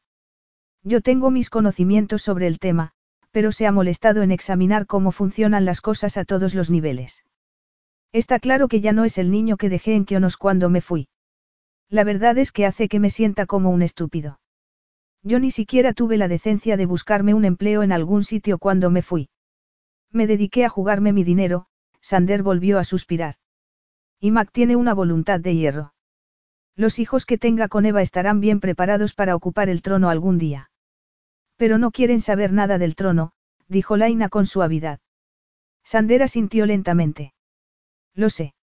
Y yo me encuentro en una situación imposible, porque siento que tengo que convertirme en un hombre mejor para ocupar los zapatos de Stavros, y no sé cómo hacerlo. Laina sintió que se le encogía el corazón. Aquello era demasiado. Sander le estaba haciendo sentir demasiado, y llevaba tanto tiempo protegiendo su corazón que cada nueva emoción era como un terremoto en su interior. No creo que eso sea algo que podamos resolver esta noche. Tal vez podríamos, iba a decir, tener sexo, pero en aquella ocasión Sander la interrumpió con un beso. Y cuando la tomó en brazos y se la llevó a la cama, Laina sintió que si podía concentrarse en eso, en las increíbles sensaciones que era capaz de despertar en su piel, no debajo de esta. La suavidad, la sensualidad, la aspereza, la dureza y dejó que aquellas sensaciones la colmaran hasta que no fue consciente de nada más, hasta el dolor de su corazón quedó ensombrecido por algo parecido a un dulce dolor y a un placer físico aún más dulce. Y cuando todo acabó, no hablaron. Permanecieron abrazados hasta que se quedaron dormidos. Lo último que pensó Laina antes de sumergirse en el mundo de los sueños fue que resultaba muy extraño no estar solo. Tengo que decírselo. Laina apartó la mirada de su plato. Al ver la expresión de Sander experimentó una peculiar sensación de inquietud. ¿Qué? Tengo que decirle la verdad. Laina no necesitó preguntar a qué se refería, porque lo sabía. Sabía lo que Sander estaba pensando sin necesidad de que se lo dijera. Pero ¿por qué tienes que decírselo? Porque es mi padre. O al menos cree serlo y, en lo que a mí se refiere, lo es. Además es el rey y tiene derecho a elegir a su sucesor contando con toda la información, contando con la verdad. No lo hagas, Sander, por favor. Si lo haces, el rey no tendrá más opción que. Siempre hay una opción, Laina, y eso es de lo que me he estado escondiendo todo este tiempo. Fue horrible perder a mi madre, pero no pude luchar contra el enfado de mi padre. No podía quedarme porque temía que la verdad saliera a la luz y entonces ya no habría modo de alegrar nada. Tengo que contarle todo a mi padre, para que me perdone, para poder tener mi propia vida. Para ser libre. Laina experimentó un extraño temor al escuchar aquello. Si lo haces puede que te eche. Puede, que nunca llegues a ser rey. Ni siquiera serías un príncipe. Solo serías el bastardo real. Eso es lo que soy, aunque nadie lo sepa. Y no puedo seguir escondiéndome debido a una mentira. Porque esa es la clave. Para cambiar y reformarme, para ser un hombre que merezca la pena, debo dejar de ocultarme. Eso supondría tomar menos de lo que mereces a causa de un repentino ataque de mala conciencia, dijo Laina, conmocionada a causa de las palabras que estaban saliendo de su boca y la vehemencia con la que las estaba pronunciando. No puedo discutir contigo sobre esto. ¿Por qué no? ¿Por qué no puedo cambiar de opinión? Estás huyendo, dijo Laina, asustada. Estás huyendo de nuevo. No, Laina. Por fin he dejado de hacerlo, replicó Sander, que a continuación se levantó y salió de la habitación. En aquella ocasión, su padre estaba despierto cuando fue a verlo. Sander. Supongo que aún no sabías que había vuelto. El anciano rey Estepanos ajustó con esfuerzo su posición en la cama. ¿Has vuelto? repitió. Sí. Pero, aunque sé que no es el momento más adecuado para soltar bombazos. Desde mi punto de vista puede que ya no queden muchos más momentos. Me alegro de que estés aquí. Tienes mejor aspecto, dijo Sander. Sí. Al menos puedo volver a hablar. Sufrí un derrame cerebral. Lo sé. Dime lo que tengas que decirme y luego te diré yo lo que tengo que decirte. Sander respiró profundamente. Es sobre mí. Y sobre mi madre. El rey Estepanos cerró un momento los ojos y asintió. Sí, tenemos que hablar de eso. Hubo un motivo para el accidente. Estaba discutiendo con mamá y olvidé toda precaución debido al enfado. Sander. No, necesito terminar. Fue culpa mía, pero no pude explicarte nada porque no podía decirte la verdad. Puede parecer cruel que te lo cuente ahora, y no lo haría si no lo considerara imprescindible para nuestra familia y para nuestro país. Aquel día averigüé que no era tu hijo. Mamá estaba segura de ello. El rey Estepanos asintió lentamente. Lo sospechaba. Naciste muy pronto, pero fuiste un bebé muy saludable. Lo sospechabas. Sí. Pero no pensaba acusar a mi nueva esposa de haberme sido infiel. El nuestro fue un matrimonio de conveniencia. Al menos al principio. Pero creo que con el tiempo llegamos a querernos mucho. Sandera sintió. Mamá te amaba. No hay motivo para condenarla por un pecado que ya tiene 37 años. Me temo que yo no me sentí así entonces. Claro que no. No habrías podido. Entonces, entiendes por qué tuve que irme. Tuviste que irte por mi culpa, contestó el rey en un tono cargado de pesar. Estaba sufriendo y te dije cosas que no debería haberte dicho, no me comporté como un auténtico padre. Pero, a fin de cuentas, no eres mi padre. El rey Estepanos frunció el ceño. Pasara lo que pasase, eres mi hijo, Sander. Dan igual las revelaciones, los años que hayan pasado, o las feas palabras que haya habido entre nosotros. Eres mi hijo. Laina colgó el teléfono con mano temblorosa. No tenía idea de cómo había conseguido aquel periodista su teléfono en el palacio. No entendía por qué la había llamado para decirle que estaban escribiendo un artículo sobre ella, ni porque había tenido que repetirle las horrendas cosas que estaban escribiendo. Le habían hecho fotos en el balcón del dormitorio de Sander, vestida con un fino camisón, sin maquillaje y con el pelo echado hacia atrás, de manera que se veían todas sus cicatrices. E iban a publicarlas. Te hace el amor a oscuras, princesa zombie. Aquel fue el momento en que colgó. Odiaba todo aquello. Odiaba el modo en que la estaban explotando, y no creía que aquello pudiera suponer ninguna ayuda para Sander. Sander había dicho que la necesitaba, pero cuando volvieran a surgir los cotilleos sobre su horrible aspecto, sobre su matrimonio, ¿qué sentiría? ¿Qué pasaría cuando ya no la necesitara más? Pudiendo tener a cualquier mujer, porque iba a quererla a ella. Y además Sander había ido a contárselo todo a su padre. Si su ataque de sinceridad le hacía perder el trono, Sander nunca la conservaría a su lado. Nunca. Una angustiosa desesperación se apoderó de ella al pensar aquello. Había sobrevivido una vez a perderlo, pero sabía que no volvería a sobrevivir una segunda vez. Sander regresó al palacio eufórico. Se sentía más ligero, liberado. Sentía que volvía a respirar de verdad por primera vez en 15 años. Y también sentía que podía vivir en aquel palacio, que podía asumir sus responsabilidades. Porque su padre, el hombre que siempre lo reconocería como a un hijo, había dicho que él era el hombre que quería para el trono. Era cierto que la verdad lo hacía a uno libre. Interesante. Se preguntó si a Laina le divertiría su epifanía. Laina. Necesitaba ver a Laina. Necesitaba a Laina para derribar las últimas barreras que pudiera haber entre ellos. Acudió directamente al dormitorio para buscarla, pero no estaba allí. La encontró en la habitación que estaba utilizando como despacho, sentada al escritorio, mirando al vacío. En cuanto la vio, todo pensamiento abandonó su mente. Olvidó por qué estaba allí. Lo olvidó todo.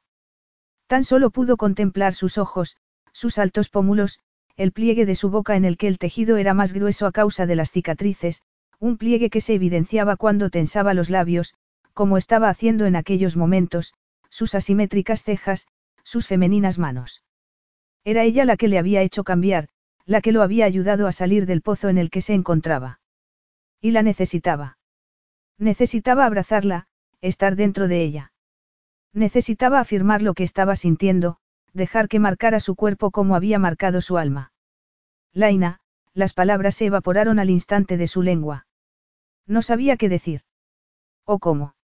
Sabía flirtear, pero nada más. Nunca se había esforzado en mantener a una mujer a su lado más de dos noches. Pero tenía que intentarlo. Te he echado de menos en mi vida desde que me fui.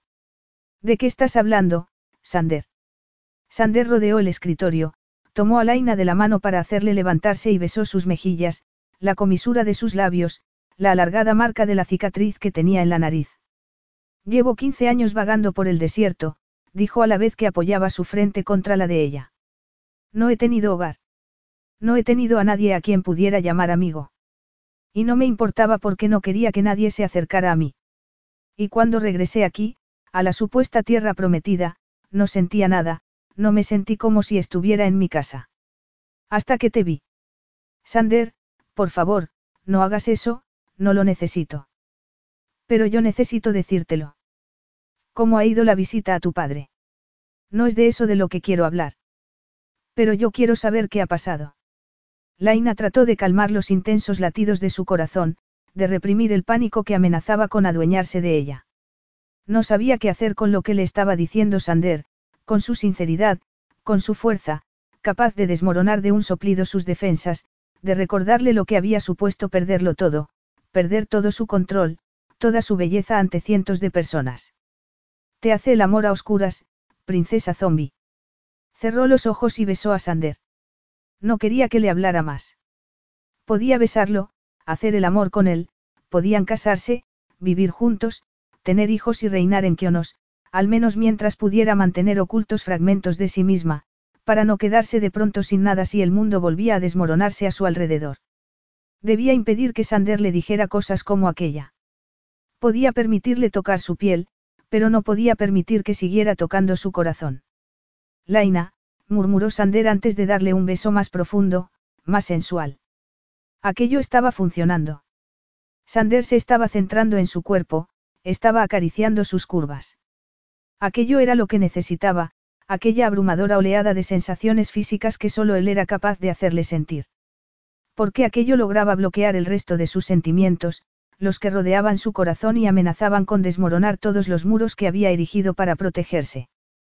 Cuando Sander había dicho que iba a contarle la verdad a su padre había sentido que su mundo acababa. Pero ahora estaba allí, diciéndole cosas románticas, cosas que no tenían nada que ver con el sexo, con la conveniencia o el honor, y eso no podía asumirlo. No sabía cómo manejarlo. Tómame, rogó contra los labios de Sander. Con fuerza. Ahora. Pero él no obedeció. Siguió besándola con tal ternura que casi resultó doloroso. Pero Laina no quería amar ni ser amada. No quería preocuparse por nada, porque la llamaran princesa zombie, o por lo que Sander pensara de su aspecto, o por si permanecería con ella para siempre o solo durante unos meses. Basta, dijo a la vez que empujaba a Sander contra la pared que tenía a sus espaldas. Deja de ser amable. Bésame de verdad, como si no hubiera nada más, como si la prensa no existiera, con la fuerza necesaria para hacerle olvidar. Cuando Sander comenzó a besarla y acariciarla con más fuerza y entrelazó los dedos en su pelo para tirar de su cabeza hacia atrás, sintió que aquello era lo que quería. Eres preciosa, murmuró Sander con voz ronca junto a su oído. No necesito tus mentiras. ¿De verdad crees que tus cicatrices te quitan todo lo demás, anulan quién eres? ¿De verdad crees que esas marcas te quitan todo tu encanto, tu belleza? Tus labios, tu pelo, tus ojos, son dignos de ser adorados por cualquier hombre. Pero no necesito que me adoren. Lo que necesito es a ti, ahora. Lo único que quieres es sexo. Preguntó Sander con un extraño matiz en la voz. Sexo y trabajo en conjunto. Cualquier otra cosa sobraría. Sin decir nada, Sander la tomó en brazos y la sentó en el escritorio antes de empezar a desnudarse rápidamente. Quítate la ropa, ordenó. Toda. Y Laina obedeció. Se quitó la blusa, los pantalones, las braguitas y el sujetador, y luego permaneció con las piernas abiertas, sentada en el borde de la mesa mientras Sander se situaba entre sus muslos. Tras tomarla por las caderas, comenzó a penetrarla lentamente, haciéndole consciente de cada centímetro de su poderosa hombría. Mírame, dijo a la vez que la tomaba con una mano por la barbilla para hacerle alzar el rostro. Laina obedeció, rehacía y, en cuanto lo hizo y miró a Sander, sintió que su corazón se henchía. Bajó de nuevo la mirada y apretó los ojos. No dejes de mirarme. Sander. Te quiero. No, susurró Laina, y negó con la cabeza a la vez que una solitaria lágrima se deslizaba por su mejilla. No me ames. No me pidas que te ame. Sander tomó su rostro entre las manos y la besó en los labios sin dejar de penetrarla una y otra vez con creciente fuerza. Un instante después, Laina alcanzó el orgasmo en una tormenta perfecta de agonía y éxtasis. Cuando volvió en sí, Sander la estaba estrechando entre sus brazos y ella estaba sollozando. Por culpa de Sander. No puedo, murmuró a la vez que lo empujaba. No me quieres. ¿Y por qué crees tú que me quieres? Pero no respondas a eso. No puedo, no puedo respirar, dijo a la vez que se ponía a recoger su ropa con toda la rapidez posible. Pensaba que podría hacer esto, pero no puedo. Si no me preocupo por mi aspecto nadie podrá hacerme daño insultándome. Si no te quiero no me desmoronaré cuando me dejes. No puedo volver a caer en una depresión como la anterior. No podría soportarlo. No voy a dejarte, Laina, dijo Sander a la vez que la sujetaba por los brazos. Jamás. He hecho una promesa y pienso mantenerla. A pesar de tu promesa has ido a ver a tu padre para contarle la verdad, y eso puede hacer que lo pierdas todo, que me pierdas a mí. No necesito ser rey para tenerte a ti, pero sí te necesito a ti para ser mejor hombre. Te necesito. No lo entiendes. ¿Y qué pasará cuando ya no me necesites? Volverás a huir. No confías en mí, ¿verdad? No me fío de nada, ni de ti, ni de... Dios. No tienes ni idea, Sander. Seguro que tú no pensaste en el suicidio, pero yo sí. Pensé mucho en ello. Yo nunca pensé en ello. Supongo que asumí que con correr hacia la muerte a toda velocidad a base de drogas y alcohol lo conseguiría. No lo conseguí, pero sé de qué me estás hablando, Laina. Pero hoy me he liberado de un gran peso y quiero que tú hagas lo mismo. No podría volver a recuperarme, Sander, ya he utilizado toda mi fuerza y no puedo arriesgarme de nuevo, no puedo arriesgarme a caer de nuevo en ese pozo. Sander bajó la mirada hacia el escritorio en el que acababan de hacer el amor. Seguía desnudo, pero no parecía preocuparle. Mi padre me ha dicho que, digan lo que digan las pruebas de ADN, me considera su hijo. Me alegro por ti, Sander. Supongo que ahora no necesitas una esposa, al menos una como yo. La gente de Kionos te ha aceptado, pero yo soy la, princesa zombie. Solo sería una carga para ti, y todo el país se sentiría avergonzado de tener una reina con este aspecto. No te necesito por lo que la gente piense de ti, Laina. Te necesito porque eres la única mujer en el mundo para mí. Porque te amo más allá de las palabras. Porque solo tú has sido capaz de alcanzar mi interior e iluminar mi verdadero ser. Tú has hecho que me viera a mí mismo realmente por primera vez, que supiera quién quiero ser. No puedo ser la mujer que necesitas, dijo Laina a la vez que se apartaba de él. No puedo vivir así, con la prensa asediándome todo el rato. Me han sacado fotos, Sander. Y hace un rato ha llamado un periodista y me ha preguntado si me hacías el amor a oscuras, así que, aunque la gente de Kionos me aceptara, no puedo hacerme esto a mí misma. Nunca me dejarán en paz, nunca dejarán de hostigarme, y no podré soportarlo. ¿No me quieres, Laina? Preguntó Sander. Laina negó con la cabeza mientras sentía que sus defensas se alzaban de nuevo en torno a su corazón. No. Comprendo. Voy a irme. A tu cuarto. No, lejos de aquí. Lejos de ti. Vas a huir. Creía que habíamos quedado en no volver a huir. Creía que era una promesa. No, Sander, susurró Laina. Tú lo prometiste. Yo no. No quiero estar sometida al escrutinio público. No quiero tu amor. Pero lo tiene. Y quiero que lo tengas, Laina. Quiero que lo tengas todo. ¿Cómo te atreves? exclamó Laina, sintiendo que se desmoronaba por dentro. ¿Cómo te has atrevido a robarme la poca seguridad que tenía? ¿Cómo te has atrevido a arrancarme de mi tranquila vida para traerme aquí? Dijiste que seríamos socios, compañeros, no que exigirías mi alma. Pero tú tienes la mía, Agape. Pues tú no tienes la mía. Y me voy. Adiós, Sander. Te deseo la mejor suerte gobernando, y espero que no tardes en encontrar a tu futura reina. ¿Qué puedo hacer para que te quedes? La desesperación del tono de Sander fue como un puño cerrándose en torno al corazón de Laina. Muéstrame el futuro. Demuéstrame que no pasará nada.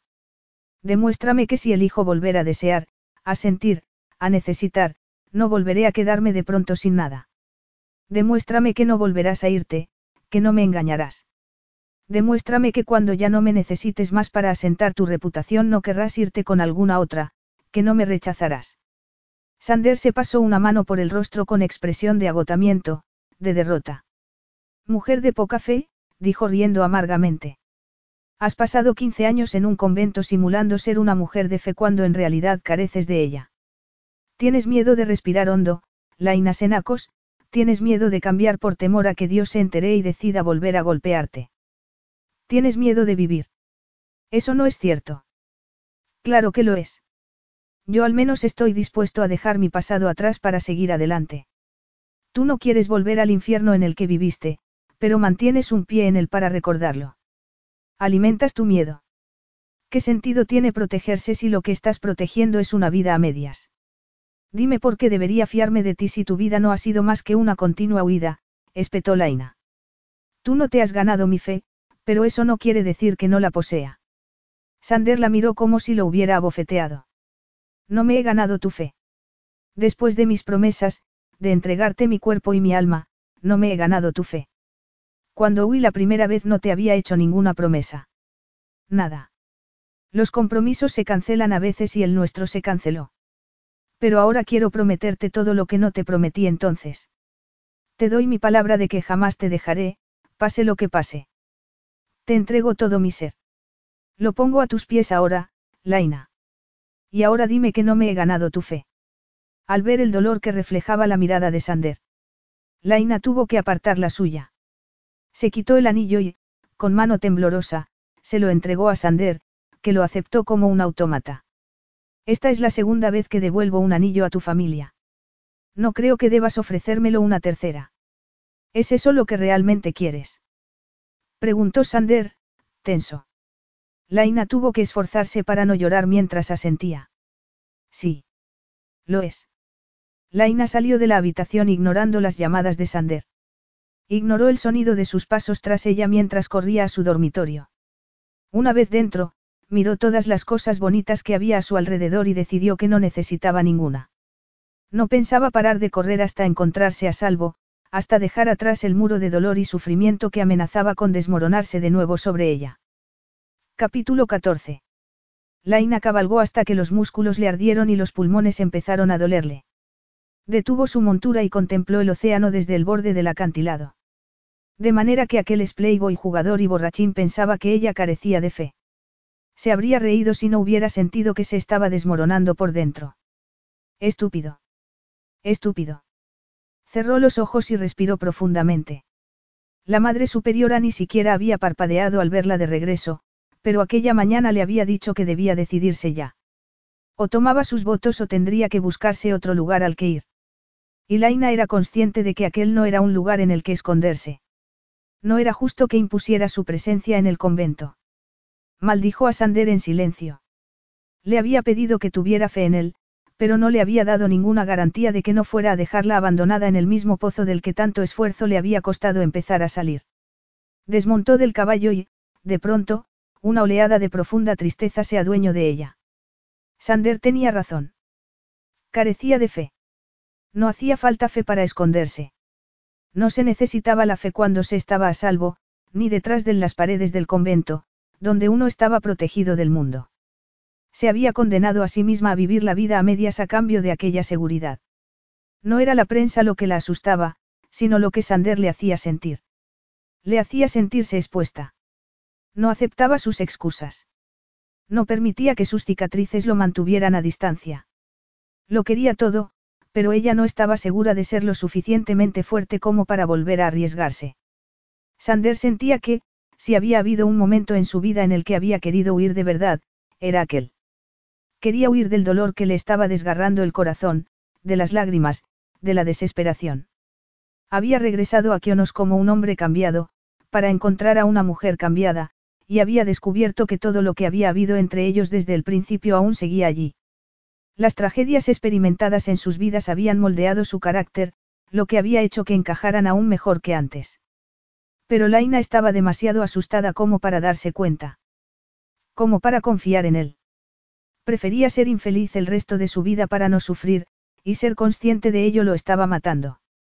También era posible que Laina no lo amara, pero, con él o sin él, estaba eligiendo el miedo por encima de su posible felicidad, y pensar en ello le producía una intensa desolación, porque eso era lo mismo que se había dedicado a hacer él durante aquellos últimos años.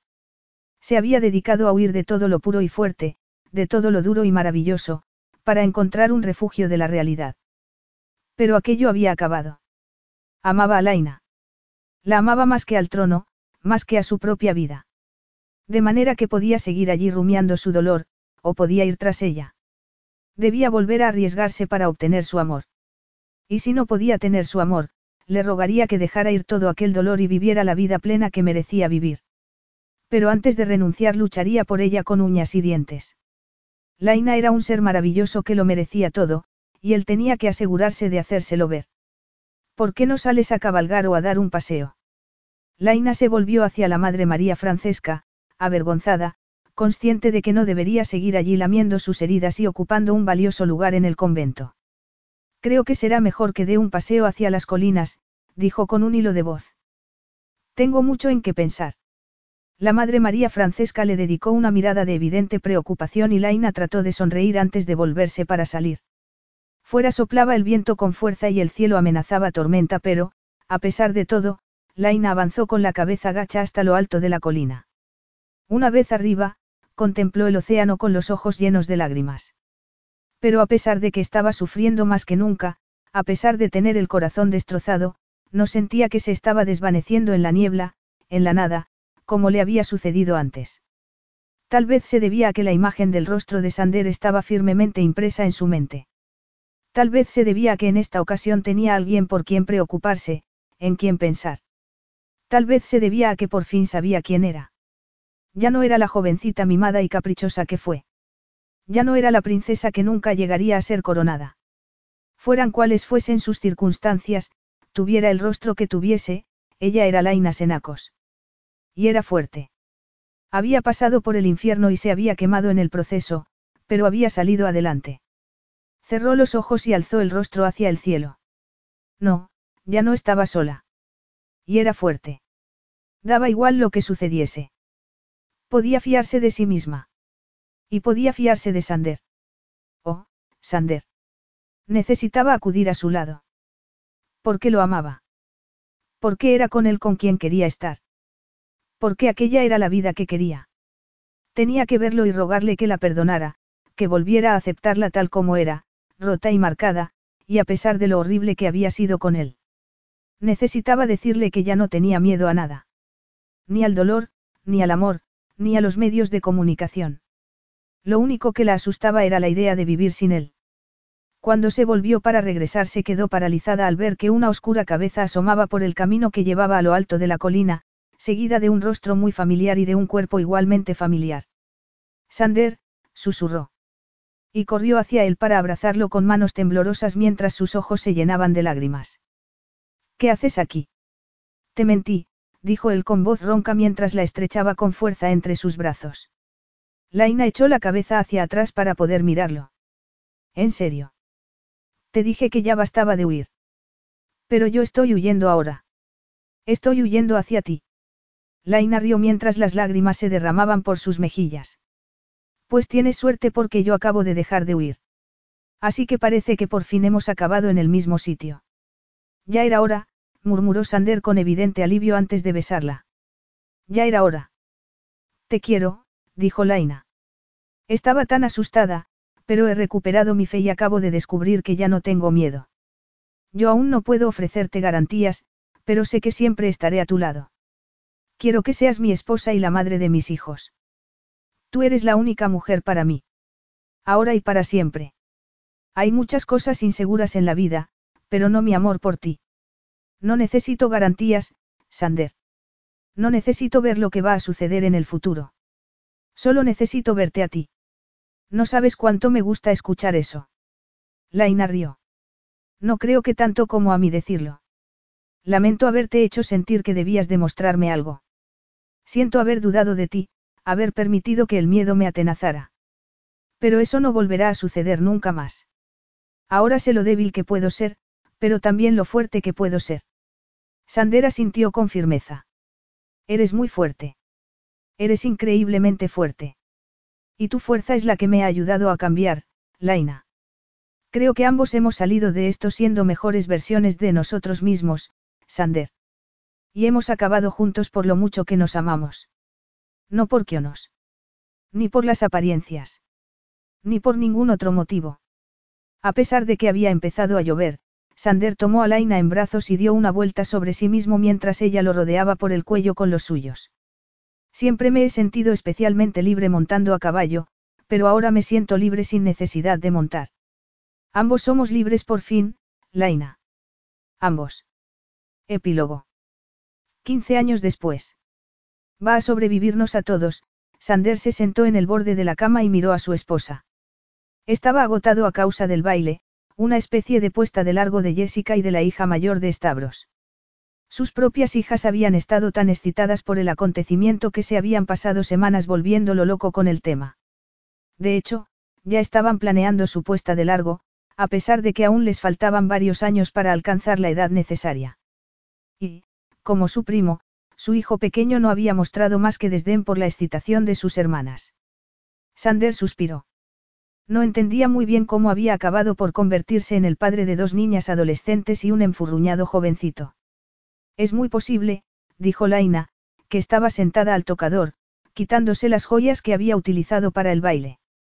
Es increíble cómo deambula por el palacio con esa especie de carrito motorizado. Es lo más gracioso que he visto en mi vida. El rey Estepanos había sobrevivido a su enfermedad y a los doctores, y se había vuelto un auténtico y divertido cascarrabias. Sander había asumido casi todas las funciones del gobierno de Kionos, pero eso no significaba que el rey hubiera dejado de figurar por completo. De hecho, disfrutaba enormemente con su papel de figura decorativa. Es el espíritu Dracos, dijo Laina. Sois todos demasiado testarudos como para daros por derrotados. Sander sonrió. Eso es cierto. Pero aún odio tener que llevar corbata en estos acontecimientos, dijo mientras empezaba a quitársela. Laina se acercó a él, sonriente, y apoyó ambas manos a su lado sobre la cama para besarlo. Menudas torturas tienes que soportar, dijo con una sonrisa. Sander le besó la comisura de los labios.